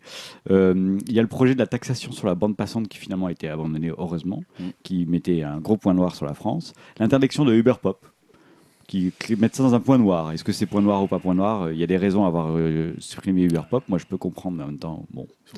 violents. Voilà, c'est-à-dire que ils sont dans leur bureau, ils s'amusent dans leur bureau, comme tu dis. après, hein. Non mais l'ONG Freedom House fait voilà après c'est des partis pris hein, je tiens à souligner là-dessus c'est une note, avec des partis pris Euh, on n'est pas forcément toujours d'accord avec euh, les partis pris d'ONG House mais il faut savoir qu'au moins on est, on est pointé du, bois, du doigt sur le fait que il y a des il y a des décisions qui sont faites en France qui rendent l'internet un peu moins Ouais, libre. je trouve pas ça étonnant que la note baisse autant en fait, effectivement, parce que par rapport à il y a 2-3 ans, euh, 2015 a été une très mauvaise année pour Internet en France, hein, ça c'est sûr. quoi. Voilà. Donc je c'est juste pour attirer cette attention là-dessus. Et puis je vous redirai l'année prochaine ce qu'il en est, hein, si on a augmenté ou si on a encore perdu des points. Ouais, Mais c'est intéressant de suivre ça. Euh, pour conclure cette partie techno, Julien, tu voulais faire un point sur l'Apple Music. Ouais, petit retour en, en chiffres. hein. On a beaucoup parlé d'Apple Music au moment du lancement euh, et de l'annonce, hein, euh, en se montrant sceptique sur la plus-value du service par rapport à la concurrence. Alors, il faut savoir que pour le moment, le service de streaming musical d'Apple compte 15 millions d'abonnés. Euh, ce qui est un bon chiffre, hein, mais sauf que sur ces 15 millions, il y en a 8,5 millions qui sont encore dans la période d'essai euh, dite des 3 mois gratuits, Ça compte un peu. et que seulement, entre guillemets, 6,5 millions payent pour le moment leur abonnement au service. C'est pas énorme. Hein. C'est pas énorme. Euh, alors, il y a une étude du cabinet qui s'appelle Music, Music Watch qui a indiqué en août dernier qu'un utilisateur sur deux avait abandonné le service en cours de route. Ouais. Donc voilà, 50% abandonnent. Euh, alors, moi, je trouve que c'est des chiffres quand même qui sont difficiles à lire pour parler d'échec ou de succès du service, car 6,5 millions pour le coup, c'est plus que 10 heures déjà, Ouais, Ouais. c'est sûr. donc qui était 6 millions. Enfin, c'est Apple aussi derrière. hein. C'est Donc, la Apple. puissance, euh, moins la que- puissance financière est énorme. ils sont quoi. arrivés à 10 heures. Quoi. Ils ont déjà dépassé 10 heures. Mm. C'est moins que Spotify qui compte 20 millions d'abonnements payants. Mais on va dire que c'est une faible transformation des 800 millions de comptes iTunes euh, des utilisateurs. Là, c'est un chiffre de 2014 où on parle de 800 millions de, de comptes iTunes. Et donc, depuis, ça a dû quand même augmenter encore en un an. En sachant maintenant qu'Apple Music, en plus, est préinstallé sur tous les appareils iOS. Oh putain, ils sont chiants Apple. Voilà. Donc, dans la dernière version de l'iOS, je sais plus laquelle c'est, 8.4 ou un nom. Celle qui marche pas ou... Ok. Si, elle marche très bien. Euh, donc voilà, avec la puissance d'Apple, on pouvait s'attendre à un vrai raz-de-marée.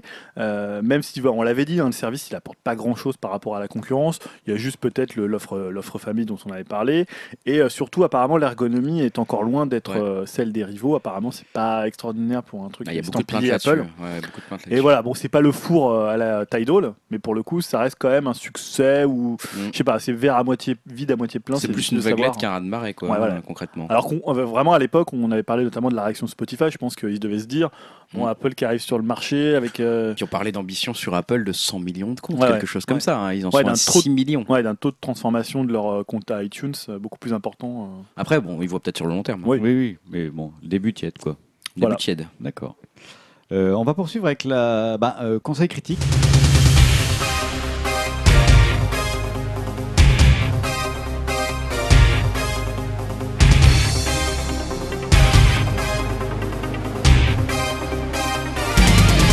Nouvelle façon de présenter les conseils critiques, enfin, ou en tout cas. Bah, surtout qu'on a- n'a pas de conseil. Surtout qu'on n'a pas, présent- on n'a pas Non. préparé de conseils. Ah, vous êtes négatif, voilà, tout de suite.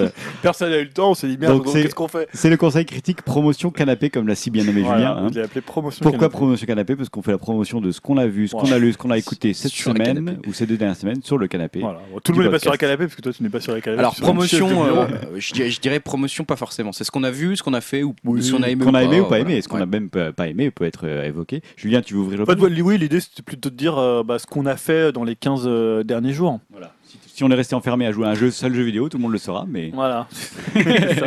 je dis pas, euh, non, je- qui commence alors c'est- vas-y, Julien, bah, commence. Euh, oui, bah moi je vais vous parler de ce que j'ai regardé à la télé, parce que j'ai regardé une série française.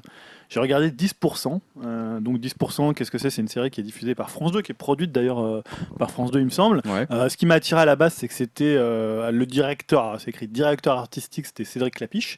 Donc moi j'ai amassé ce que fait Cédric Clapiche. Qui a réalisé le premier, je crois. hein. Même le troisième. oui. Parce qu'en fait, Ouais. alors le truc, c'est que moi je l'ai pris à partir du troisième épisode. Parce qu'en fait, sur l'application de France 2, tu peux pas, au-delà d'une semaine, tu peux pas revoir les épisodes. Donc je suis arrivé après, donc je pris. Alors euh, l'histoire en plus se suit pas forcément d'un épisode à l'autre, c'est-à-dire c'est l'histoire d'une agence. Euh, comment dire En fait, c'est une agence qui a des, euh, dont les clients c'est des stars de cinéma. Donc c'est Des agents, agence- quoi. C'est des agents, Une agence d'agents. Une, agence d'agents. Ouais, je sais pas comment on appelle ça. Une euh, boîte d'agents. une boîte d'agents. Voilà. Donc ils sont quatre. hein. Ça, ça commence suite au décès du- d'un des cofondateurs ou du fondateur de, de l'agence qui s'appelle Samuel.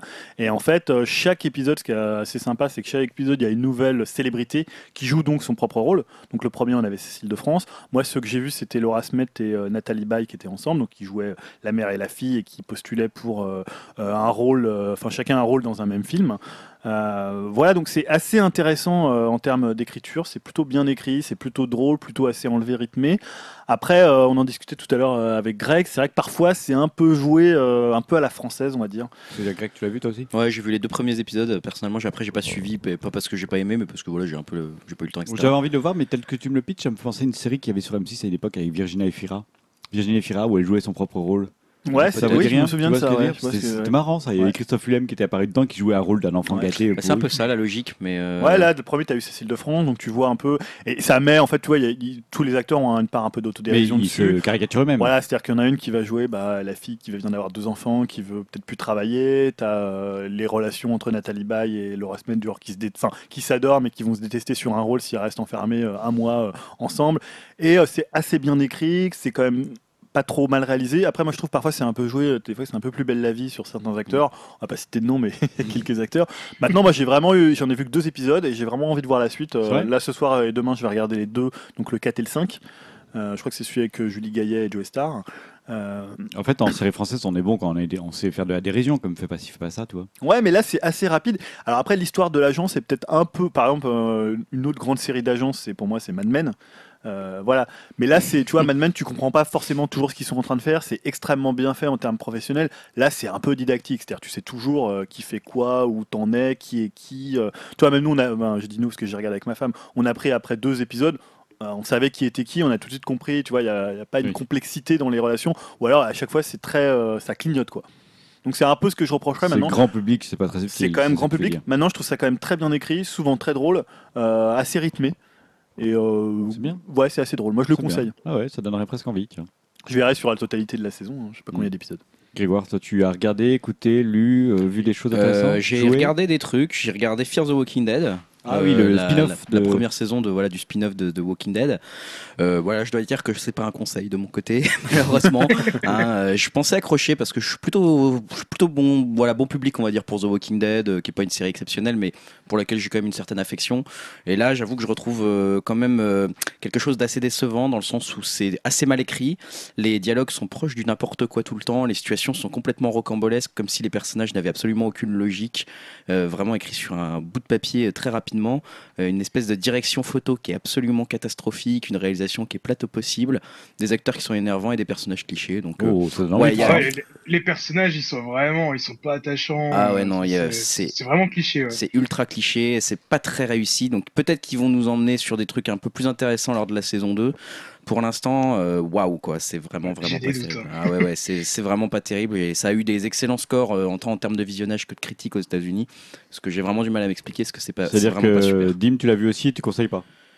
Ouais, bah, j'étais, euh, j'en avais déjà parlé euh, dans un ancien numéro. Ouais, enfin, c'est vraiment euh, Ah cliché. hyper, euh, hyper cliché. euh, ouais, enfin, c'est comme j'avais dit, je crois, c'était euh, voilà un peu euh, les films d'horreur, enfin le genre horrifique un peu pour les nuls, quoi. Ça, c'est Ouais. vraiment. euh, Les années 80 mal fait quoi. on a l'impression d'avoir vu ça mille fois, quoi. Et euh, je sais pas, j'ai vu un autre truc, mais est-ce qu'on a le temps d'en parler? J'ai vu Seul sur Mars au ciné. Ah bon, je sais pas si on tourne et tu Attends, on va donner la parole à Ok. Dim et puis on reviendra sur toi. Ça Dim, qu'est-ce que tu as vu, lu, joué, écouté cette semaine? Euh, bah, niveau série, j'ai fait deux trois petites sélections parce que j'en regarde quand même pas mal. Euh, bah justement, euh, The Walking Dead saison 6. Euh, Pas de spoiler, fait- s'il te plaît. Non, non, pas de spoiler.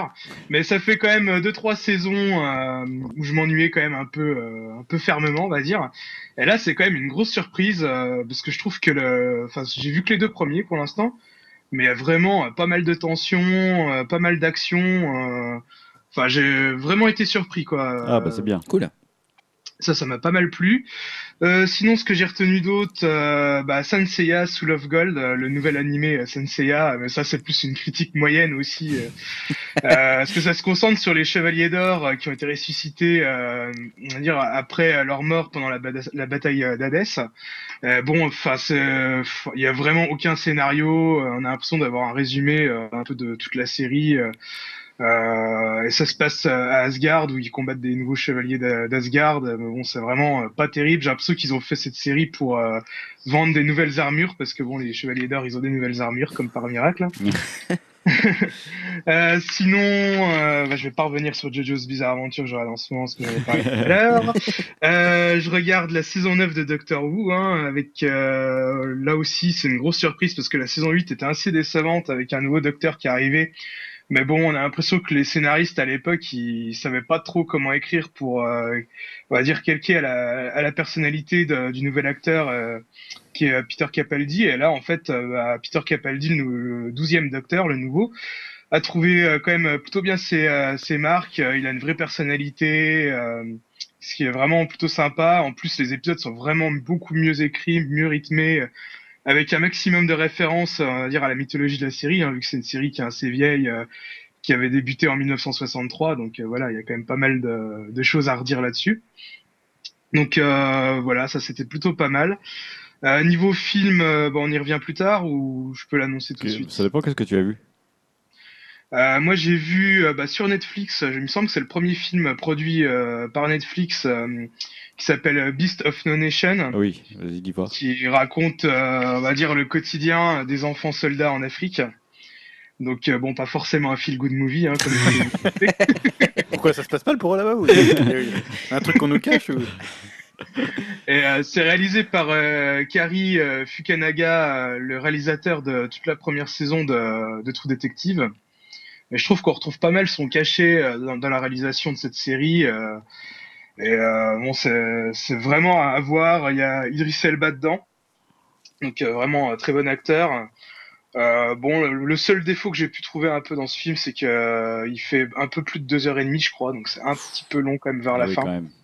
le dé... enfin voilà quoi. Je trouve que le film se découpe en deux parties où on découvre un peu le, le- les personnages des enfants. Et, euh, je trouve que c'était un peu la partie la, la plus intéressante. Puis on va dire leur, leur plongée euh, dans l'enfer euh, de la guerre quoi mais bon à la fin euh, ouais ça se concentre plus sur le personnage de Idris Elba euh, là c'est un petit peu moins bon mais ça reste quand même un excellent film que je conseille à tout le monde D'accord. Le, film de- le film produit par Netflix, ouais. Grégoire, donc tu, on va revenir sur. Euh, euh, Comme vous voulez. Seul sur Mars. Oui, On bah, est dans ok. les films. Euh, oui, bah, Seul sur Mars. euh, Alors, Qu'en dire bah, un, un bon, un bon film, un bon film euh, sans être un excellent film, on va dire. hein. Est-ce que tu t'es ennuyé comme le bande-annonce euh, Non, je me suis pas trop ennuyé, mais alors ce que je comprends pas, c'est qu'on a plutôt l'impression de regarder un documentaire ou un voilà ce genre de tr- tr- truc, donc à savoir un- plutôt un faux documentaire ou un épisode de Man vs Wild un peu. Je sais pas si vous avez déjà vu si, ce ouais genre c'est de vrai truc. que ça fait un peu ça fait un peu ça Ouais, voilà, vous, on regarde ça, on regarde ce- cet épisode-là, donc c'est intéressant. Il y a des problèmes qui se posent, Matt Damon les solutionne euh, ou pas. Enfin voilà, c'est un peu euh, la nouvelle, chaque rebondissement est intéressant. C'est pas un mauvais film, c'est plutôt bien joué. On sent que la- le- les acteurs euh, et la réalisation sont impliqués, mais euh, il y a une dimension, on va dire métaphysique ou, ou même intérieure du personnage qui est totalement absente.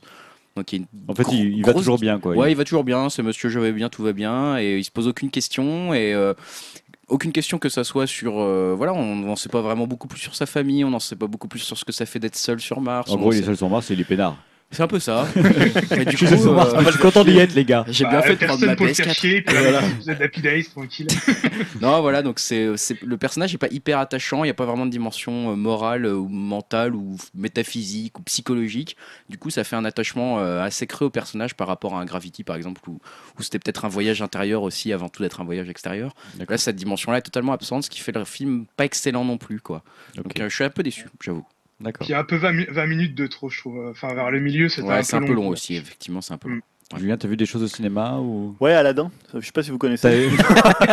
J'ai mis une super critique sur Allociné, vous direz voir ça. J'ai mis a 5 changé- étoiles. hein. Et moi, je suis prêt à gober, alors arrête de dire des choses comme ça. Non, j'ai rien vu. euh, T'as pas été au cinéma. ciné, t'as pas eu le temps? Est-ce que t'as joué à des jeux vidéo? Vas-y, si, au cinéma, si j'ai vu quoi euh, Mune, un truc pour les enfants, voilà. Mais bon, je vais pas en parler là. Jeux vidéo, est-ce que- à quoi tu joues en ce moment? Euh, Est-ce que tu as envie de nous parler de quelque De chose? musique plutôt. Bah alors, parle de musique. Ouais, parce bien. que en ce moment j'écoute pas mal, j'écoute pas mal d'albums, et notamment l'album des Libertines, hein, donc Mhm. le troisième album des Libertines après euh, 11 ans, euh, 11 ans d'absence euh, après le deuxième qui s'appelle The Libertine, c'est le premier Up the Bracket. Euh, c'est voilà, je suis un peu partagé parce qu'à la fois c'est un bon disque en termes musicaux, c'est-à-dire c'est pas t'as t'as souvent des retours de groupe qui sont tu te dis pourquoi ils sont revenus? Là c'est un bon album. Maintenant c'est un album un peu inoffensif qui sert pas à grand chose, qui est pas désagréable, mais quand t'as aimé comme moi les Libertines au tout début où c'était un groupe bah voilà qui qui se qui s'aimaient, qui se déchiraient, qui réglaient un peu leur compte sur disque. Là, tu sens que c'est alors c'est un peu surproduit. C'est le mec, je crois que c'est le mec qui a produit les One Direction. Euh, après, voilà, il peut produire la One Direction euh, pour l'alimentaire et Oui, avoir d'autres goûts, ou même aimer les One Direction. donc c'est pas le débat, il est pas là. Mais disons que la- le principe des Libertines, c'était toujours, c'était euh, pas sous-produit, mais c'était un peu, euh, on va dire entre guillemets, un peu bohème. C'est-à-dire, c'était, on, voilà, c'était un peu l'anarchie, euh, l'anarchie sur bande. Et là, c'est c'est très produit. Donc, euh, non, ça m'a amené à me demander, voilà, est-ce que il- cet album-là avait un intérêt? J'ai j'ai pas trouvé. C'est juste un bon album musical. hein. C'est-à-dire que vous- Peut-être que d'ailleurs, c'est le morceau que je mettrai à la fin, puisqu'on n'a pas de morceau, donc je mettrai un C'est morceau vrai. des Libertines. Bonne idée. Et ouais. voilà, il y a des bons, des bons morceaux dessus, mais euh, ça, voilà, c'est c'est pas aussi mauvais que certains l'ont dit, c'est pas aussi bon que certains l'ont présenté. Je trouve que c'est entre les deux, c'est un album auquel euh, on peut même passer à côté euh, sans que ça soit euh, dommageable et en même temps, c'est, je m'ennuie pas trop à l'écouter. Voilà, voilà, je suis un peu mitigé. Je me dis c'est très inoffensif, donc c'est un peu dommage pour les Libertines, qui quoi. était un groupe qui était, je vais pas dire qui était, qui était comment dire, subversif ou révolutionnaire, mais voilà. Et non, mais je me suis demandé, finalement, je me suis dit, est-ce qu'il y avait encore des musiques qui étaient subversives aujourd'hui depuis, finalement, je sais pas, le punk, le black metal, euh, voilà, des. Black Ebb. Ouais, voilà, je pense que Après le black metal, black M. le black M, la Le Black du black metal, c'est pas mal subversif.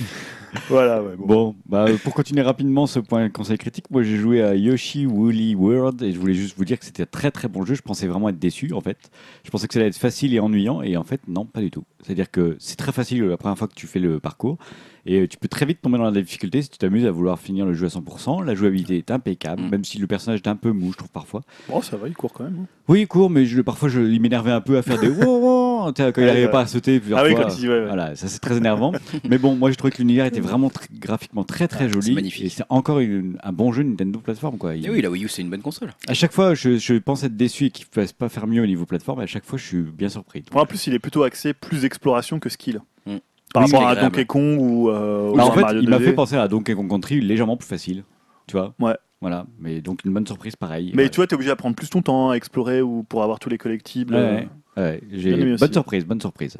Euh, Est-ce que vous voulez nous attirer sur d'autres produits ouais, culturels Dernière chose, bah, je, je vais reparler encore de Witcher 3. Ah non, on avait dit non, Julien. Hearthstone. Ah, putain. Ah, pour dire, j'ai fini l'extension qui est très très bien. Voilà, si vous avez aimé, bon euh, Ouais, bien. Ouais, si vous avez aimé l'histoire du Baron Sanglant, euh, voilà, c'est un peu dans le même esprit. C'est 20-25 heures pour tout faire euh, entre les quêtes bien. annexes, euh, la quête principale et les points d'interrogation qui sont quand même assez intéressants.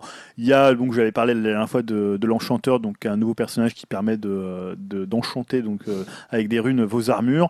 Euh, c'est un peu cher et pas super utile, mais euh, par contre il y a des nouveaux sets d'armures, notamment une nouvelle, deux nouvelles épées. Il y a euh, l'armure euh, Ophiri qui est vraiment très sympa. Et voilà, c'est une histoire un peu de malédiction, de pacte, je vais pas trop spoiler, mais qui est vraiment intéressant avec des personnages, un, une per- un personnage qui revient du numéro 1. Il y a un passage, il est beaucoup plus drôle qu'en fait que le jeu original, c'est-à-dire qu'il y a le passage du mariage, que pour ceux qui l'ont fait, ils comprendront qui est extrêmement drôle. Euh, voilà, je dis pas pourquoi, je spoil pas, mais voilà, c'est c'est très très bien vu et c'est très intéressant à jouer. Donc voilà, c'est une très bonne extension. Euh, moi, j'attends avec impatience aussi leur deuxième extension en février-mars, je crois. D'accord. Et voilà, bah, c'est un grand jeu, à part quelques petites lacunes, notamment des temps de chargement euh, super relou quand tu meurs, et comme euh, tu meurs quand même parfois, assez, enfin, quand même assez souvent dans, dans Witcher. Mais voilà, c'est pour moi pour l'instant le meilleur jeu de l'année, mais en même temps, c'est un peu un des rares auxquels j'ai joué, vu que j'ai consacré 5 mois sur 10. T'as pas dû beaucoup dormir, toi, t'as dû beaucoup jouer la nuit. Bah euh, oui, je joue la nuit, mais c'est surtout que j'ai rien fait d'autre pendant pratiquement 5 mois à part Yoshi Woolly World. Donc là, je vais rattraper, je vais jouer à Halo, à Tomb Raider et à Project 05. On, on essaie de faire tout ça en novembre. Gros mois de novembre. Ouais. Non, c'est bon, tout le Moi, monde- on, a, c'était on a fait le tour. On va, on va passer rapidement sur les sorties ciné. Hmm. Parce qu'on est très bavard aujourd'hui, hein, encore une fois. Je vais couper au montage. tout couper. Je vais couper pas mal de Le podcast va faire deux minutes. Sortie ciné, allez. Qu'est-ce qui sort le 4 novembre qui va attirer votre euh, attention?